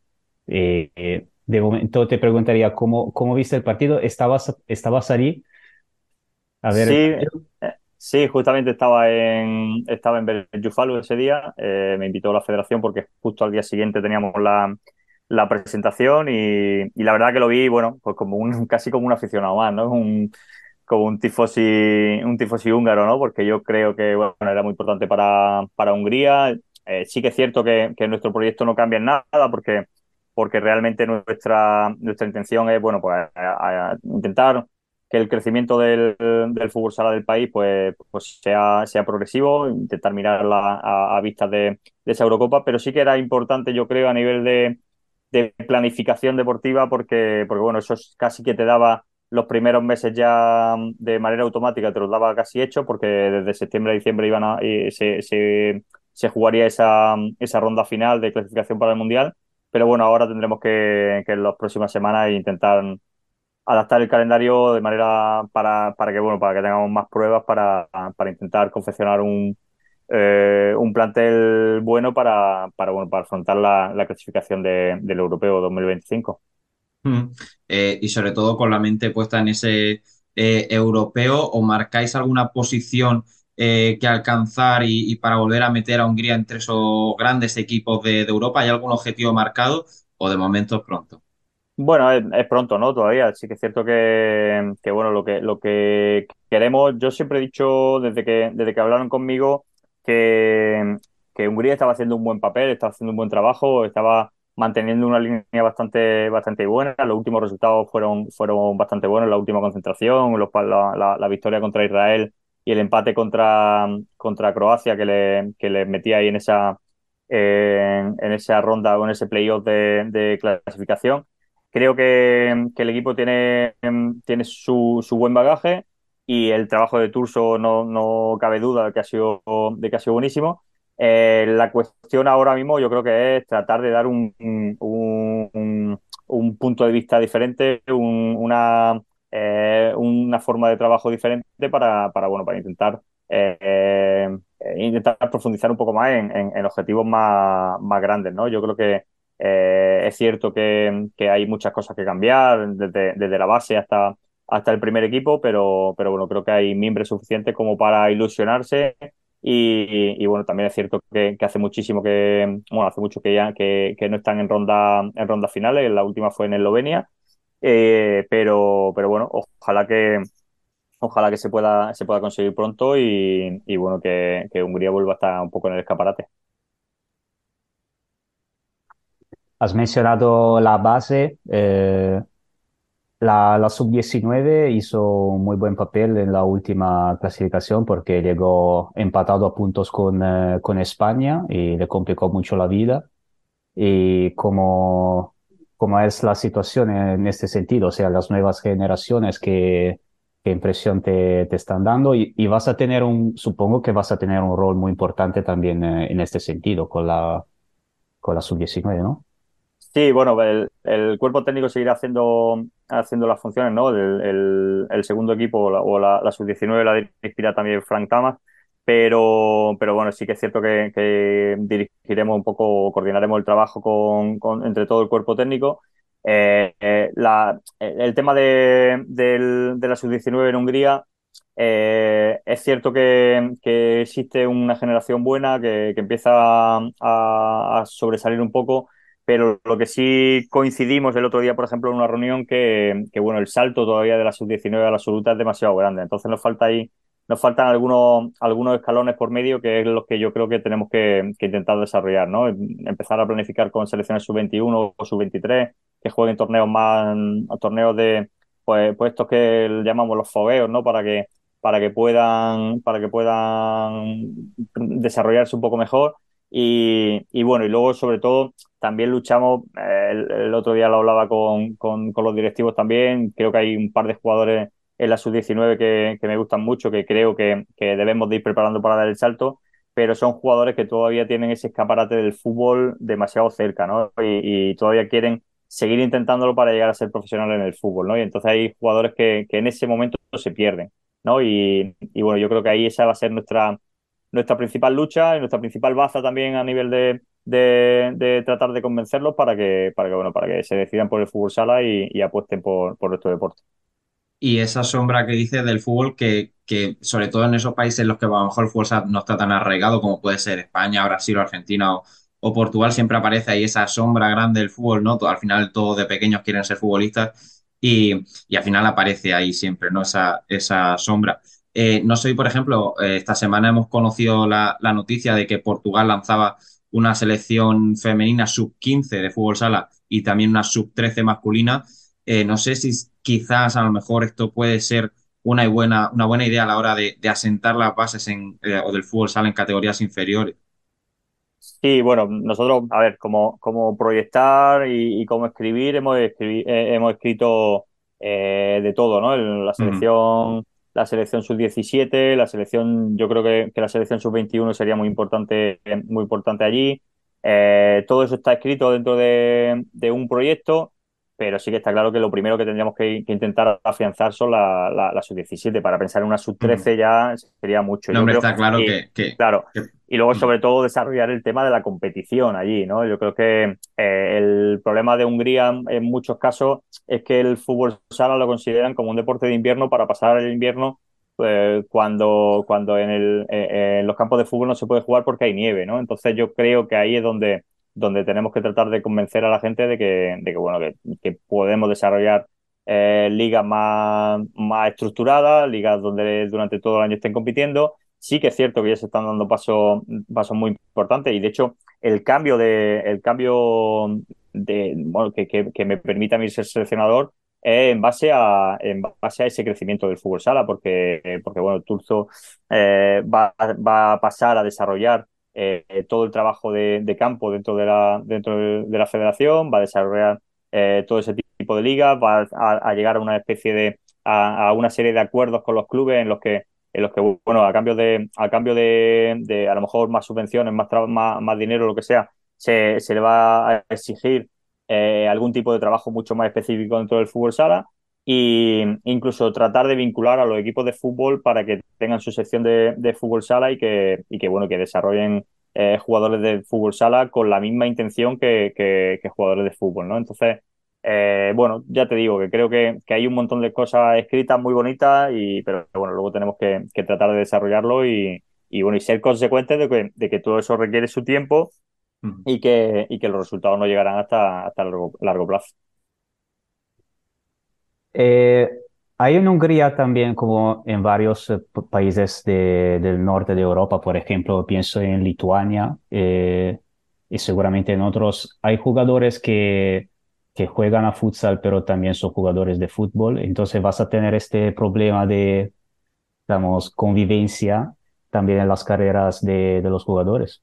Sí, sí, de hecho, de hecho, bueno, hay, hay jugadores, hay, hay, por ejemplo, yo creo que hay dos jugadores que son, son hermanos, eh, hermanos gemelos de la selección absoluta ya, eh, Mark y, y, Oliver Fekete, que, que, son muy, muy buenos jugadores de, de, fútbol sala, pero que todavía mantienen su idea de que, de que pueden ser jugadores de, de, de primera o segunda división en fútbol. Entonces, hay gente que le sigue haciendo creer en eso. Entonces, bueno, esa lucha la tenemos la tenemos mm, vigente, ¿no? Y yo creo que eh, primero habrá que convencer a los jugadores de que, de que el fútbol sala les puede llevar a algo y, luego tratar de convencer a los clubes de que, de bueno, que hay jugadores que, podrían ser específicos de fútbol sala y que podrían tener un buen rendimiento del fútbol sala y otros jugadores que han nacido para, para el fútbol. Entonces, en, ese sentido, la lucha de, de, de, este tipo de países va, va en eso, ¿no? En que el fútbol sala es todavía un deporte muy amateur, eh, sí que es cierto que, que, bueno, vemos a, Alada de, de Juanra, que, que estuvo conmigo en, en, mi época de, cuatro años allí, que, que sí que han trabajado y que son profesionales y que tienen muchísima gente que, está trabajando. Empiezan a aparecer equipos como y, y Vespren que, que, están empezando a apostar por el fútbol sala, pero se necesita más, ¿no? Yo creo que, que en, esa, eh, en esa parte, bueno, todo ese es el crecimiento que, que, que, necesita, necesita Hungría como, selección y como, y como país dentro de la estructura de fútbol sala. Mm.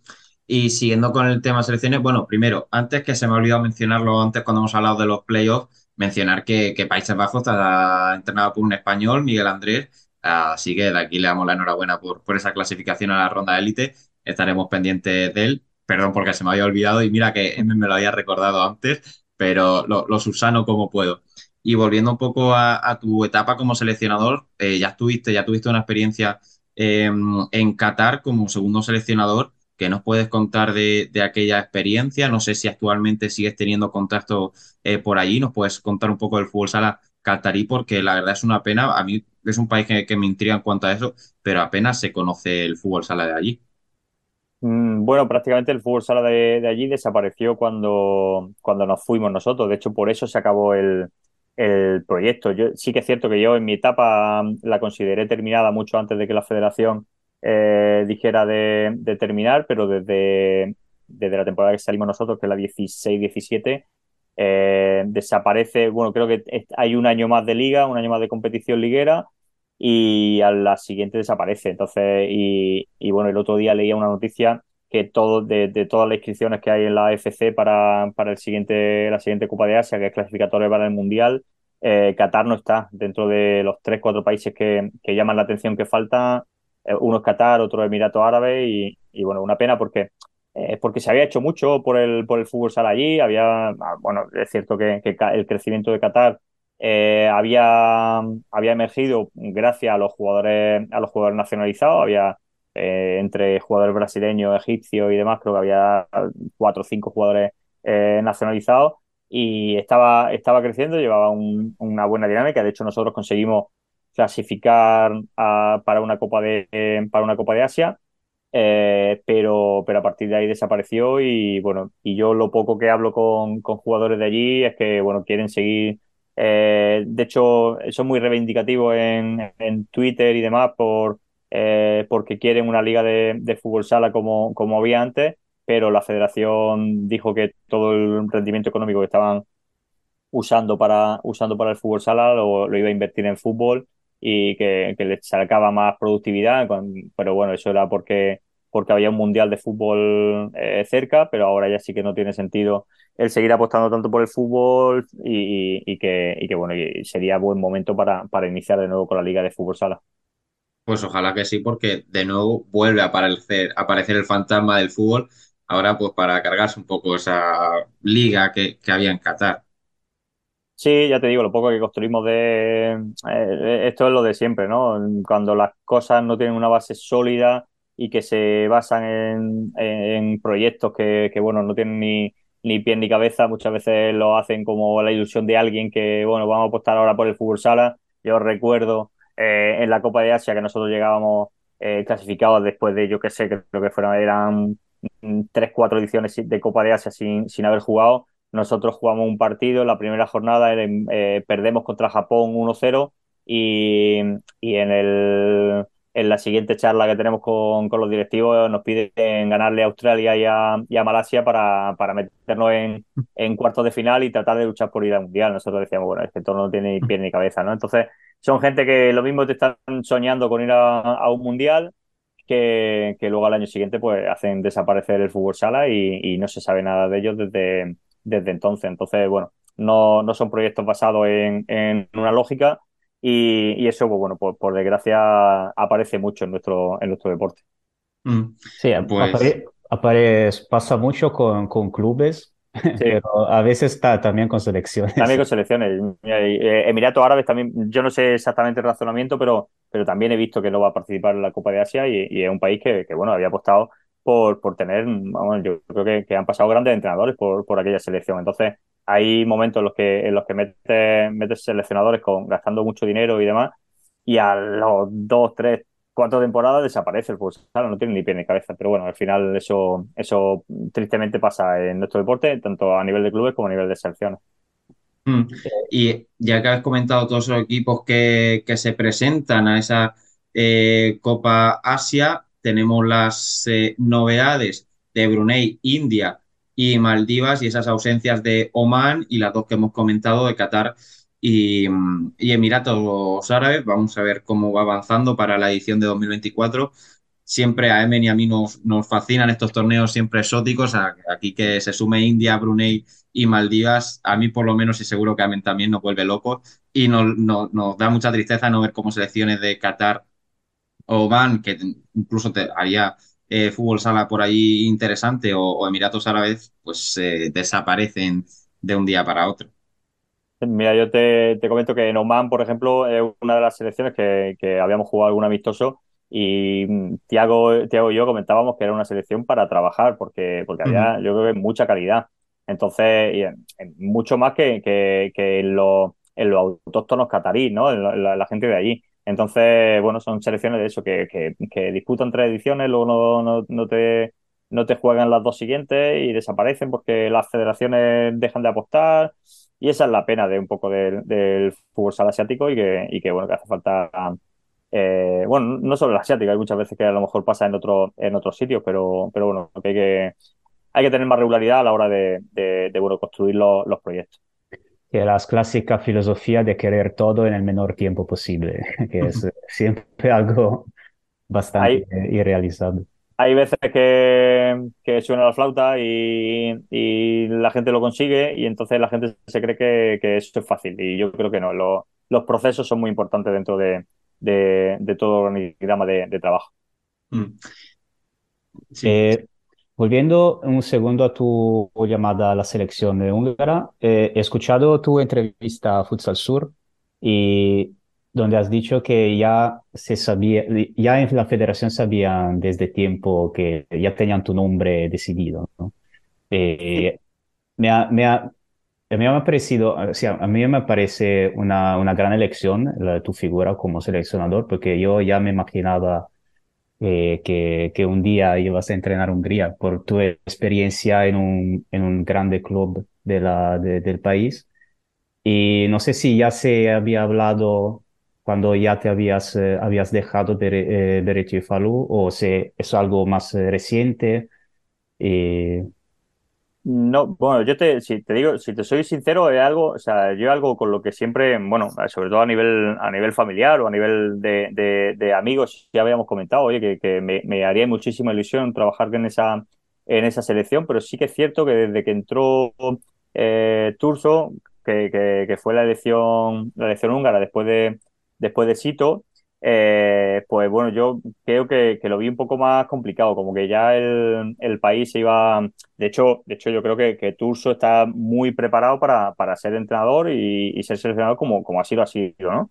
Eh, sí que es cierto que lo que lo que yo digo en la entrevista es que, que no, es un no, es un, no es una noticia que se haya dado, no, no, ha sido una negociación que haya sido una semana y, y hayamos decidido tal, que sí que llevamos varios meses charlando y, y, poniendo cosas encima de la mesa para, para, intentar asentar las bases de lo que, de lo que sería el, el nuevo proyecto. Pero, pero sí que es cierto que, desde, que yo estando allí nunca, o sea, soñaba con estar allí porque soñaba con, con porque es, un país que, ya, ya, te digo, he estado cuatro meses, o sea, cuatro años y, y, y fui muy, muy feliz. El, el fútbol sala húngaro me, me encanta. Y, y, la gente de allí me, me, me gusta y, siempre he estado muy, muy contento allí pero no lo pensaba. Y sí que es cierto que ahora en estos últimos, en estos últimos meses, pues ya sí que me ilusioné con, con el proyecto. Es cierto que, que, en, esta, en esta época han aparecido otro, otro tipo de proyectos y que he dejado eh, a un lado solo porque, porque bueno, la federación, la federación húngara se puso en contacto conmigo y yo sabía que, que, era, que era una opción real. Mm. Y ahora has comentado también tu, tu etapa en, el club húngaro, que yo no me atrevo a pronunciarlo, luego nos explicarás cómo se pronuncia, pero antes de que nos expliques tu, tu experiencia por allí previa, eh, vamos a otra etapa también en Europa, esta vez en club, en el Axe París. Eh, cuéntanos cómo fue esa experiencia, sobre todo siendo un equipo de Final Four de Champions, pero a la vez un equipo de segunda división, con esas dificultades económicas. Cuéntanos un poco en general cómo es esa experiencia. Bueno, pues te puedo decir que que, bueno, mm, por suerte, por desgracia, una, una gran experiencia de vida. Eh, por desgracia, porque, porque bueno, económicamente lo pasamos muy mal y fue un año mm, malísimo del que, del que todavía estamos eh, tratando de recuperar y de que, del que, del que bueno, de aquella, aquel problema económico todavía no, eh, no hemos recuperado nada. Pero luego a nivel personal y a nivel deportivo creo que fue un año mm, brutal, brutal porque, porque bueno, conseguimos eh, un grupo de jugadores que, está sufriendo durante todo un año, que viene sufriendo de, años anteriores, de, también de impago y demás, conseguimos sacar el rendimiento, conseguimos que si, siguieran teniendo ilusión, eh, no solo eh, porque se, no, nos aparece en febrero, cuando por desgracia, por desgracia empieza la guerra en, en Rusia y Ucrania, se aparece la posibilidad de que nosotros fuéramos elegidos para, para jugar la Final Four, sino porque eh, aún estando en segunda división, conseguíamos eh, tener la ilusión de, trabajar día a día eh, para, bueno, para ser mejor y, y, tratar de hacer que, el equipo subiera a, la primera, ¿no? Imagina, trabajar durante la semana contra, para, para jugar contra rivales que sabes que, por poco que hagas vas a, vas a ganar porque tienes una superioridad a nivel de jugadores bastante, bastante importante, aún habiéndonos, habiéndonos quedado como nos quedamos en, en enero sin, sin, buena parte de la plantilla, pues, pues bueno, sacarle rendimiento a ese equipo y, hacer que el equipo siguiera trabajando día a día, porque yo seguía poniendo la, la, las cinco o seis sesiones a la semana para, para llegar a los partidos de la mejor manera posible. Y, bueno, y con ese componente de, no cobrar y, y, de no, de no hacer, de, de, que desde arriba no se hicieran las cosas bien. Yo creo que, que, bueno, como digo, es una experiencia de vida y una experiencia que, que valoro, que valoro muchísimo. Y, y, bueno, y a nivel personal a mí me viene de maravilla, ¿no? Porque, porque bueno, aprendo, aprendo una barbaridad, no solo, no solo por el tipo de jugadores que tenía, sino por el tipo de competición que jugábamos, eh, por el tipo de, de, de, de, situaciones en las que nos encontrábamos en el, en el día a día y luego por encontrarnos con, con una preparación para una Final Four en dos meses casi eh, de manera express para, para, intentar sacar rendimiento a, a un equipo y, y, y, bueno, y básicamente que un equipo de segunda división no hiciera el ridículo en, en, la Final Four y creo que, que fue una, una, gran experiencia y creo que, que, pudimos sacar un, un, buen rendimiento. Y una pregunta rápida sobre el fútbol sala francés, no sé si continúas siguiéndolo, eh, pero yo siempre menciono un club que es el Etoile Lavalois, que a mí me fascina. No sé si sigues su proyecto, ¿qué nos puede decir de él? Porque desde luego eh, apunta a maneras el Etoile Lavalois para un futuro. Sí, sí, yo creo que es un proyecto, un proyecto bastante bonito, un proyecto que, que bueno, eh, si, si realmente sienta las bases que tiene que sentar y, y, y que no se convierte en lo que se convirtió hace o lo que fue ah, claro. eh, cabe en su momento o, o cualquiera de ellos que, que, al final tuvieron, tuvieron problemas, eh, el Laval es un equipo que, que bueno, que tiene, tiene jugadores que yo creo que cualquier equipo de Europa ahora mismo se podría estar eh, peleando por ellos. Yo creo que, que bueno, los dos, eh, los dos marroquíes, Bilal y, y el Merrat, podrían jugar en cualquier sitio de España o en cualquier sitio de, de Europa. Eh, Dal, Abdesamá ya lo demostró el año pasado en Italia, que, que con solo cuatro meses hizo, hizo su, su, su número. Y luego, para mí, el, el mejor es Sueil, que, que bueno, que, que, que puede jugar en, en cualquier sitio del mundo. Ya te digo yo que, que sería titular en cualquier, eh, en, en, cualquier equipo de, de, de, Europa, pero, pero de calle. Entonces, bueno, es un proyecto que, que está sentando una buena base. Yo creo que está eh, eh, teniendo un buen, un buen presupuesto, está cumpliéndolo, porque me consta que, que por el momento está cumpliendo. Entonces, y, y, luego, sobre todo, tiene una cosa que tiene un respaldo a nivel de masa social impresionante. Justo iba a comentarlo. Mete 2.500, 3.000 personas cada, eh, cada, cada día, que luego la selección francesa va a jugar allí y se llena el, el, el pabellón. O sea que creo que creo que es un proyecto que, bueno, yo tenía, estando allí, tenía muchas dudas de, oye, si no va a ser lo mismo de siempre, pero sí que es cierto que, bueno, que está sentando, a, está sentando las bases. El año que viene lo veremos casi seguro, porque aunque este año hay playoff en, en Francia por, por primera vez después de mucho tiempo, eh, tienen que jugar un playoff, pero yo creo que son los grandes favoritos.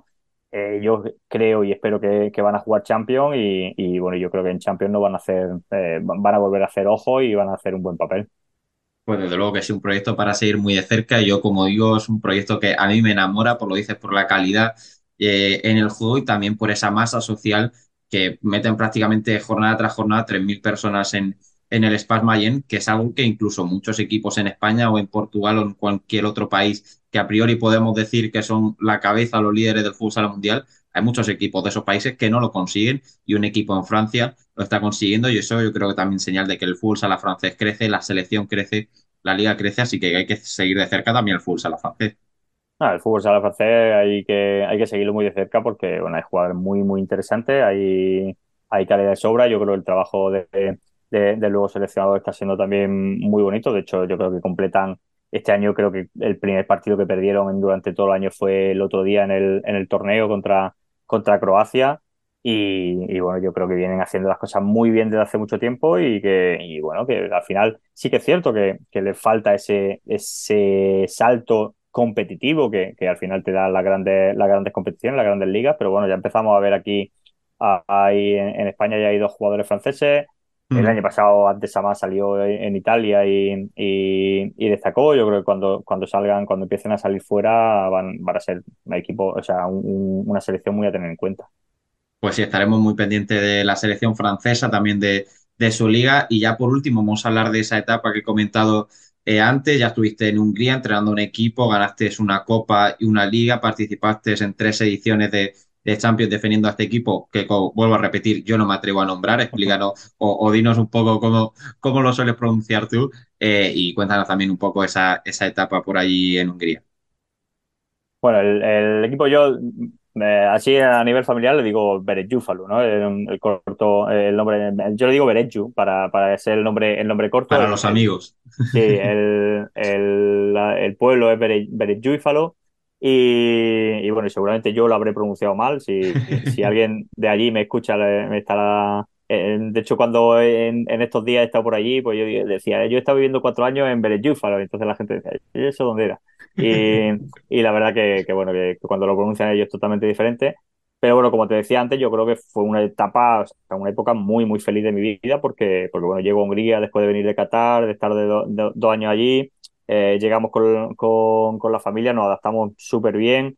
Creo que, que, a nivel deportivo las cosas salieron como, como esperábamos, era un proyecto a largo plazo. De hecho, de hecho me firmaron para, para tres años, eh, sabiendo que el primero, bueno, nuestra intención era llegar a ser como, eh, eh, como Guior y llegar a hacerle sombra a, a Gior, a Rabato, que, que era el, el, equipo que había ganado las últimas siete ediciones. Conseguimos llegar a la final. Bueno, yo creo que eh, os lo estaba comentando antes off the record, ¿no? Fuimos, fuimos durante la temporada, fuimos muchísimo mejores que ellos en, en liga regular y en, y en playoff, pero luego llegaron ellos a la final y, y, el, y el bueno de Javi Rodríguez nos pasó por encima, ¿no? Eh, nos, nos, ganaron 3-0 y, y, y, nos mandaron para casa con, con, una mano atrás y otra adelante, ¿no? Pero fue un año muy productivo a, a ese, a nivel de, de crecimiento y al año siguiente conseguimos, eh, es cierto que, que Raba y todo desaparece, eh, nos convertimos nosotros en ese, en ese favorito, pero bueno, nosotros mm, al final hacemos buena el, favoritismo y, hacemos yo creo una temporada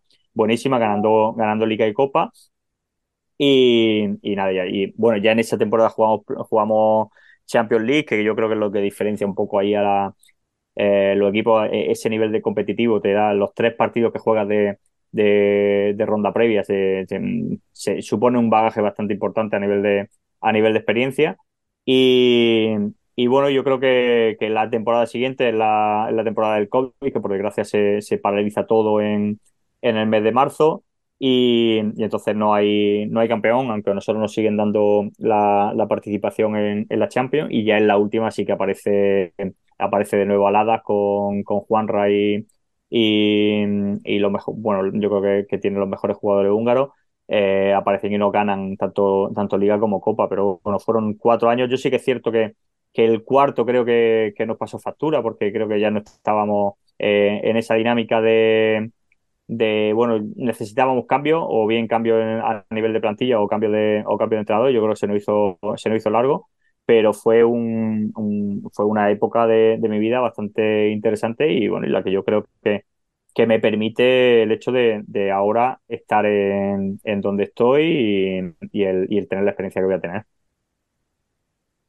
Amén. Yo quería preguntarte si te gusta el formato de la liga, porque es muy curioso. Eh, cuando estaba, bueno, la verdad que eh, yo siempre he dicho que, que a mí, el, como el formato de playoff que hay en España, Italia, Portugal o, o, cualquiera de esos, no hay ninguno, ¿no? Pero sí que es cierto que, que bueno, lo que, con, lo que consiguen hacer en, en, con ese formato es que, que, la liga húngara esté durante 10, casi 11 meses trabajando, ¿no? Entonces, creo que, que, es muy importante de cara al, de cara a que el jugador se convenza de que esto, de que esto es algo serio y que, y que tiene una necesidad de, de trabajar durante, durante mucho tiempo, es buena.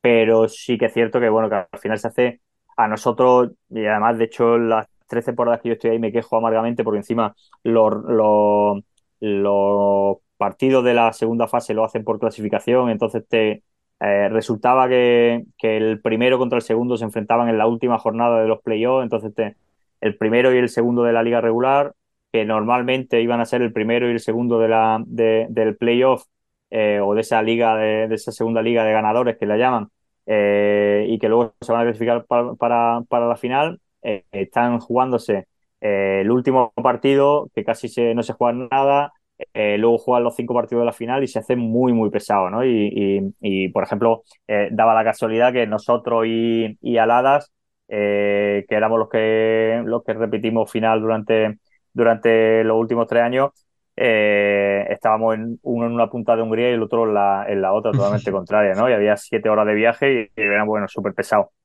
Y, y, sí que es cierto que, bueno, que se hace pesado, pero, pero bueno, al final tiene su, su entendimiento en que, en que quieren hacer que, la gente juegue y, y, que, y que la liga dure durante pues, bueno, pues 11 meses, no que se acabe en 7 meses y que y, y, termine y ya está, ¿no? Y que y, meten esa, esa baza de, de, bueno, de jugar otra competición, que otra nueva liga los puntos sí que es cierto que, bueno, habría formas de forma y formas de verlo. Cuando eres primero dices que necesitas más ventaja, cuando eres segundo dices que qué, qué malo que, le hayan dado dos puntos de más, pero bueno, yo creo que, que, que tiene su, sus cosas buenas y sus cosas malas. Mm. Y por poner un poco en contexto a quien no sepa cómo funciona eh, la liga húngara, hay una fase regular y luego, dependiendo de la clasificación, hay como dos liguillas de los ganadores, que son los que quedan en la parte alta, alta de la clasificación, y la fase de los perdedores, que son los que quedan en las últimas posiciones, y ya se debate, pues, en la fase de los ganadores, aquellos que jugarán esa final, que son los dos primeros, si, si no me equivoco, tercero y cuarto juegan por el tercer puesto, y luego ya, pues, en la fase de los perdedores, pues, eh, se lucha por, por evitar el descenso y luego ese formato de liga tiene también bastantes variaciones. Eh, investigando un poco, he descubierto, ¿no? Dinamarca tiene, sabía que tenía ese formato, pero sí que es cierto que ellos luego pues tienen la fase de perdedores y ganadores con seis equipos en cada una y dependiendo de la clasificación luego se hace un playoff al uso como, como el español, eh, incluyendo a los dos primeros de la fase de los perdedores. Es decir, que entonces se llega a, ocho, a ocho equipos y como digo, se hace un, playoff. Y a mí, por ejemplo, lo estaba hablando con, con Emen también off the record, Y, y ahí me parece primero súper interesante, primero porque también se iguala mucho el nivel en esa segunda fase de liguillas. Siempre van a ser partidos, más competitivos porque juegas con rivales eh, mucho más acorde a tu nivel. Y segundo, lo más fricada de todo, y es que hay mucho más fútbol sala. Y, y eso a nosotros nos fascina y sería maravilloso. Sí que es verdad que a lo mejor es cierto que hay un punto en el que hay repetición de mucho partido y, y es muy monótono, como podías comentar eh, tú, Sergio, pero creo que puede ser un formato interesante también, por, como dices, para que haya continuidad y que se vea el deporte del fútbol sala como, como un deporte que también puedes llegar a vivir de él y, y que no tenga que competir siempre con el fútbol en, en ese aspecto. Sí, por eso, por eso pregunté, porque para un, para un friki, un aficionado neutral es muy bueno, pero como justamente cuenta él, cuenta Sergio, al final de años estás harto de verlos. Claro, mira, mira, y yo te cuento ahora el- el- justo lo que pasa ahora, ¿no? El, mira, yo creo que el viernes que viene se enfrentan, se enfrentan Bereju con, con Aladas, que, la, que es la, jornada 7 de la fase de, de ganadores, yo creo que ya está prácticamente decidido, porque es muy complicado que, que pierdan los partidos que, tienen que perder, pero ahora juega- están jugando tres jornadas más hasta, hasta finales de mayo, en las que yo creo que, que lo- los equipos, por ejemplo, Aladas, que creo que yo no sé si está virtualmente clasificado o ya está clasificado, pero, pero bueno, ya está clasificado para la final y tiene más que perder que que ganar. Eh, es cierto que, te juega una lesión, te juegas tal. Sí que, sí bueno en el tema de que, bueno, te, te puede, cuando ya te clasificas durante, con este tiempo, con cuatro, tres, cuatro jornadas de antelación, pues puedes limpiar amarillas, porque eso es un- una cosa que, que, también es curiosa en este tipo de países, ¿no? Que, que las amarillas son, eh, cada cinco amarillas tiene un partido de sanción y, y demás, entonces la- los equipos aprovechan para limpiarse, pero, pero bueno, sí que es cierto que los tres, los tres últimos partidos, los dos últimos partidos se suelen hacer demasiado, demasiado largos, ya lo que tienes ganas de, de, de llegar a la final, jugarla y, y, y bueno, Mm. en nuestro caso, pues tanto, seguramente tanto Juanra como yo cuando estaba en el, en- allí era pues intentar llegar a la final, terminarla y, y irnos a casa de vacaciones para pensar en la temporada siguiente. Ok, pues entonces con, con esto despedimos. Eh, muchísimas gracias, Sergio, por, por atendernos este ratito. La verdad es que a mí me ha fascinado, como siempre, hablando de fútbol sala de cualquier parte del mundo. La verdad es que, que te lo agradecemos eh, también un montón. Así que muchísimas gracias y muchísima suerte eh, por Hungría. Te seguiremos muy de cerca y seguro que alguna llamadita más te hacemos seguro. Pues nada, muchísimas gracias a vosotros. Lo que, lo que te había dicho a ti particularmente, que fuiste el que, el que me llamaste, que, que admiro mucho vuestro trabajo, vuestra dedicación, que creo que, que, que buena parte de- del, del fútbol sala se basa en gente como, en gente como vosotros. Agradezco muchísimo la llamada, agradezco muchísimo vuestro trabajo y, y bueno, y ojalá que tengamos muchas muchas conversaciones de estas que se dan buena señal. Seguro que sí. Emen, a ti te veo también todas las semanas, pero te lo agradezco igual. Muchísimas gracias. Gracias, eh, gracias Sergio y te pide, te pediré enlaces para los partidos de Hungría ahora. Yo te tengo, yo te tengo a ti de favorito solamente porque muchas veces le- lo- los enlaces tuyos me, me salvan la vida. Son una, son una auténtica maravilla, ¿eh? Dios bendiga a Emen por sus enlaces. Sí, sí, muchísimas gracias, porque ya te digo, es, es buena base de, de, bueno, de, nuestro deporte. Sí. Muchísimas gracias. La verdad es que también se agradece ese trabajo que, que además cuesta y, y yo lo sé de primera mano lo que cuesta eso. Así que también se, se le agradece al grande Demen y también agradezco a todos los que nos habéis acompañado, eh, que nos hayáis seguido hasta, hasta aquí. Os esperamos la semana que viene con más Fútbol Sala Internacional. Chao, chao.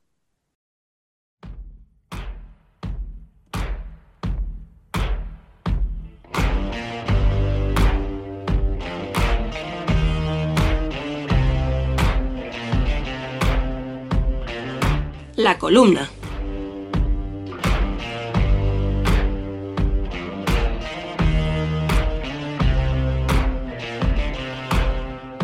Cuando leí que Beatriz Flamini se había tirado incomunicada 500 días en una cueva de Granada, lo primero que pensé fue en todo lo que ha sucedido en el fútbol sala español desde que esta aventurera iniciara su aventura. La deportista de 50 años se aisló de manera voluntaria el 21 de noviembre de 2021, a 70 metros de profundidad como parte de un experimento científico. Beatriz entró a la cueva cuando se habían disputado siete jornadas de la temporada 2021-2022. Por aquel entonces los ocho primeros clasificados eran Barça, Jaén, Valdepeñas, Jimbi, Córdoba, Xota, Rivera y El Pozo. A tres puntos de esa octava plaza se encontraban Palma, Levante e Inter, tras un convulso inicio de temporada. Industrias, Betis y Manzanares en tierra de nadie. Las posiciones de descenso las firmaban Zaragoza y Burela, con dos y un punto respectivamente. Una vez llegados a la jornada 30, mucho había cambiado el panorama. Palma e Inter lograrían la clasificación para Copa de España y terminarían terceros y segundos la liga regular.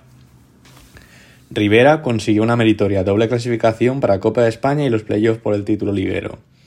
Córdoba y Xota se desinflaron y quedarían en la zona tranquila, sin luchar por estar entre los ocho primeros y evitando la zona del descenso. El Pozo Murcia estuvo cerca de quedarse sin disputar la postemporada tras el trauma que les supuso la final de Copa de España.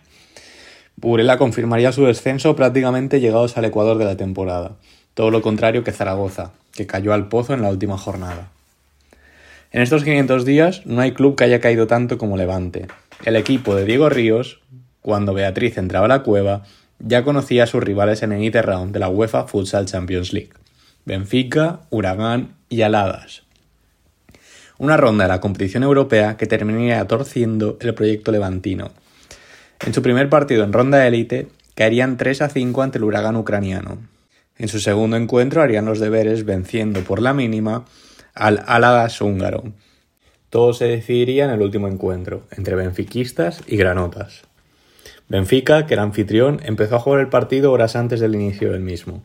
Y es que Levante tuvo que llegar en coches al pabellón Fidelidad de Lisboa tras esperar hora y media en un autobús en la puerta de su hotel que nunca llegó. Tras la queja oficial de Manolo Bueno, director general Granota, la UEFA retrasaba media hora el partido ante Benfica.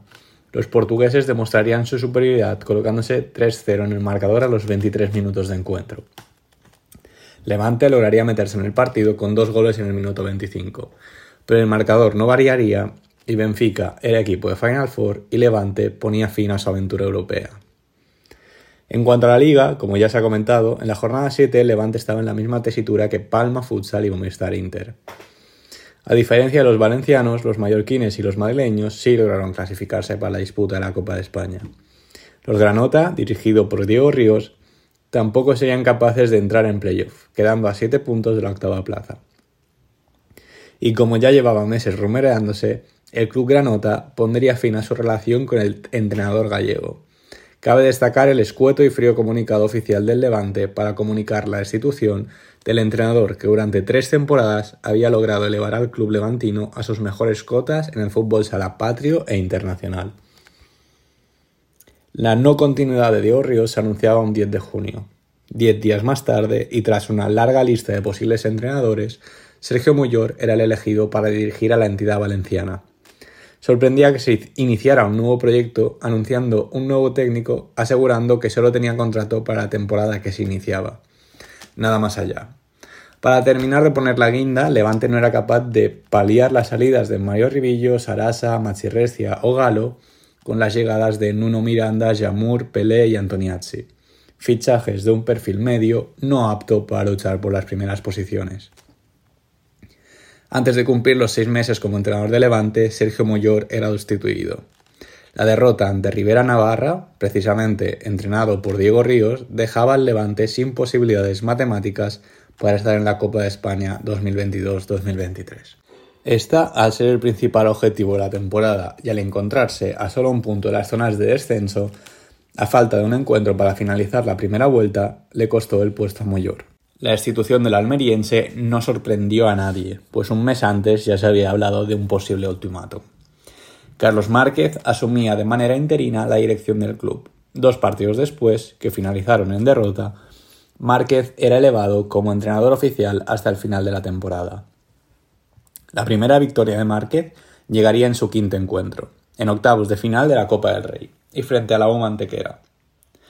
Poco duraría la alegría en Valencia, Fede había sido expulsado en el encuentro liguero anterior y los levantinos cometían alineación indebida, denunciada por un mantequera y sancionada por el juez único.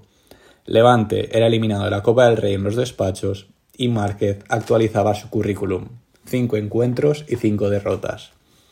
Hoy, miércoles 25 de abril, y tras la disputa de la jornada 26, Levante es colista con 19 puntos.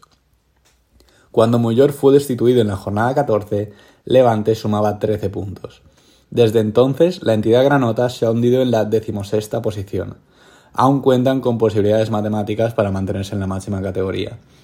Pero la imagen de Manolo Bueno y Rafa Usín del pasado fin de semana al recoger el premio Joma parece dar por hecho el descenso a segunda división.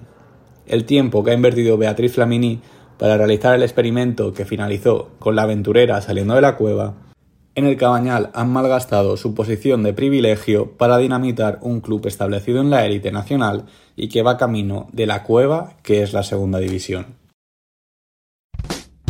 Cerramos el trigésimo programa de la cuarta temporada en puertas de la Copa de la Reina que nos llevará hasta Boadilla del Monte este fin de semana.